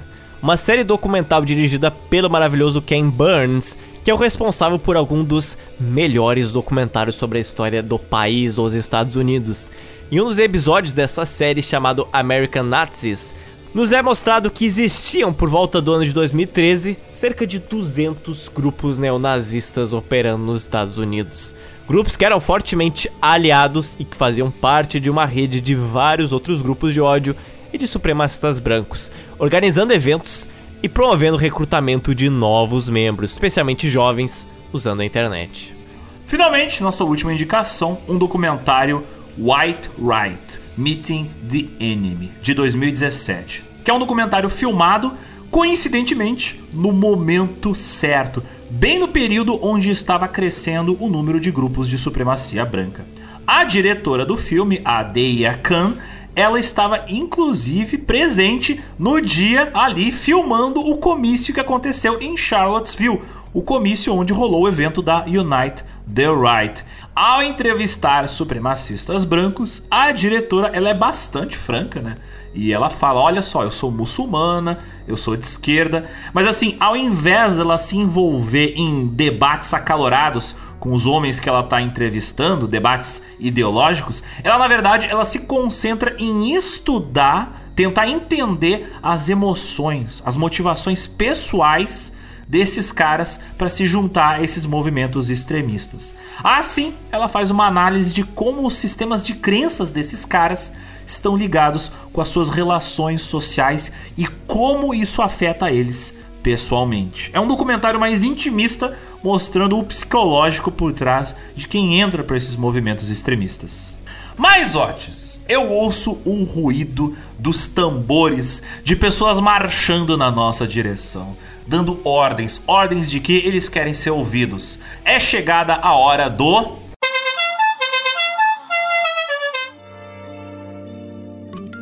chamando na tele. As mensagens dos nossos ouvintes. Mas tem um porém, Zotes. O episódio está muito longo. Será que não era melhor a gente dar destaque aos recados dos ouvintes na nossa próxima edição? Não. Brincadeira. Vamos fazer isso sim.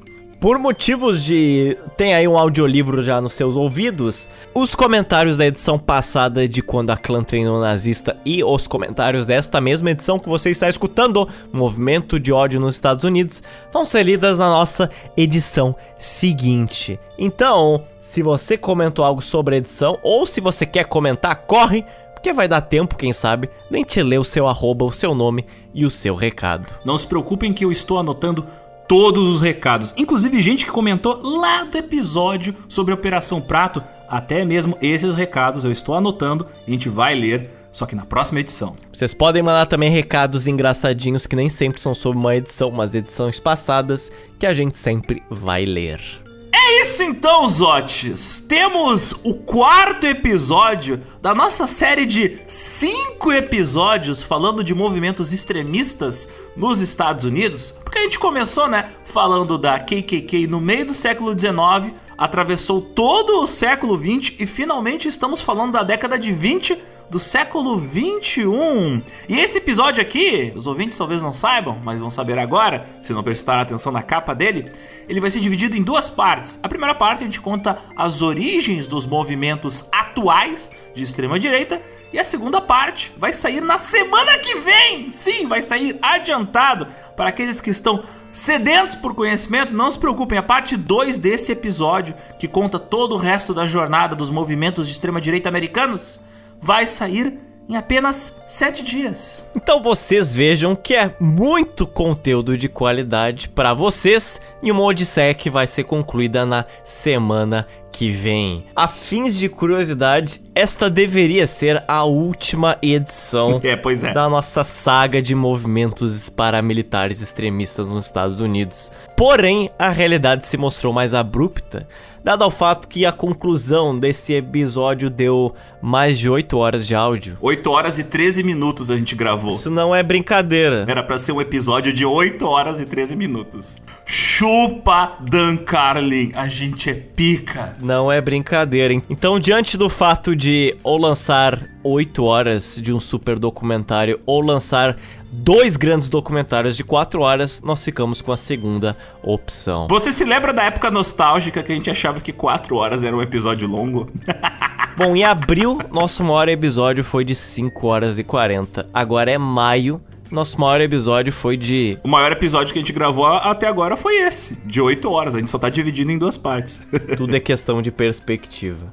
Por isso, até logo. Até a próxima semana. E se cuidem, hein, galera. Que, pelo visto, né, como vocês perceberam, as ruas dos Estados Unidos são bem tensas. Principalmente se você não for um homem branco.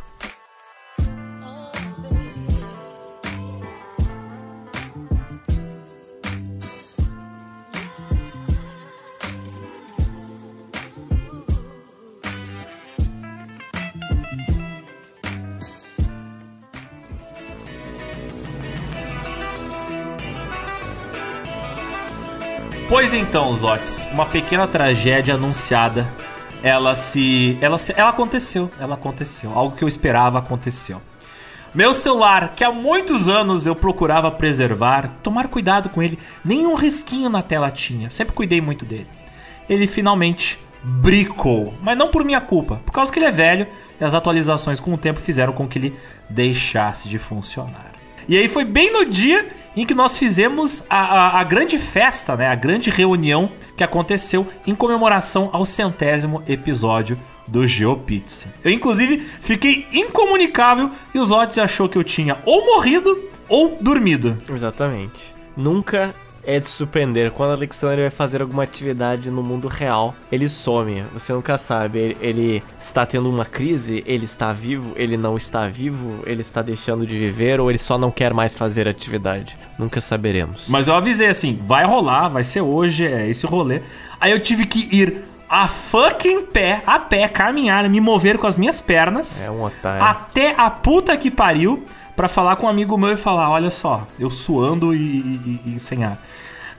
Pelo amor de Deus. Coloca uma mensagem lá no grupo da festinha dizendo que eu vou. que vai acontecer. Eu só tô sem celular. Aí de novo eu tive que voltar correndo para casa. Caminhou foi pouco. Caminhou foi pouco. Eu imagino que todas as pessoas que nos escutam não moram no Paleolítico, então elas sabem muito bem que, além de você ter redes sociais, tipo Instagram, você pode entrar no computador e mandar mensagem para as pessoas. Você simplesmente pode ter o WhatsApp no computador, que mesmo se um míssil termonuclear atinja o seu celular, ele continua funcionando no computador. É assim que eu consegui usar meu WhatsApp mesmo sem celular por vários dias com várias pessoas. E aí isso funciona, não é?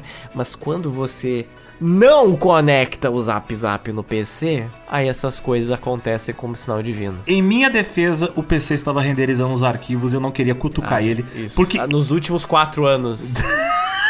Sim, claro. Olha, nos últimos quatro anos eu renderizei bastante coisa no meu computador, tá? É, imagino. Não, mas no, no, no, de, no sábado o PC tava renderizando umas coisas e é aquela coisa de editor. Tu não quer mexer ali, não quer nem abrir uma aba do Google pra não dar merda. Desculpa. Desculpa esfarrapado. Mas o fato é que ocorreu uma grande comemoração, né? A- a- tinha tanta gente, tanta gente na comemoração, que tinha pelo menos umas sete pessoas por metro quadrado ali na festa que nós fizemos. Estou mentindo ou não, Zotis? Talvez porque seu apartamento tenha 14 metros quadrados. pois é. Tinha, mas tinha bastante gente por metro quadrado. e a decoração foi incrível. Os apoiadores, apenas os apoiadores viram tamanho foi a criatividade posta e materializada em papel nesta festa pelo Alexandre. Eu sou bom em cenografia, eu fiz uns enfeites muito. en- Inclusive, eu fiz uma pintura, um, um autorretrato meu e um retrato em óleo dos Otis, né? Aliás, retratos esses muito fiéis ao que na realidade nós somos visualmente, né? Sim, essa caricatura vai entrar para a história. É agora a capa do Geocaus. Mas enfim, aí, ah, sexta nós tivemos essa festinha, acordei com uma ligeira ressaca, mas com uma crise de ansiedade, filha da puta. Eu, meu Deus do céu, estou sem celular. Como é que eu vou ficar sem ouvir podcasts? E não é lenda, tá, ouvintes? Eu escuto ainda, de- desde de jovenzinho, eu escuto muitos podcasts.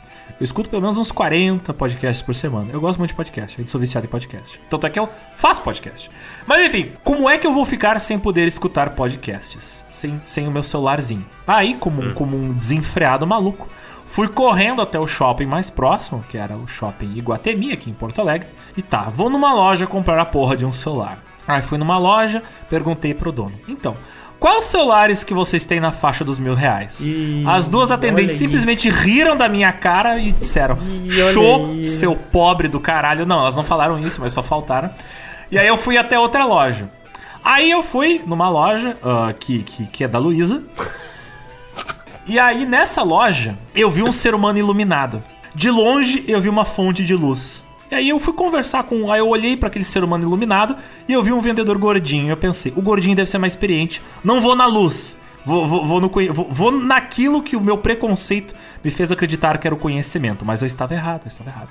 Aí fui no vendedor gordinho e o vendedor gordinho tentando meter no meu cu um celular da Samsung. Eu, ah, não quero Samsung, não sei o que.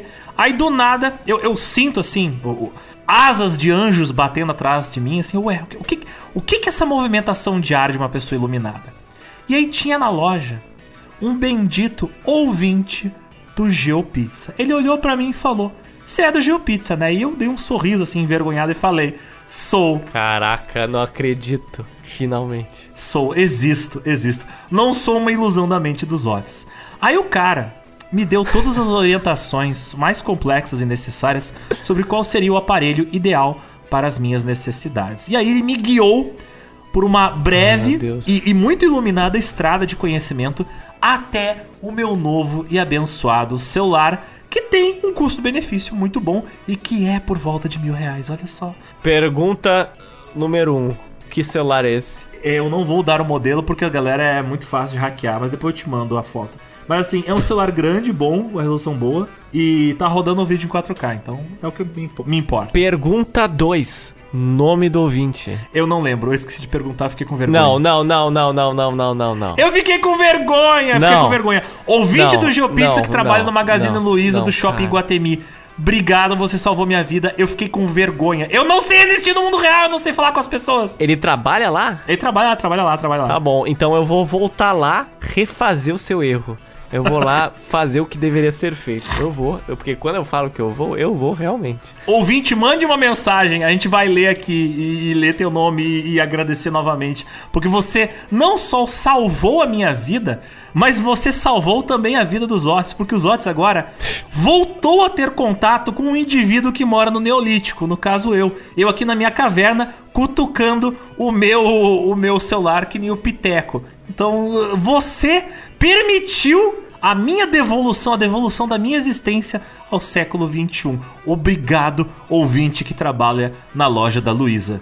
Então tu vê, nossos agentes estão espalhados por todo o planeta. Foi um ouvinte do GeoPizza que me salvou minha vida. Tá, tá. Eu não acredito que depois de tanto esforço do indivíduo pra te prover um celular, nem o nome, nem que o nome Alexander guarda. Ah, Miguel Ralé da sociedade. Você só está aí para me servir de celulares, nem vou Eu- prestar não, não, não é, não, eu E as agora assim. eu vou mostrar como deve ser feito. Aconteceu há três horas atrás, eu estava passeando com um cachorro que não é meu, mas está afetivamente ocupando um espaço no meu coração. É um cachorro lindo. Inclusive, esse cachorro teve aqui na festa junto com a gente. Exatamente, o Pirata, um Border Collie maravilhoso que estou ajudando a tomar conta dele durante algumas semaninhas junto com a Dani. Eu estava passeando hoje com ele, dando algumas bandas por aqui. E aí, eventualmente, esse cachorro, como muitos cachorros, eles passam na frente da pessoa do nada, assim, quando tem uma coleira, a pessoa fica se nosando. E aí ele foi fazer isso com um indivíduo aqui numa esquina. Aí eu já fiquei assim, ó, para com isso, cachorro. Aí o cara parou, olhou pro cachorro, olhou pra mim. Aí naquele momento que ele olhou mais pra mim do que pra, pro cachorro, aí eu falei, ih, lá vem. Ele não vai falar do cachorro. Aí ele falou, tu não é o cara do Joe Pizza? Eu falei, sou sim e tal. Ah, adoro o teu trabalho, muito obrigado. E quando ele estava quase indo embora, eu parei, eu falei, qual é o seu nome?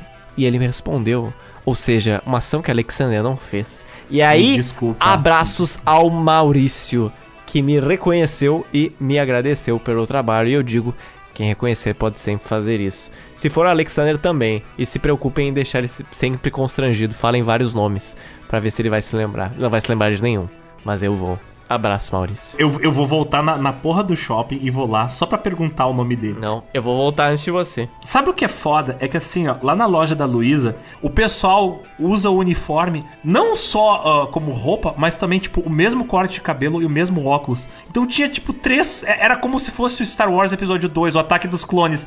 Todo mundo era igual e eu olhei assim, ó, cadê o cara? Eu procurei pelo cara e eu não achava ele de novo porque todo mundo era igual. Você está dizendo que a pessoa que te ajudou, além de escutar o Joe Pizza, você está dizendo que além dele te, te ajudar a escutar o Joe Pizza, ele é desprovido de personalidade, é isso mesmo? Não, eu não falei Está isso. Seu- Você está colocando isso. palavras na minha boca. Hum, hum, veja só que interessante. Além de nem perguntar o nome, já fala, ah, era igual a qualquer um aí. Você vê. Mentiroso e caluniador. Eu não falei Você, isso. você veja aí, ouvintes. Você veja quem anda pelas ruas de Porto Alegre. Eu Você estou vê. dizendo Muito que eu sou cuidado. disfuncional, não que eu sou uma pessoa babaca, tá? São duas coisas diferentes. Por exemplo, os Otis. Ele é as duas coisas, mas Exatamente. Também. Correto. disfuncional e babaca. Corretíssimo. São duas coisas diferentes. Bom, estou indo lá no shopping. Quero ver agora. Eu preciso fazer uma denúncia, Otis. Ah, Olha só. Estava eu domingo na casa da minha mãe comendo um churrasquinho, quando eu vejo uma foto que chega pelo meu celular. E aí os ouvintes me falam: Olha só essa foto. Eu, que foto? Essa aqui dos Otis. E aí os Otis está vestido como garçom daquele banquete que acontece entre vampiros no anime Castlevania. Tu parecia o sobrinho do Drácula naquela roupa vermelha. Eu fiquei tipo, uau, uau, uau, uau. Ouvintes, vocês têm que acompanhar o Instagram dos Otis, porque sabe o ridículo? Os Otis conseguem dar a volta e transformar coisas toscas em moda. não é tosca. Ele, ele tem uma noção de fashion muito torta, só que assim, é que nem um Ouroboros, a cobra morde o próprio rabo. Ele viaja tanto que fica bom. É incrível ter que ouvir estas coisas das pessoas que reutilizam as mesmas roupas há quase uma década, Alexander. Você quer entrar no tópico do vestuário com moá? Eu me visto com xadrez, que é uma roupa tradicional de trabalhadores homossexuais que trabalhavam nas Pelo docas. amor de Deus. Entende? Existe um valor histórico no xadrez e no chapéuzinho Sim. de marinheiro. Sim, principalmente quando eles têm mais de uma década de existência. No mínimo! Ei, eu compro camiseta em brechó, são de pessoas que morreram antes das roupas estragarem. Elas ainda estão inteiras. Aham. Mas, mas, mas, enfim, o que. você foi para Transilvânia lá? Porque, enfim, você gostou muito de fazer a pauta do Drácula, não sei. Eu pensei, uau, Zotes foi para uma balada. ah, ah, como é que se diz? Ah, gótica? Estou agora gravando da Valáquia, mais especificamente Targovst, grandiosíssimo lugar. Mas agora falando sério, como diz a pessoa que divide meu, meio neurônio comigo, minha amiga Nika, eu estava fantasiado de atendente de bilheteria do início do século passado. Olha só! E depois você reclama quando eu critico. Critico elogiosamente. Mas isso não é- Aí não, amigos isso- teus reduzem você a um bilheteiro vitoriano. Não, não é um bilheteiro, é, é um, um elogio, não é um algo fora de contexto. Na verdade, aquilo ali era o look para o evento mais aguardado do ano da cidade. Qual é o evento mais aguardado do ano, Alexandre? A Noite dos Museus. Exatamente. Obviamente. Onde aparentemente existem atrações culturais para se fazer, mas 90% da população da capital, incluindo eu, vai para a Praça da Alfândega, onde era para beber descontroladamente de forma artística, não é mesmo? E essa foi a grandiosíssima Noite dos Museus com casaco que eu comprei do brechó que eu esqueci o nome, mas foi ali no Bonfim. Muito obrigado. Agregou muito. Aliás, Noite dos Museus, você ouvinte que está ouvindo esse podcast em 2024, vá! Vá! Só vá. É muito legal, é muito bom conhecer. Porto Alegre tem vários museus excelentes. Infelizmente as pessoas não visitam. Eu e os Otis temos, de certa forma, um hábito de visitar esses museus, mas mais para trabalho. Uh, mas são museus muito legais, eu, eu gosto dos museus de Porto Alegre. Eu ia quando era criança, infelizmente perdi esse hábito. Olha essa foto. Não parece que tu pode escrever embaixo Zotes Bizarre Adventures eu em cima do letreiro, assim? Cara, é, é, essa tua foto parece o que acontece quando os emos envelhecem e não saem daquela fase, sabe? O, o, as coisas que eu tenho que escutar de uma pessoa. Hoje, hoje em dia, cada vez mais eu concordo com a decepção do teu pai.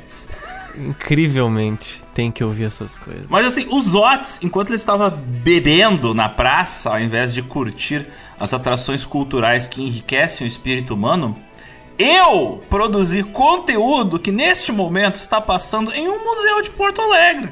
Então, ouvintes, se vocês gostam de samba e da história da cultura do Rio Grande do Sul, foi empurrada para debaixo do tapete, ou seja, a história da cultura preta aqui no Rio Grande do Sul, eu recomendo vocês visitarem uma exposição que está acontecendo no Santander Cultural, que se chama Lupe Pode Entrar que a Casa é Tua, que fala a história de um dos maiores artistas da música gaúcha, que é o Lupicínio Rodrigues, que não fazia música gaudéria, ele fazia samba e de alta qualidade e na década de 20, 30, 40 e 50. E ele foi gravado por uma série de outros artistas importantíssimos, não só do Rio Grande do Sul, mas do Brasil.